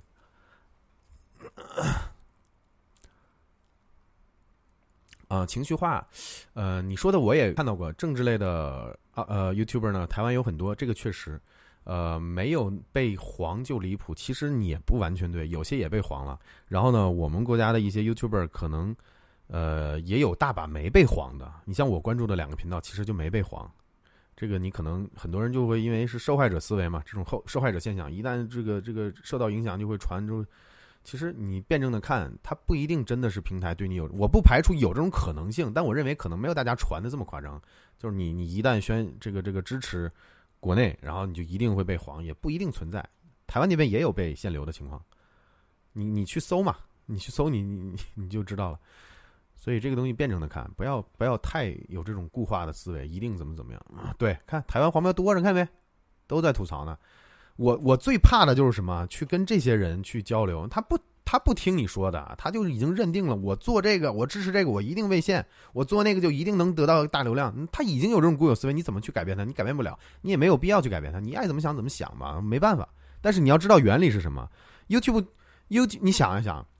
呃，台湾我记得是三千万人吧，有有几千万人口我忘了，他的网民可能也是千万级别的。那大陆的 YouTuber 也呃，大陆的这个 YouTube 观众也也也应该少有也是千万级别的吧？其实这个两个市场是差不多的。那为什么一一家一家商业公司 YouTube 这家商业公司要偏向另一个去照顾不偏不偏向那个？它没有道理，明白吧？它归根归根结底，它还是一个商业公司，它可能会受到母国的一些政策上的一些影响。但是你要知道。呃，政治跟这些商业公司，他们也是个针锋对面对面芒的一个激烈。你你举个例子，你一纸禁令不让中国大陆买 iPhone 手机了，你看库克跟不跟跟不跟这这个川建国去去去去刚一样的？他有对有对立的部分，也有这个合作的部分，也有调控的部分，也有妥协的部分。就我认为，你不要就觉得台湾就一定怎么怎么样，政哪个政治就一定没问题，然后支支持这个就一定不行，不是的，都有黄标。你只要讨论政治到一定程度了，或者触发了某一个点，一个一个一个，那个叫什么？一个阈值吧，你可能你就会被黄标，知道吧？跟你的态度其实没有直接的关系。能不能咱们理性的，像像一个接受过良好教育的人去考虑这样的问题，而不是说盲目的偏向相信一些谣言？好吧，这个我见多了。以前我甚至以前我做频道之前，我看到有人讨论相关的问题，我就去，我我天呐，我花了二十分钟，我打了几百个字评论打上去，疯狂被踩，你没办法的。所以你就发现没有必要跟你帮这帮人解释，你解释解释又又怎么样呢？你不要。后来我学到一个观点，就是什么呢？在你能力范围内，不要去做你能力范围之外的去给别人洗脑这种事，没有意义。每个人的思维不一样，他有他的高度，他有他的。呃，受教育程度的瓶颈，他有他的认知问题的瓶颈，他有他的这个大脑运作的瓶颈，他有他正常的 insanity 的瓶颈，你就不要指望他去接受。你可以认为你比他信息更全面，但是你表露这个态度之后，对方就不认可你了。他从他不从逻辑上给你呃不支持你，他是从情绪上不接受你，你说什么都没用的。你跟他说我我我接触我用就用我用 Q Q Q 用十六年了，我天天花二十个小时看视频，对方不听你的。我知道这个事儿是怎么回事儿，我告诉你，他原理就是这么回事儿。对方不信你的，他觉得你在人身攻击的，那他就他就他就从逻辑上，他就他从他从人格上，他就不接受你了。所以没必要去做这个事儿，你没必要去影响感化。但是为什么我现在跟你讲这个事儿呢？是因为现在我有我固定的，就像 YouTube 给我发这个奖牌的时候，里面有一段话写的特别特别有有感触。他写的就是 “You have built”，呃，怎么说那句话？嗯，他的意思就原话我忘了，他就说你已经建立了你自己的一套的这个观众，你有你的一个受众，有有十几万关注你的人，想去接受你的想法。那这个时候我就有价值去表表现我的这个，我没必要就当跟个路人甲一样，在人家明显的一群反反华的一个视频底下，我跟底下说，并不是这样的，你没必要，你你这种事儿。你心可能是好的，那你做这事儿没意义，对吧？你跑到敌人阵营说我们我们有多好，你 你跟蠢货有什么区别？但是你当你有了自己的这一这一套这个这个这个受众之后，你你的发声，你有几百个人是认同了，那你再去聊就有意义了，能能得到共鸣。谢谢谢谢 Hex 银，谢谢你谢谢你打赏。哦对，刘浩说这不是草莓，你们不要带节奏，你看我这儿还有红的呢。这是我抠的，然后这个地方是我挠的，我忘了在哪儿。我今天看视频，你们都在刷，在哪儿？这是我挠的，没有你们所谓的草莓，不要带节奏，我不会去干。你们可能结合到我那视频里说的那个刺激眼了，这真不是，你们误会了。不，不要，不要，不要带这种节奏，没有这个草莓这个东西。如果你想真的有，我为什么不遮上它呢？它明显不是，我问心无愧，它不是。那时候我怕什么？就是有，好像是哪儿痒痒，我挠挠了几下，就留下了一一块红。这个很无奈啊！这个这个评论都在那刷，我也没什么可解释的了，解释不了了。YouTube 为什么把私聊功能砍了？PM，你这个呃，这个 Leo West 的问的好，因为傻逼太多了。YouTube 迟早那个 B 站迟早也会砍，你相信我。因为有些人无脑黑，他就他他评论，他觉得你看不到，他就他就发发私信呗。YouTube 原来有这个私信，就是因为这功能。Because some idiots. Abuse this feature，所以他就把这个 YouTube 就把这个关了，因为有人滥用这个功能。你稍等会儿，我去倒点水啊，不好意思，有点渴。这些行业，各种隐身的行业，短视频啊，这种视频内容平台发展快，但是它的模式不健全。你要知道这个东西，就是。咱不要一味的捧这些这些这些国外的这些东西，但是你也得认清楚，就是很多像 YouTube 平台啊，像这种自媒体啊、网络这种东西，确实是先在西方国家发展起来的。人家可能前期也像我们国家一样，最开始有一些资本注入，有一些操作很不合理，但是没办法，它是服务于这个平台快速发展的需求的。从这个角度来说，它是合理的。但是时间长了之后，它一定会建立一个更完善的机机构呃机制，照顾到内容生产方、平台方、广告方，还有这个资本方所有人的利益。那经过这几轮动态的调节，可能需要几年的时间。那这个时间我们是没有的，我们我们太快了，所以我们就要借鉴人家已经发展完善的这些平台是怎么来的。所以我认为 YouTube 它很多东西是很成熟的，就是这个原因。B 站不成熟就在这儿。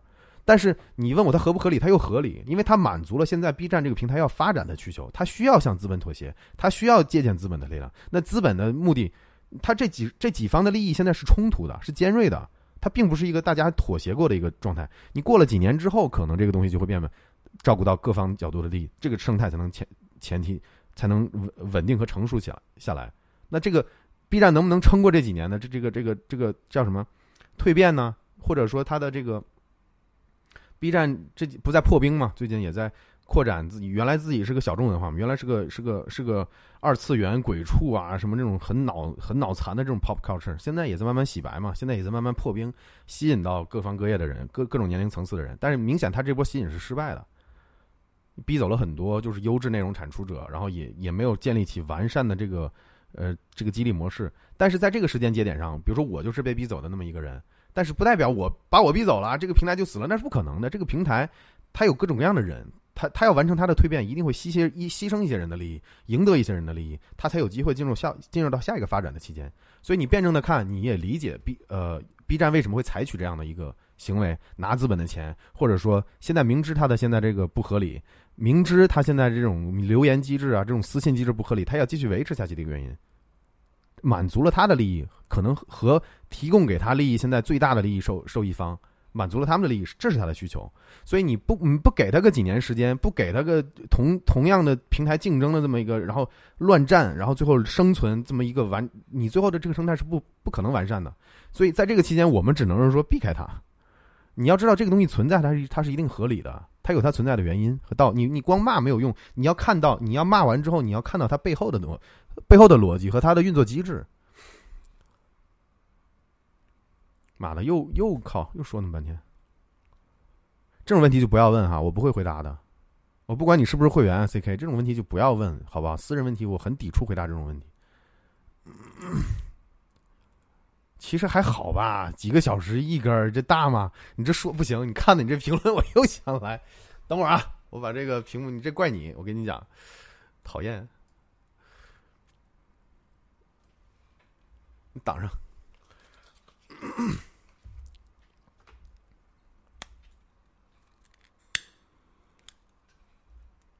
你看我，我看到这个评论，我就觉得很很有意思。谁谁是傻逼？那你你要明白他为什么这么明目张胆的傻逼呢？那也许他他不傻逼，他他被绑，就像我刚才说，他被绑架了。他的观众只接受他讲这样的内容，他知道自己傻逼，他也得做，因为有钱拿呀。那你觉得这人傻吗？我觉得他不傻，他精着呢，就跟。怎么说呢？这个话题就你辩证的看吧。很多事情不是表面现象。这个我希望你，你就是看我的视频，我希望我传达给这个意见给你，就是你看问题可能全面深入一点。你表面上看他是个傻逼，也许他房子买了，车子买了，什么东西都买了，然后他做着自己不想讲的话题，那人家这这是人家的一个事业，一个职业了，你能说他傻逼吗？对不对？辩证的看啊。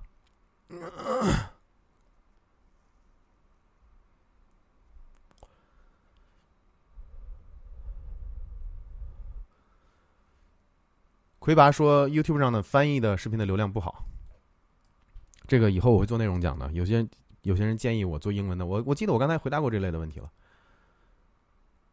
Aaron Lee 又是英文啊？I'm not so sure about this, but live stream will affect the algorithm and demonetize the channel because live stream has much lower views than your ordinary videos。你就是正常啊，正常的视频，than your ordinary videos。” Maybe you can have a look at into this。这个我研究过了，就是直播呢，严格来说，其实从算法层面上，你想，你这个问题又是一个看似是技术问题，实际上是一个逻辑问题的一个问题了。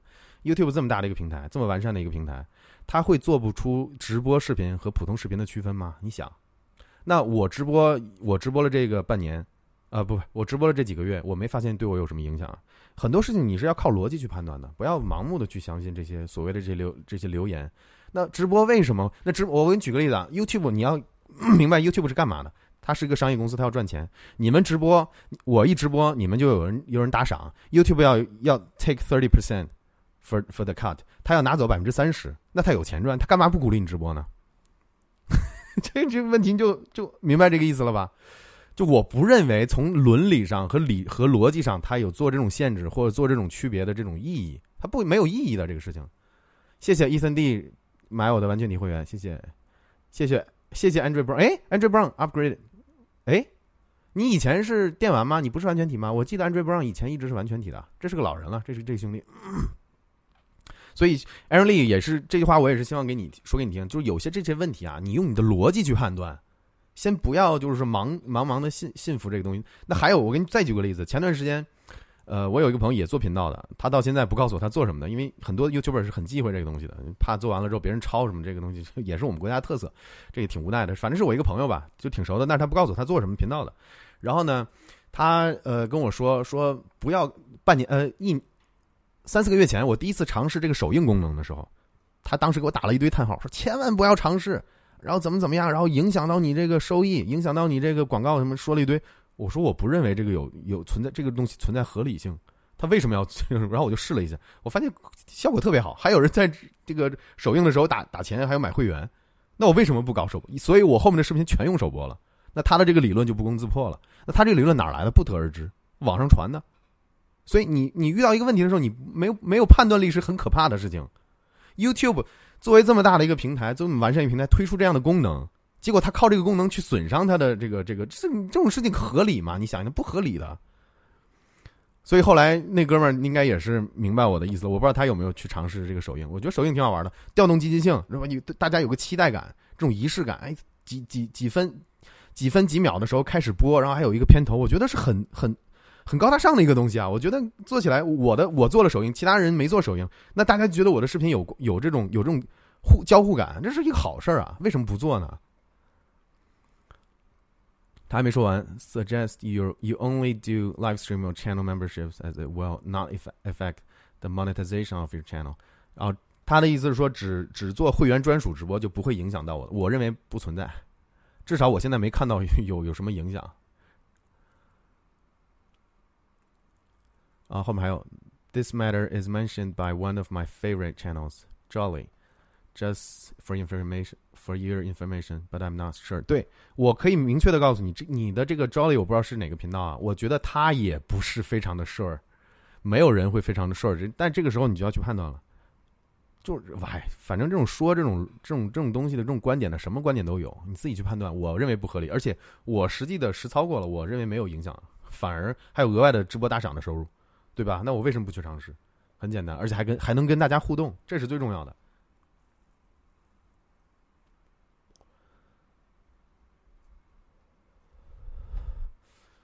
OK，我把这个框拖过来。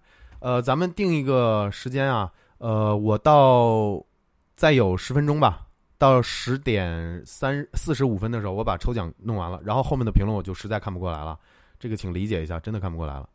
你们从现在开始尽量就听到我现在说这句话之后，之后开始尽量就不要再评论了，再提问题了，因为我看也看不到了。你可以问，然后我我回顾的时候会看，但我不会再往直播里面再往下看了。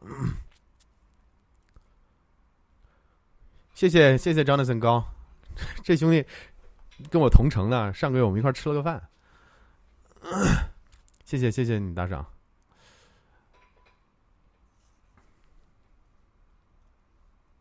黄雨晨，我刚才没看到你啊，你刚才来来看直播了吗？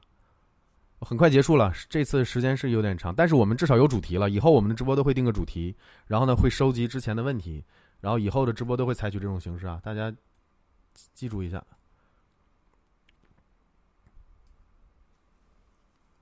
哎，我刚才看到有人调回来了，什么？一百四十二万了。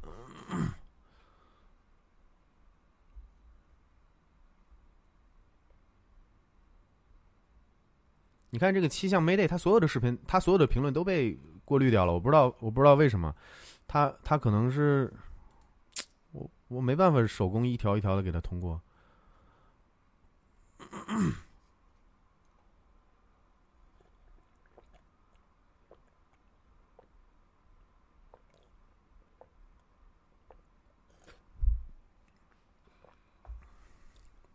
啊，自由积分也遇到了和我说那种落的和我们不一样，有点不求上进的那女的，挺烦的。就，诶，那你也遇到这种人了？对啊，没关系。你做频道，你要发，你要知道，你应对的是多数人，你不要试图满足所有人的所有需求，这是不现实的。有些人就是奇奇怪怪的，也许他的朋友圈里面，他他的朋友圈子里面，他不是奇怪的人，但是你要他如果跟你的观众是是一个明显的差异的话，你就不要跟他有过多的这个就可以了。照顾到你该照顾到的人就好。谢谢七八九二杨买完全体会员，哎，今天有得有六七个了吧？买会员的，谢谢你们，谢谢你们。YouTube 广告收入的内容讲了吗？这个我会做内容，我会做内容讲的，因为这个不是首先这是很庞大的一个话题，你们可你提这种问题的人可能真的是不懂。这个不是说三言两语能说清楚的，也不是我不愿意讲，也不是说我故意要讲的这个这个，因为它太大了，这个概念太复杂了，它是很复杂的一个机制。这个东西可以做做成系列视频去讲，能够能给你讲的非常非常明白。所以你你不要指望直播这种这种这种形式的这种表现能把能把这个话题讲清楚，这是不现实的。我给你解释一下，以后会讲的。Andrew Brown 说：“一会儿能看一下微信吗？有个升级问题。行，我下播之后我看一下啊。感觉 A K 讲的比刘永乐老师硬，这个应该不存在吧？就是术业有专攻嘛。刘永乐他是他本身就是老师，他会把他会有一些教学技巧，还有一些专业领域的东西。那我也有我的专业里的东西。这个我觉得没有，你可以，你可以，你没办法纵向的对比谁更硬，但是你可以横向的比。就如果我讲我擅长的东西，我也可以讲的很硬；他讲他擅长的东西，他也可以讲的他很硬。所以，对。”这个没有没有必要做这种比较啊，就说不定你是个女装大佬，然后我问你女装的问题，你也能讲得很硬，对吧？这个分享分享自己呃这个就是领域的东西，这个是这个这个是很有价值的。饥饿营销说什么饥饿营销？不会是说我吧？我可没有这种这种东西，我是因为真的很复杂的东西没办法讲。几个视频没有播放量但是没有被推荐吗？这个问题，你看我就没办法回答了，太基础了。而且我刚才已经说了类似的东西了，你去回顾一下这个直播。哎，这个还真是，直播看的虽然说只有四五百个人，但是真的是互动啊和会员真的是比例挺高的，这点我很感激你们。但是也另一个方向也确实说明我的内容应该还是得到了你们的认可，这个确实也是对我也是一个激励。谢谢谢谢大家，在这在这在这儿正好趁这个机会再感谢一下大家，确实是这样子的，你们。你们质量高，我的我不是我的质量高，我的内容质量高，包括直播视频，那你们的支持的这种力度质量也高，这是同这是这是这是一个一个东西的啊。时时间还有五分钟，我再看五分钟的留留言，教一下怎么支付嘛？国内银行卡不行，这个我我兄弟不好意思，你可能是做做频道的，我没有精力去做这个教学，怎么教你也没办法一对一，我有我的能力的上限，我知道它怎么运作，将来我如果有机会。关注这个话题的人多，我可能会做视频来讲。然后 YouTube 现在也有也有大量的这种视频，你可以去参考。但你不要指望一个直播的人，呃，能把一个东西繁琐的一套流程给你讲清楚，这个不现实。我有我的时间，我也只是一个人而已。我不是说不不需要睡觉、不需要吃饭的，这个希望你理解一下。而且我的频道还是科技为主，我只是因为我拿到银奖牌，我扩展一下，讲一下我 YouTube 的一些心得，大概就这样子。以后直播呢，应该都不会太多的讲 YouTube 的东西了，因为我考虑以后会做做频道。这一期真的太硬了哦！你说这一期讲 YouTube 啊？这个谢谢你，这个因为 YouTube 我我以前说过 YouTube 我研究了真的有十几年了，这个不是吹牛，也不是真，这是事实，所以我会懂，我会有一些呃我懂的你们不了解的东西，这个这个这个没办法，这个确实是这样子的。如果说 时间没限制或者体力没限制，我可以跟你讲一。这个东西没问题的，没有，简单回答你没有。哎，这个刚才问问题我看了，好奇怪啊！这个问题不要问，会给我带来困扰。同理心一下，就是如果说你要知道有很多别有用心的人也关注你，你这种你这种私人的信息是不希望泄露出去的。谢谢谢谢，举个例子。谢谢 Hex 心，Hex 音，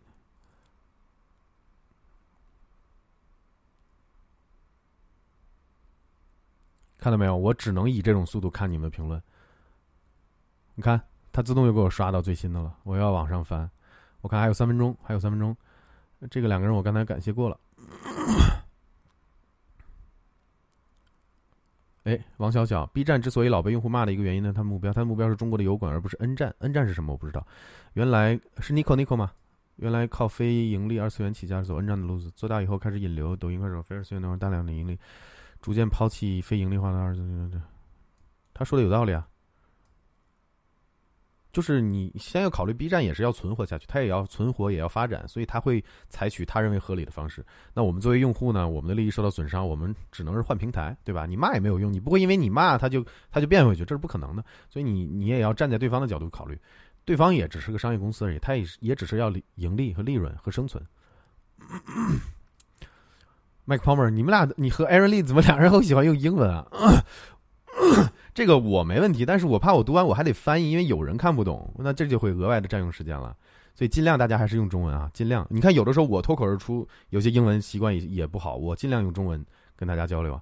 If one reviews the numbers of likes and dislikes, or 这什么 disable the comment area, would it affect algorithm recommendation？应该一定程度上会有一点点影响，但这个影响明显不大，因为很多频道都是这么搞的。有一些争议话题非常争议话题的非常大的频道。从来都是把评论和点赞什么都关掉的，一样会有比较大的推荐。所以你问我的，举个例子，米哥，今天米哥帮了很很多次忙哈。米哥他有一段时间所有的留言、dislike 还有订阅数他都不公开的，但是不影响他现在做了这么久。你看他做了得有几年了吧？他现在也二十多万，也不小了，二十多万。你想想，他广告收入也不低的。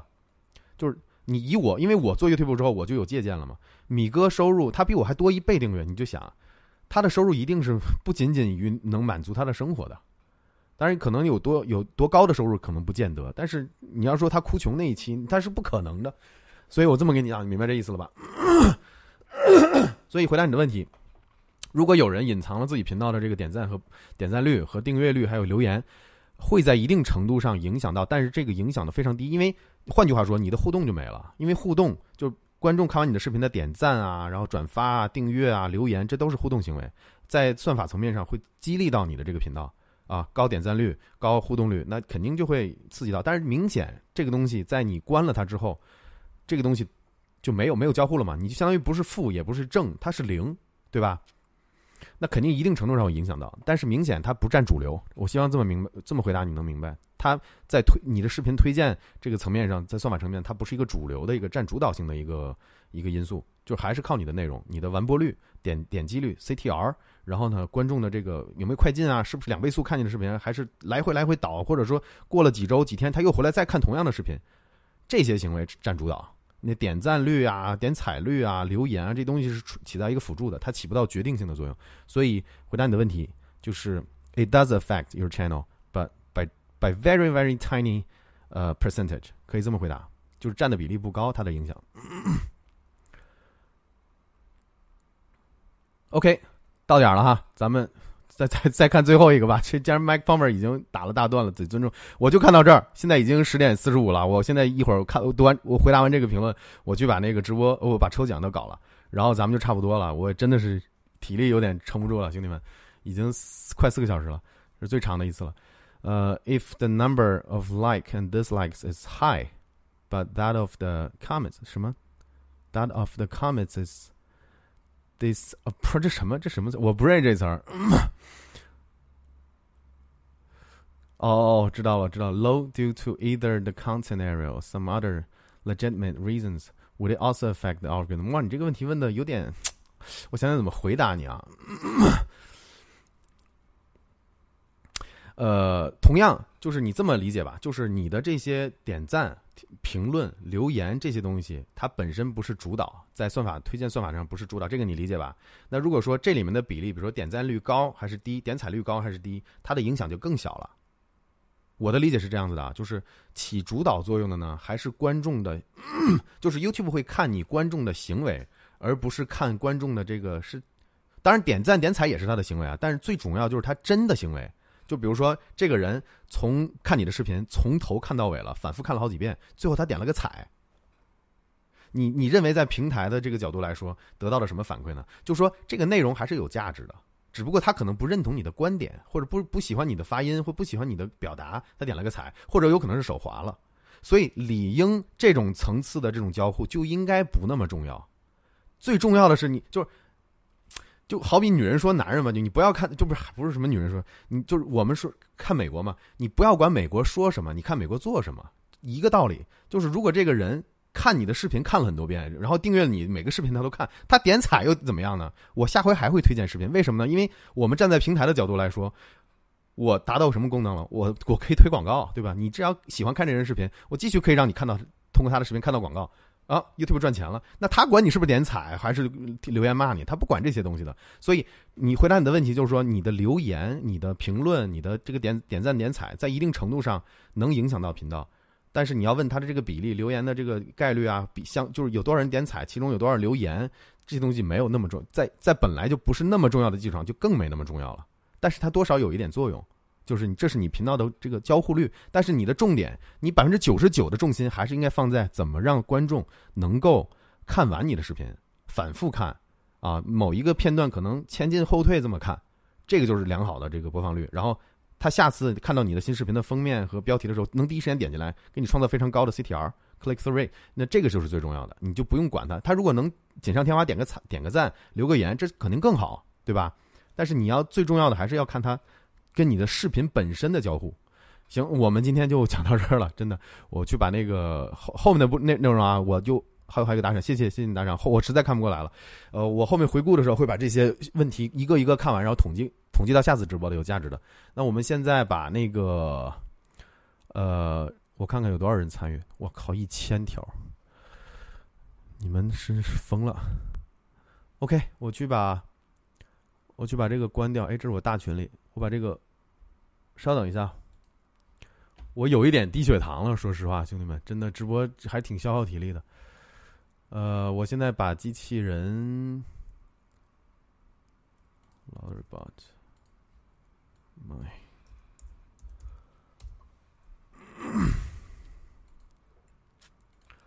OK，我看一下现在有多少人参与这个抽奖。机器人没死吧？四百六十一个人，比我比我比比最高在线人数还多。你们这帮人很多人，说明说明一点，很多人就是奔着抽奖来的，不看我内容，那真没办法，我得好好考虑以后是不是继续做抽奖这样的事情了。不能被很多这个这个伸手党滥用啊！我当然我不在乎，就是送送个小礼品什么的，但是我在乎的是很多人是为了抽奖进来的，这这个让人很寒心，你知道吗？他并不是全程在看你直播，就看你跟你跟你跟你听你的听你讲这些东西，哎，挺绝望的。四百六十一个人，那我们开奖了啊！一会儿请大家把那个 B 的名字打出来，恭喜这个 B 开奖成功，看是谁中奖了。我看一下。T T Lily，恭喜 T T Lily 哈！谢谢邓肯哥，谢谢邓肯哥把他置顶了。OK，到时候哎私私私我也行，私邓肯哥也可以，反正这一个人嘛。邓肯哥一直一直之前一直帮我兢兢业业的统计，感谢你，感谢你。然后恭喜恭喜 T T Lily，谢谢谢谢支持啊！下次直播我们送个这个吧，可能这个啊我没确定，这个我也没怎么用，一直是放在这儿。呃，或者送个什么呢？或者送个那个 Osmo 的 Osmo Pocket 呃 Osmo Mobile Three，我有一个 Mobile Three，把那个那没怎么用，都是买买来体验用一两次拆封的。你们不介意的话，就送这些东西，送光了再说哈，到时候看再送什么。那好，我们这次直播就差不多到这儿吧。我再跟大家最后总结一下，以后直播大概都会有一个主题。啊，有主题之后呢，会搜集上一次直播和以前的视频一些代表性的问题，我整理出来，然后呢，然后先回答问题，然后呢，统计新的问题，然后再回再是按照以后的直播的主题跟大家讲，咱们尽量不要跑题哈。然后感谢大家今天的支持，我这个确实今天讲的有点多，嗓子有点哑了，我们 下次直播见哈。我以后尽量一周到七八天的样子更新一期视频。我以后视频对发个公告，以后的视频可能会 相对短一点，因为我也是经过我实测，呃，我的视频从最开始十几分钟到二十分钟到二十多分钟，我发现随着时间变长，这个推广这个视频的本身的推广就慢慢下来了，因为说明大家可能看到我新发的视频二十多分钟，可能没有这么多的时间去看，那天然的就会产生这种抵触心理。这个我理解，我也经过了。过去两个月的时间去摸索、去探索，呃，我下一步打算改一下风格，就是尽量把视频压缩在十分、十二分钟到十五分钟、十七分钟这个区间，啊，就这种十几分钟区间。然后呢，把更新频频率提上来，尽量做到一周一期。我尽量。然后以前做二十多分钟一期的视频，真的不需要没有十天、十一、十一二天的这个时间，真的是做不完一个二十多分钟的一个高高压缩的一个。你像以前我讲那个蓝牙的，那因为以前我做过开发者，我会把很多精力还有这个技术方面相关东西压到一个视频给你讲清楚，所以这是非常非常难做的。本身长视频也不好做，所以呢，以后我就相当于发个公告了，以后我的视频都尽量会七八天一更。然后呢，尽量时间会相对短一点，总时长不变。因为以前二十多分钟你看着是爽，但十几分十几天你才看一期，对不对？所以跟大家说一下，总时长应该不太会变。然后以后大概就这样子。那今天我们就到这儿了，我嗓子真的哑了。估计我爸、我爸、我妈估计也在看直播，他们回来要给我打电话，让我那啥，没办法。行，感谢大家支持啊！今天晚安，已经十一点了，谢谢大家。嗯，我下我下播了，拜拜。